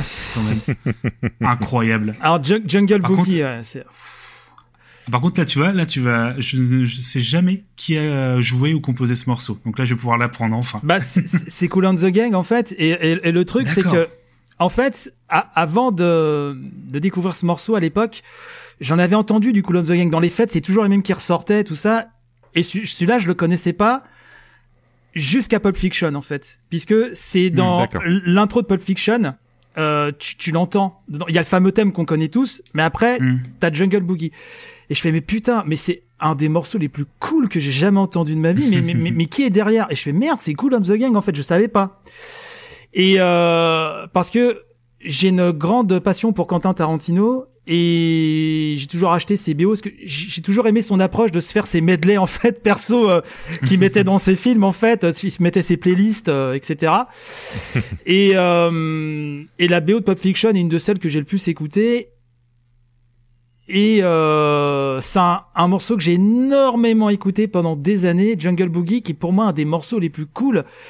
Et d'ailleurs, euh, j'ai beaucoup visionné euh, grâce à YouTube les, les- quand Cool of the Gang le chante sur scène ou dans des, des émissions américaines ou euh, enfin c'est c'est c'est- ouais enfin voilà c'est c'est du charisme à l'état pur c'est c'est un c'est un son qui est Ouais, c'est un son qui est, qui est cool à en crever, quoi. Enfin, vraiment, et, euh, Mmh, ouais. et, et, et voilà. Et je l'ai découvert grâce à Pulp Fiction, en fait, puisque avant, je, on the Gang, je connaissais tous leurs plus grands classiques, mais je ne savais pas que c'était eux, celui Je savais pas que, que Jungle Boogie, c'était eux, quoi. Et du coup, c'est devenu mon, un de mes morceaux préférés, euh, euh, de tous les temps, quoi. Et, euh, et c'est pour moi, c'est la coolitude incarnée, quoi. Enfin, vraiment, est-ce qu'on peut faire plus cool que, que ça? Je, faut se lever de bonne heure, quoi. Alors on nous dit dans le chat, euh, c'est avec cette musique, euh, donc Jean nous dit que c'est avec cette musique euh, que tu as réussi tous, euh, tous tes jets de séduction. Ça, Je suis ravie de le savoir. non, non, pas, pas- non, non, j'ai pas, j'ai pas mis, j'ai pas claqué des mains avec la musique qui a, qui a démarré quand, quand Natacha est venue la première fois chez moi. Non, j'ai, j'ai pas mis Jungle Boogie, mais, euh, mais, euh, mais, euh, ouais, ouais, c'est, c'est un, en fait, c'est lié à, à ce morceau que j'adore. C'est lié aussi à ma passion du- pour le cinéma de Tarantino, pour Pulp Fiction, qui est le film que j'ai le plus vu de toute ma vie. Euh, voilà, c'est, c'est un film que, pareil, dans le genre cooli- coolitude, et pour moi est un, est un sommet. Outre l'objet cinématographique, je trouve qu'il est assez, euh, assez fabuleux. Et euh, euh, et voilà quoi, c'était euh, ouais ça c'est un thème que j'adore et euh, enfin une musique que j'adore et voilà Cool on the Gang euh, du coup euh, euh, un groupe quand même je pense qui euh, qui est intemporel quoi donc on peut écouter euh, Mhm. voilà, et inter- intergénérationnel, je pense. Très clairement. Hmm. On va enchaîner avec le huitième extrait.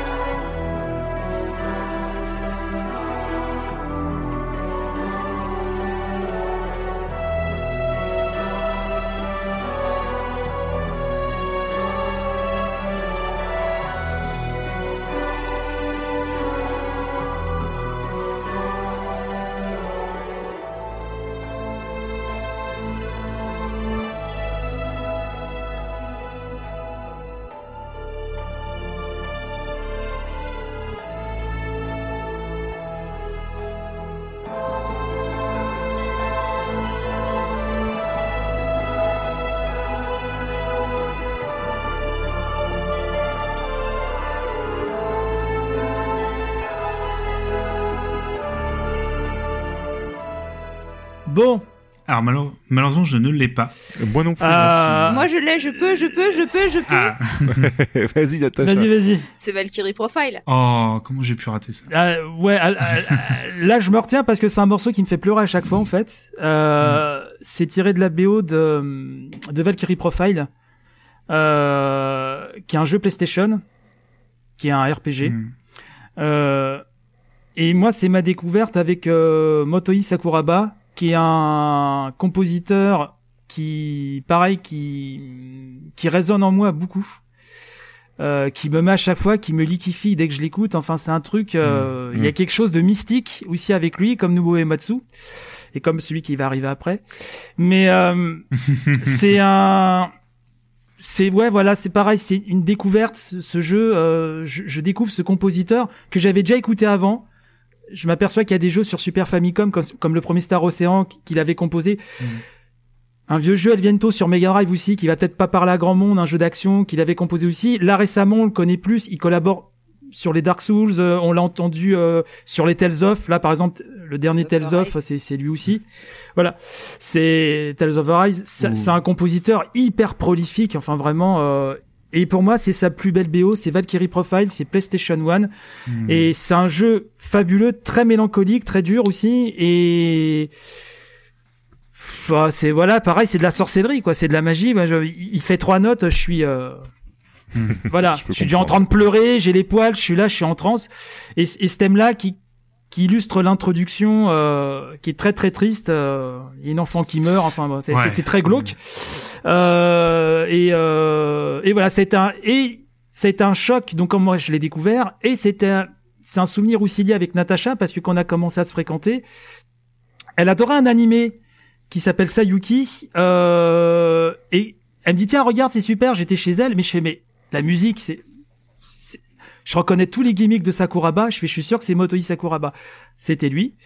Et euh, et du coup quand on a commencé à, à vivre ensemble à, à prendre le RER euh, tous les deux pour aller bosser on, on s'écoutait euh, la BO de Valkyrie Profile en boucle chacun un écouteur sur une oreille et on passait notre, nos temps de trajet à à, à l'écouter parce qu'elle connaissait pas. Donc moi j'étais content de lui faire découvrir et euh, donc voilà c'est lié à des souvenirs avec, avec Nat du temps où on était on était jeunes et, et pimpants et euh, et voilà c'est c'est juste une du plus belle BO voilà tous médias confondus je trouve enfin vraiment c'est voilà je vous la conseille fortement. Et on a Jean-Elisabeth qui Ah, dit c'est- c'est absolument trop mignon et je confirme. Ouais, ouais, ouais. Oui. D'ailleurs, il me semble bien, euh, euh, si je dis pas de bêtises, qu'il y avait un morceau de Valkyrie Profile qui a été joué à l'église pendant notre mariage, me semble-t-il. Oui exact. Trop bien. Doit être magnifique aussi, ça. Euh, ouais, c'est clair. C'est aussi le, le maître, le maître des claviers aussi, euh, Sakuraba. hein, c'est- Oui mais enfin, en, en- en fait il, où il est très fort. Enfin, mais c'est cool, hein. Ah oui, il fait Parce que lui, en fait, ça, il, il- il vient de la scène du rock progressif euh, au Japon et, et où il est très fort, c'est qu'il va te faire des, des musiques très émouvantes qui, qui vont vraiment te, te, ouais, te, te parler. En tout cas, ça marche très bien chez moi, avec des envolées comme ça où vraiment on va être dans l'émotion. Et après, il va te faire part, il va te- sur un autre morceau, il va dégainer les guitares, il va dégainer les claviers. Et euh, d'ailleurs, le thème de combat de, de Valkyrie Profile, qui est Ah l'un ouais. des plus cool de tous les temps, qui est vraiment qui est C'est clair. qui est électrisant à mort. Et donc, il, il, il te, il te fait voyager entre ces différentes émotions. Il te fait pleurer, il t'électrise. Enfin, vraiment, il est, il est très très fort là-dessus. euh. D'accord. Alors je, je conseille euh, petit euh, petit détail, c'est le aussi le, il a fait la musique d'un Mario Tennis où Oui. il, il fait également le, le thème de la balle de 7 ou balle de match.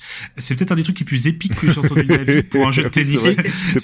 les Exactement, et-. C'est ça, exactement, voilà. Et, et juste euh, aussi, il y a beaucoup de personnes sans le savoir que c'est lui que- qui ont, euh, ont été marqués par Golden Sun sur euh, euh, Ah, sur, mais oui, sur oui, GBA. Le thème de combat de Golden Sun qui est un des aussi un des meilleurs du, du, c'est- la BO c'est lui aussi. Euh, voilà, sachant que la GBA au niveau son c'était très compliqué, elle n'était pas forcément équipée, et ce qu'il en a sorti c'est c'est Hmm. assez assez fabuleux. Ok. Bah, neuvième extrait, du coup. Ouais.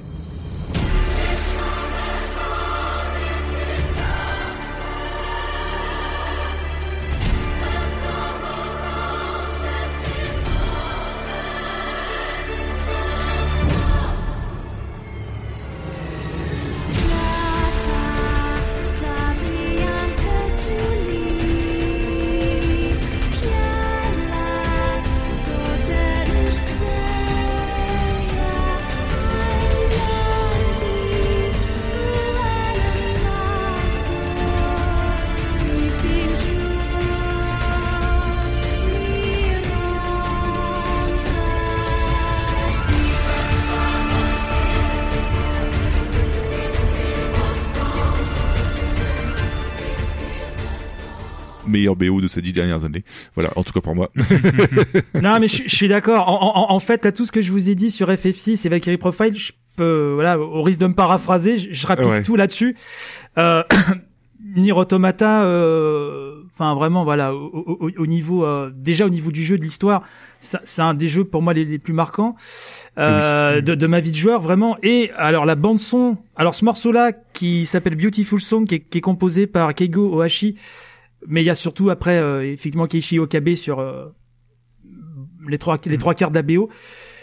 Faudra que dire quoi, c'est c'est absolument extraordinaire et, euh, et alors ce thème-là, c'est un de mes chouchous, ce thème de boss, surtout que ce boss, comme dans les Nier, à chaque fois il y a une histoire derrière. Et à force des runs, on, on voit tous les points de vue et Ouais. une histoire très tragique derrière. Euh, donc ça, la musique, au, au fil des runs, la musique prend une, pareil, une épaisseur d'autant plus importante. Mais euh, waouh, enfin vraiment, euh, Ma- Manier Automata, ça a été un, comme beaucoup, ça, ça a été une claque dans la gueule pour plein de raisons, Ah oui, notamment pour ouais, sa BO et euh, et là envie de tout découvrir, en- envie de tout bouffer. Euh, euh, voilà, Nier, le premier Nier sur euh, sur PS3, je l'avais déjà essayé à l'époque, mais j'adore cette BO. Mais c'est vrai que Nier Automata, ça a été euh, pour moi le, le, le level au-dessus et Mm.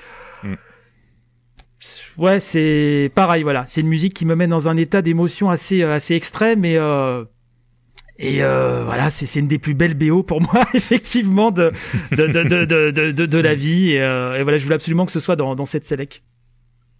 D'accord. Ouais. Ok. Incroyable OST. Hein, je Ah là là. Oui, totalement. Ouais, ouais. Il faut quand même que tu. C'est Natacha, dises, toi-même. euh, grâce à qui tu l'as eu cette BO. Oui, alors il faut savoir que euh, j'ai eu la chance euh, de d'avoir des amis que j'ai- rencontrés en fait à travers mon euh, l'aventure qui était la revue de presse JV, donc le, le podcast quotidien que je faisais euh, sur sur l'actu JV. Je saoulais un peu tout le monde avec Nier Automata, faut le savoir. hein. dès que je pouvais en parler, euh, j'en parlais tout le temps et ils le savaient très bien et euh, j'en parlais une émission sur deux. Enfin bon, voilà. Et, et, et du coup, euh, ils m'ont offert. euh, de, de très très jolis cadeaux euh, liés à Nier Automata, notamment une, une sorte de de, de, de, de, cadre euh, euh, très original euh, euh, qui se déploie sur différents pans, qui, qui, qui sur mon mur là juste en face de moi, sur une des Ouais. scènes les plus emblématiques du jeu, et ils m'ont offert également la la, la BO. Euh, effectivement, euh, très très beau cadeau. Je, je, je les salue encore, je, je les embrasse. Et euh, et c'est un cadeau qui m'a d'autant plus ému vu que effectivement cette BO, ce jeu, c'est un, un moment important de de ma vie. Puis ça, voilà, ça ça évoque plein de choses en moi aussi euh, sur ce que je suis aussi. Donc euh, voilà, c'est le cadeau était d'autant plus euh, d'autant plus euh, émouvant et important pour moi. Et je les, remets, Mm, je les remercie encore. Et donc on va pouvoir enchaîner avec le dernier extrait qui est directement une pépite, donc du coup un morceau entier. En, en avance déjà te remercier pour euh, tous les extraits et pour euh, voilà pour toutes les découvertes qu'on a pu euh, avoir avec euh, ces différents morceaux et en découvrir plus déjà euh, autant toi, pour euh, son Natacha et sur toi. Mhm. Donc ça fait toujours plaisir. Oui, c'est Et du coup ouais, qu'est-ce qu'on va écouter comme euh, Ah. qu'est-ce qu'on va écouter comme dernier morceau? Alors, ça, un, on va retourner sur du Nobuo Ematsu, on va retourner sur du Final Fantasy VI. Euh, c'est un morceau qui est extrêmement important puisque c'est euh, alors c'est l'un pour euh, expliquer rapidement, c'est l'un de mes morceaux préférés du jeu, je pense qu'il a marqué tout le monde, hein, qui est la scène de l'opéra euh, Mhm. dans FF6. Et euh, ma très chère épousée euh, m'avait fait euh, donc la surprise lors de notre mariage. Euh, comme elle vous le disait euh, tout à l'heure, elle faisait de la chorale.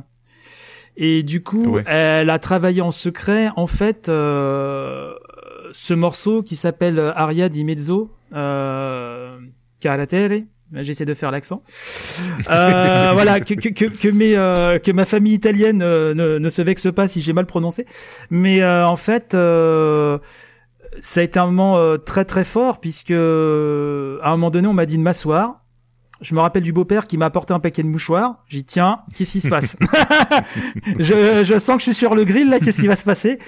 Et en fait, euh, bah, Natacha a chanté sur la version instrumentale de cette version que vous allez entendre, qui est une version Ouais. orchestrale. euh, euh, qui est tirée d'un album donc euh, qui s'appelle FF6 Grand Final, euh, qui est la- l'album Mhm. orchestral de FF6, euh, qui est sorti dans la foulée du jeu d'ailleurs. euh, et, euh, et donc elle m'a fait la surprise de chanter ce thème-là. Euh, et c'était vraiment comme dans un rêve parce qu'il y avait vraiment le spot qui était braqué sur elle. Elle avait le micro, moi j'étais assis devant. Enfin c'était un. J'avais la robe euh, blanche, hein, il faut le savoir quand même. voilà, voilà. Et effectivement, j'ai beaucoup pleuré. C'était beaucoup d'émotions. J'avais des copains qui étaient dans la salle, qui certains copains qui étaient gamers, qui connaissaient le jeu aussi, qui ont été, je pense, assez surpris aussi par cela. Euh, et euh, bah c'est l'un des plus beaux moments de ma vie. Ma vie, déjà, c'était notre mariage, donc de base, c'est l'un des plus beaux moments de ma vie. Mais en plus, c'est ouais. lié à euh, il y a FF6 qui s'entremêle dedans, il y a, il y a, enfin, il y a, il y a plein de choses. C'est un cadeau. euh, c'est- voilà, c'est l'un l'un des plus beaux cadeaux que Natacha m'ait fait, et c'est vrai que c'est un, un moment assez magique.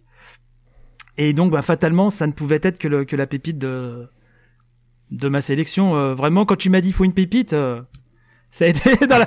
J'ai pas réfléchi un, un millième de seconde, j'ai même pas réfléchi. J'ai dit bon allez tac, voilà. C'est Bah, obligatoire. Ça, du coup, feu.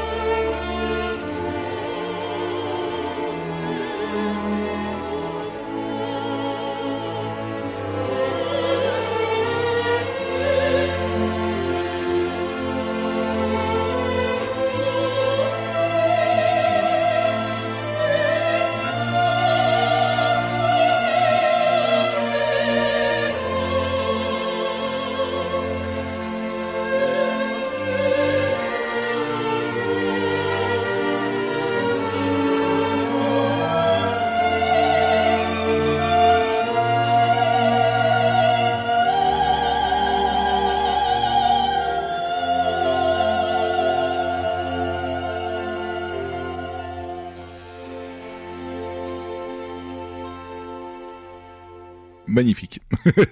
Mm. Totalement. Tout simplement. Ouais. Euh, magnifique version, je la connaissais pas du tout. Je connaissais que le thème original de, de la version du jeu et ouais, c'est à les frissons là. Je peux Ouais, ouais, c'est, ouais, dur d'enchaîner. Euh, c'est, euh, j'avais noté quand même le, le nom de la, de la chanteuse qui s'appelle Svetla Krasteva. Ouais, je veux pas écorcher son, son nom. Euh, donc ça, ça, c'est la, la, je pense, hein, ça doit être la première version orchestrale qui est sortie historiquement puisque c'est un album qui est sorti dans la foulée de l'OST officiel euh, à l'époque en 94. Donc euh, après, il y a eu effectivement plein de versions Mm. euh, extrêmement réussies, mais euh, c'est sur cette version-là euh, que Natacha, m'a- comme elle m'a expliqué après, euh, c'est sur cette version-là qu'elle s'est basée pour euh, Ça a été ma version de travail pour pendant s'exercer. des mois. Voilà, donc euh, voilà, c'est vraiment une. euh, ça a été un moment euh, grandiose et euh, et euh, et voilà quoi, je sais plus trop quoi dire. En fait. c'est l'émotion, mais euh, mais ouais, c'est c'est un très très un très très grand moment. Malheureusement, il n'y a pas d'archives vidéo de de ce moment-là. Et finalement, c'est peut-être pas plus mal parce que comme ça, on l'a dans nos cœurs et puis. Euh, euh, voilà, mais je pense que tous ceux qui étaient là ce jour-là, euh, et même ceux qui connaissent pas forcément le jeu, d'ailleurs, C'est c'est d'ailleurs pour ça que assez, euh, je l'avais choisi, justement, parce que euh, je me suis dit que pour ceux qui aiment les jeux vidéo, ça ferait un beau clin d'œil. Pour Bruno, de toute façon, c'était forcément euh, quelque chose, enfin, c'était forcément un thème qui allait résonner, donc c'était forcément celui-là. Ouais. Et pour le reste de la famille qui n'y connaît strictement rien en jeux vidéo, ça faisait un bel air d'opéra. Voilà, comme ça au moins je me suis dit, c'est à double usage. C'est clair. Bah merci, tout simplement. En tout cas, parce oui. que oh pardon Yeti. Non, mais j'allais dire euh, aussi merci. Et puis en plus, ça nous permet de découvrir des choses qu'on n'écoute pas habituellement, en fait, niveau genre Mhm. musicaux, etc.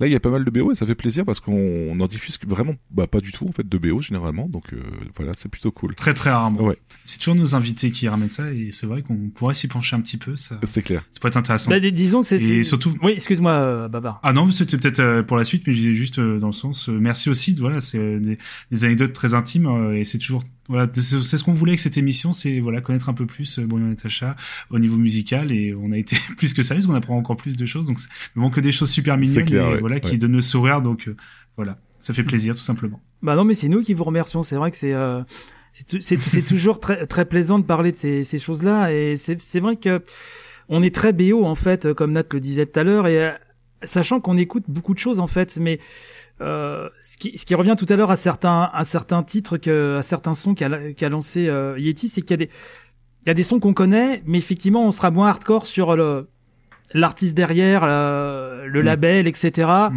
Et c'est vrai que c'est notre côté. Après, faut le dire, hein, c'est vrai que c'est notre côté geek, c'est-à-dire qu'on est on est très dans la BO. Et là, par contre, on va décortiquer euh, euh, qui est derrière, qui a fait quoi, qui a fait ceci, etc. Euh, ce qui n'empêche pas, voilà, d'avoir un. C'est vrai qu'on passe parfois d'un genre à l'autre, c'est des grands écarts en permanence.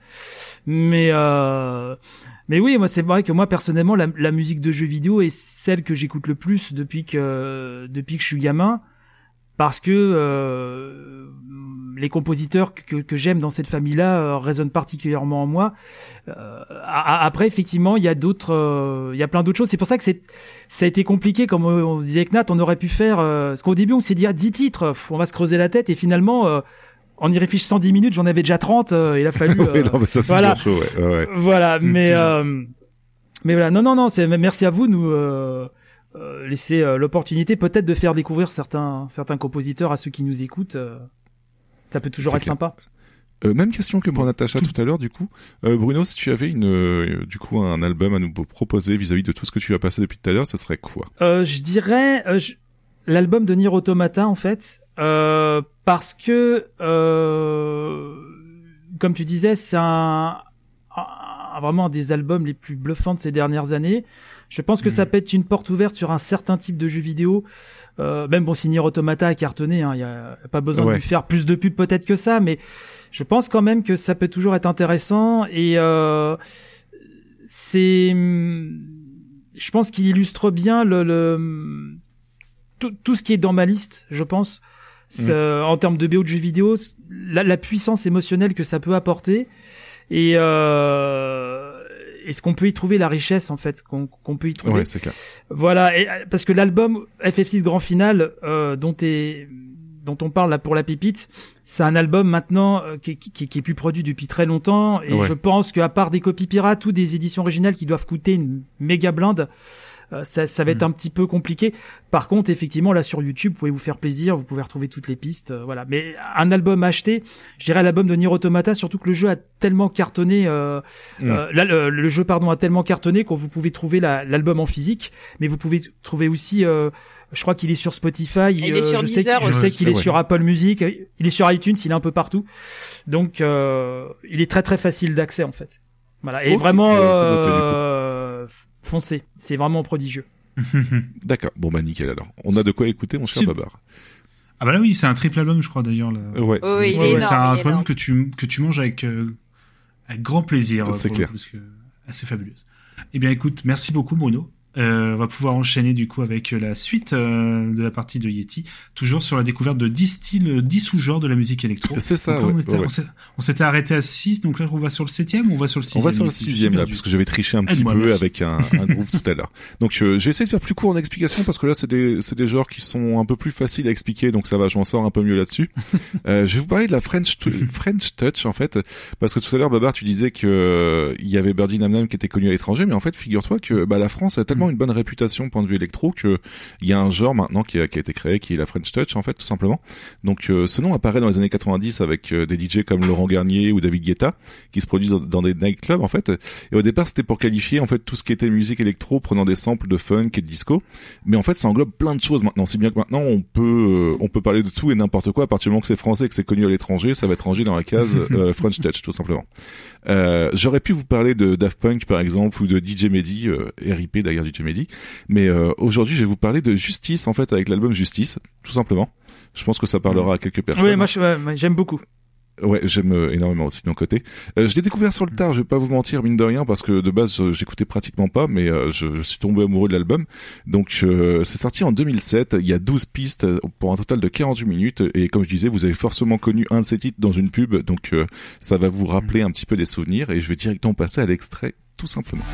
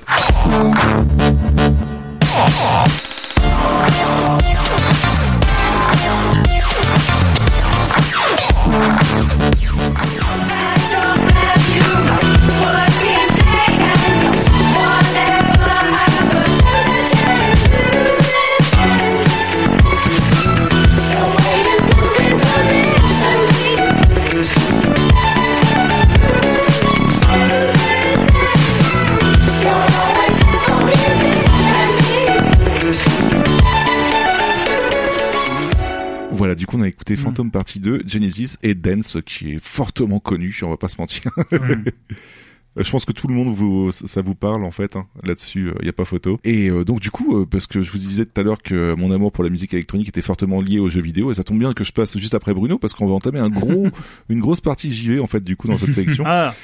Et euh, je vais vous parler de Synthwave. Et la Synthwave, je pense qu'il y en a pas mal qui connaissent en fait mine de rien. Oui. Euh, Est-ce que Bruno et Natacha, ça vous parle un petit peu? Ah bah moi oui, oui. Ouais, Natacha. Alors là, comme ça, euh, je t'avoue, non pas vraiment, mais euh, mais bon. D'accord. Mais tu, tu connais quand tu vas entendre, tu, ça va, ça va te parler.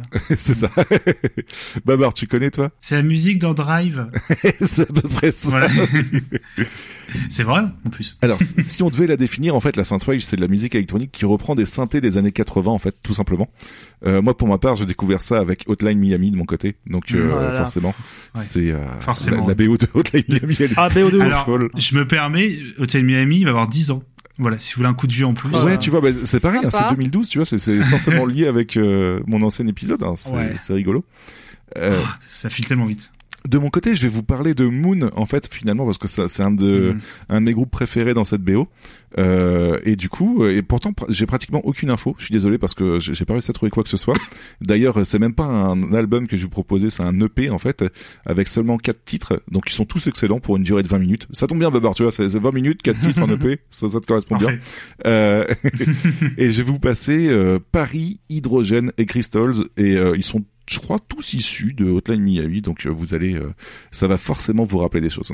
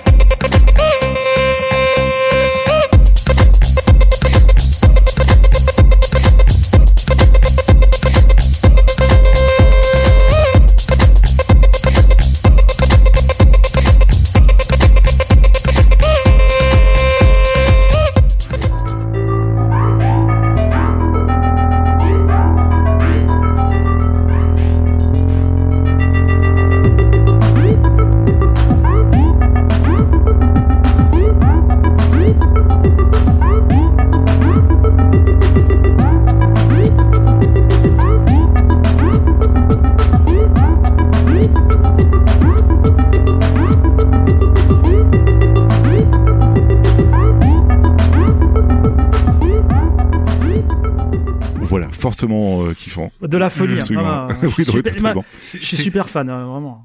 C'est clair. C'est dingue à ce point comment quelque chose, un son peut te marquer euh, au niveau du de, de- avec un jeu à quel point c'est impossible pour moi de les dissocier. Ah, bah, bah, c'est ce que j'allais dire en fait, c'est que Ouais, moi, ce, ouais, qui, ce qui m'a motivé, c'est que c'est un jeu qui est très punitif, très dur. Ah ouais. Enfin, moi, j'ai toujours Mm. trouvé très dur Hotline Miami. Ce qui, ce qui te poussait à aller à chaque fois recommencer, c'est que la musique, elle te t'électrise quoi. Tu, tu rentres en clair. transe et, Mm. et tu lâches pas le- la manette quoi. Et Jean-Joseph qui nous dit une folle envie de tabasser des Russes à coups de batte de baseball, c'est normal. Ouais, ouais, tu vois, c'est absolument normal. Natacha, est-ce que ça te Alors parle moi- un peu plus de ton côté, du coup, maintenant que t'as écouté Oui, oui, ça y est, ça, ça commence à. On est d'accord. Ça, ça gigote là-dedans, ça y est, c'est bon. C'est clair. Je reprendrai la phrase de Jean également qui a dit la, alors, par rapport à la Sainte Wave, la Sainte Vague. Oui, je connais, j'ai regardé Point Break, j'adore le son. Et du coup, je, je vais tricher un tout petit peu au au deuxième triche, vous voyez, en fait, pour un deuxième groupe. Euh, je vais rester sur la Sainte Wave, je vais, je vais vous parler de Dark Saint, en fait. Donc, c'est tout simplement le fait qu'on a ajouté des grosses basses, on s'inspire du métal, et on langue du côté des films d'horreur des années 80, et je sais très bien de quel, enfin, vous savez très bien de quel groupe je vais parler, de Carpenter Brut, tout simplement. Ah, C'était inévitable d'en parler, quoi qu'il arrive. Euh, donc tout le monde connaît, comme je disais, en fait, euh, je vais, mais je devais partager euh, parce que c'est quand même assez monstrueux. Euh, Carpenter Brut, de son vrai nom, Frank USO, a sorti quatre albums dont un live et bordel, c'est rempli de bonnes girls de partout, donc c'était super compliqué de choisir trois titres là-dedans. Euh, j'ai choisi l'album trilogie en fait, donc 18 titres, 1h21, mais on les voit pas passer. Euh, trop de musique, beaucoup trop bien à choisir, c'était un peu galère. Euh, mais j'ai retenu Disco Zombie Italia, LA Venice Beach euh, 80s et Roller Mobster. Et même si les titres comme ça en apparence, ça, ça vous dit, ça vous dit rien, on sait jamais. Euh, je pense que rien que le, le, le rythme et la musique, ça va vous revenir énormément. Donc euh, voilà, on s'écoute ça tout de suite. Thank you.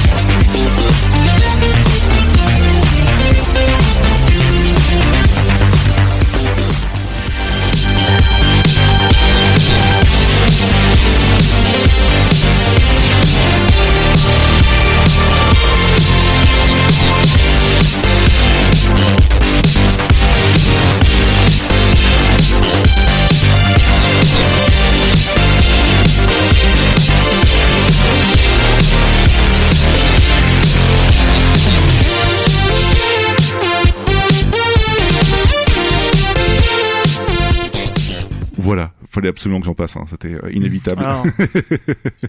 C'est de la tuerie. Hein. Enfin, Hmm. C'est pareil, je l'ai pas précisé pour ceux qui le savent pas, mais c'est pareil, ça vient de, de Hotline Miami. En tout cas, c'est là où je les ai découverts aussi. hein. Oh, Enfin, là où j'ai découvert aussi. Donc, euh, Dans le, dans le 2 aussi. hein. ouais, dans le dos aussi, ouais, ouais, ouais, totalement. Hôtel Miami 2, pardon. Ouais. Donc euh, voilà, encore une fois très très très très très cool comme euh, genre musical. Donc euh, voilà, plutôt plutôt sympa. On va enchaîner avec un autre genre du JV aussi euh, qui va être connu pour pas mal de personnes, mais je vais vous parler de chiptune mine de rien parce que euh, en 2012 c'est pareil. En fait, c'est à partir de là que j'ai commencé à en écouter. Euh, est-ce que pour vous ça vous parle un petit peu la chiptune? Et globalement, est-ce que vous pouvez nous expliquer ce que c'est en fait? Moi, moi j'en écoute depuis toujours, donc. Euh... Alors ça me parle, mais je peux pas te dire ce que c'est. Ah bah c'est littéralement la musique qui vient d'un chipset sonore. Si moi je. C'est exactement je ça, la- ouais. Donc euh, indirectement, si on a joué à- peut-être à des jeux vidéo euh, une fois dans notre vie, on a écouté, enfin avec une console de jeu dans les années 80-90. Voilà, on a écouté euh, euh, du coup un peu de chiptune, je pense. Après, le chiptune, le le style dont tu as parlé, je pense, c'est la réappropriation un peu de, de tous ces codes-là pour euh, sortir un peu la musique de jeux vidéo du jeu vidéo. C'est ça, ouais, totalement, ouais. Et tant qu'à faire, en fait, histoire de se la péter aussi, euh, faire des concerts avec des Game Boy en tant que synthé, en fait. Mhm. Je veux dire, les trois quarts des, des DJ de chiptune ont des Game Boy en tant que synthé. Ah bah. Et oui. Des coucou à Kerry KT hein, qui avait fait à l'époque. Enfin, quand on avait repris un de ses morceaux avec, avec son autorisation, bien évidemment, pour faire notre générique. Et, Ouais, qui du coup, totalement, faisait ouais. ses lives du coup avec des, des Game Boy. Ouais. Et non, Jean Euseb, ce n'est pas euh, le fait de gagner de l'argent en vendant des, des pommes de terre d'apéro. Non, ça c'est la thune des chips. C'est pas vraiment pareil. Oui, il y a du... Ah, on est sur du jeu de mots, Eh, là, Il y a euh, du bien level hardcore. sur le chat quand même. Il y a du level là. Euh, et du coup, en fait, euh, je vais pas vous parler de 2080, même si j'aurais pu, parce que ça reste quand même un des, en Mm. tout cas pour moi, un des pionniers euh, de, de la chiptune. J'aurais pu vous parler d'Ultracid, que j'ai pas mal écouté à l'époque aussi, mais euh, je vais vous parler plutôt de Chipzel, en fait, euh, qui est une artiste DJ euh, irlandaise, je crois, si je dis pas de bêtises, et euh, que je suis dégoûté d'avoir loupé au en concert au Stonefest, en fait, parce que ça paraissait beaucoup trop bien. Euh, pour la petite explication, je l'ai connue avec Super Hexagone, donc euh, je pense que ça parlera à pas mal de Mhm. monde, mais elle est aussi présente dans Just Shape and Beat, par exemple, ou d'autres tueries, point de vue jeu, euh, jeux euh, indé pixelisés comme ça, donc euh, voilà, je vous recommande grandement de jeter un petit coup d'œil. Euh, j'ai choisi l'album Spectra, en fait, où on retrouve des musiques justement de Just Shapes and Beat. Euh, c'est 13 titres, 48 minutes, pas mal de bangers aussi, mais aussi des morceaux un peu plus planants. Par exemple, là, on va s'écouter euh, Spectra, justement, qui est un gros banger, Beyond the Cosmos, assez rythmé aussi, et enfin The Art of War, qui est plus relax et chill, et ça, ça surprend un petit peu pour la Gyptune d'avoir quelque chose d'assez chill, mais ça passe très bien.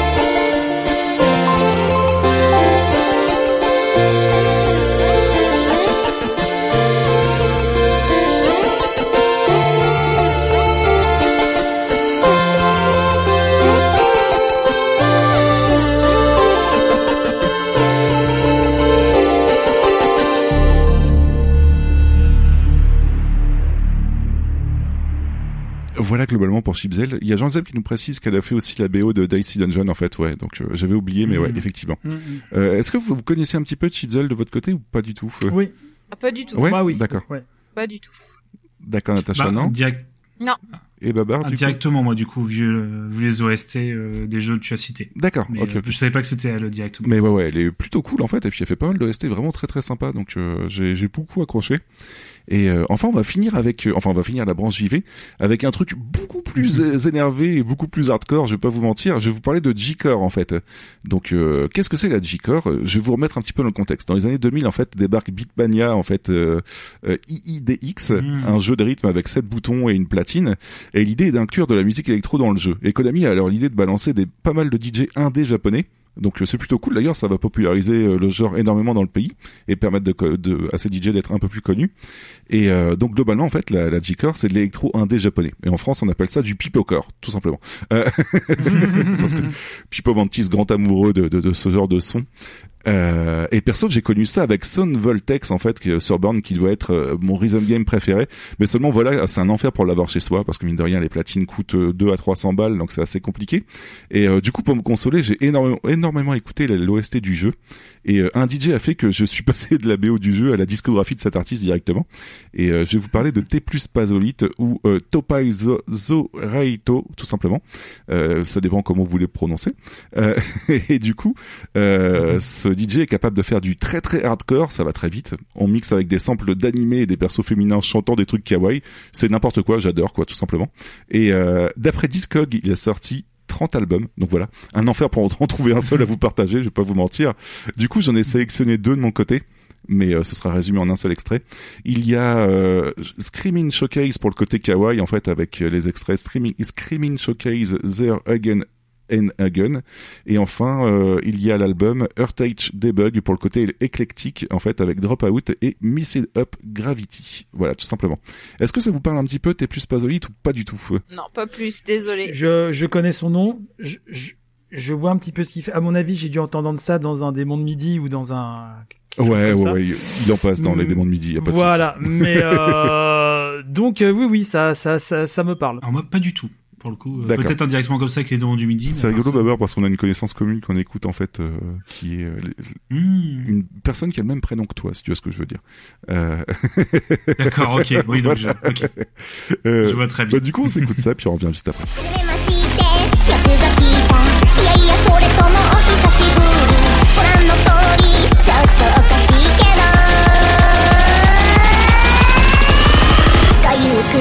ご 息を飲むよ。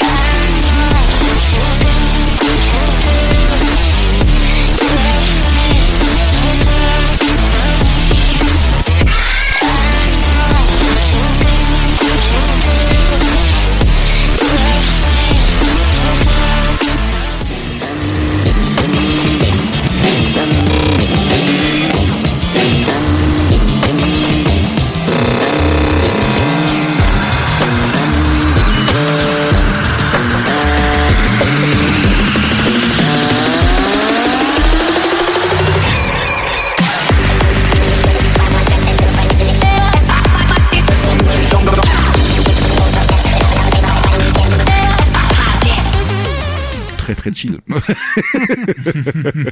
c'est vraiment très barré, mais moi personnellement, je, je, je surkiffe totalement. C'est euh, c'est assez fou. hein. Alors je, je l'annonce, c'est ce que je veux retenir pour euh, tourner pour voir.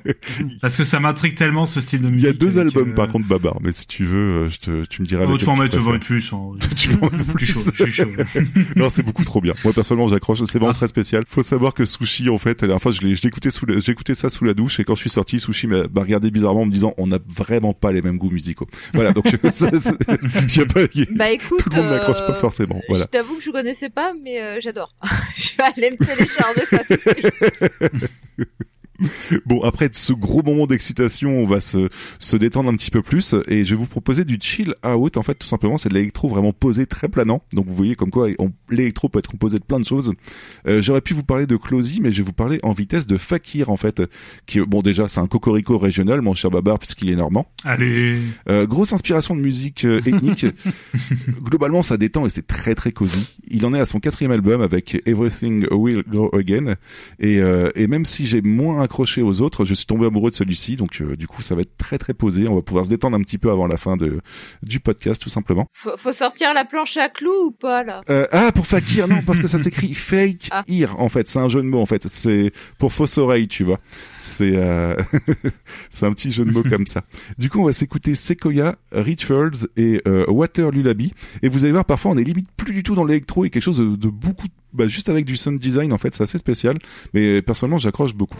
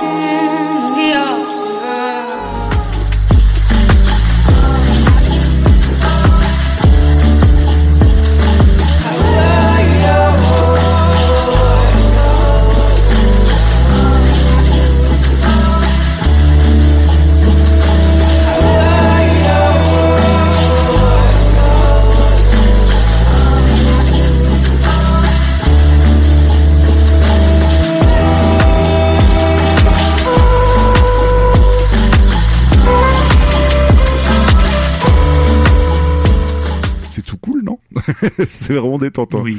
Oui, d'accord. sans, sans vouloir la ramener, euh, la planche à clous aurait été de rigueur. Hein. Mais euh, moi-même, moi, je chill, je suis, oui, je suis d'accord, mais comme assez animé quand même. Ouais, ouais, ouais, mais c'est. Pas sur du lofi, par Non, exemple. non, on n'est pas sur du lofi. Mais tu vois, ça, ça reste quand même très, euh, Hmm. très posé pour l'électro. T'as bien fait de mettre celui de juste avant, qui était un peu l'opposé total, Mhm. comme ça, on, on peut mieux se rendre compte de. si je terminais sur la G-Core, c'était compliqué. Franchement, je trouve que les deux sont sont très très sympas. Euh, le- Celui-là aussi, j'aime beaucoup. C'est c'est beaucoup plus symphonique, plus instrumental et j'aime j'aime bien aussi. Et euh, Jean Euseb a accroché totalement. Il a dit franchement pour moi c'est celui-ci qui va d'en fait tourner pour euh, pour, pour voir. voilà du coup un petit peu pour ma partie mon cher Babar. Bien, merci beaucoup, mon cher Yeti, euh, encore une fois pour euh, cette partie, pour euh, les différents sous-genres de l'électro que nous a fait découvrir, ou redécouvrir pour celles et ceux qui connaissaient déjà. Mais en tout cas, j'ai appris plein de choses. Je pense que pour nos invités, euh, Ah, c'est pareil. Totalement. Euh, je confirme, oui. Et du coup, malheureusement, on arrive à la fin de cette émission. Et oui, B-Side Zig va bientôt euh, s'arrêter euh, pour cet épisode. Attention. Ne fais pas des peurs Mais, comme euh, ça. Voilà. C'est ça.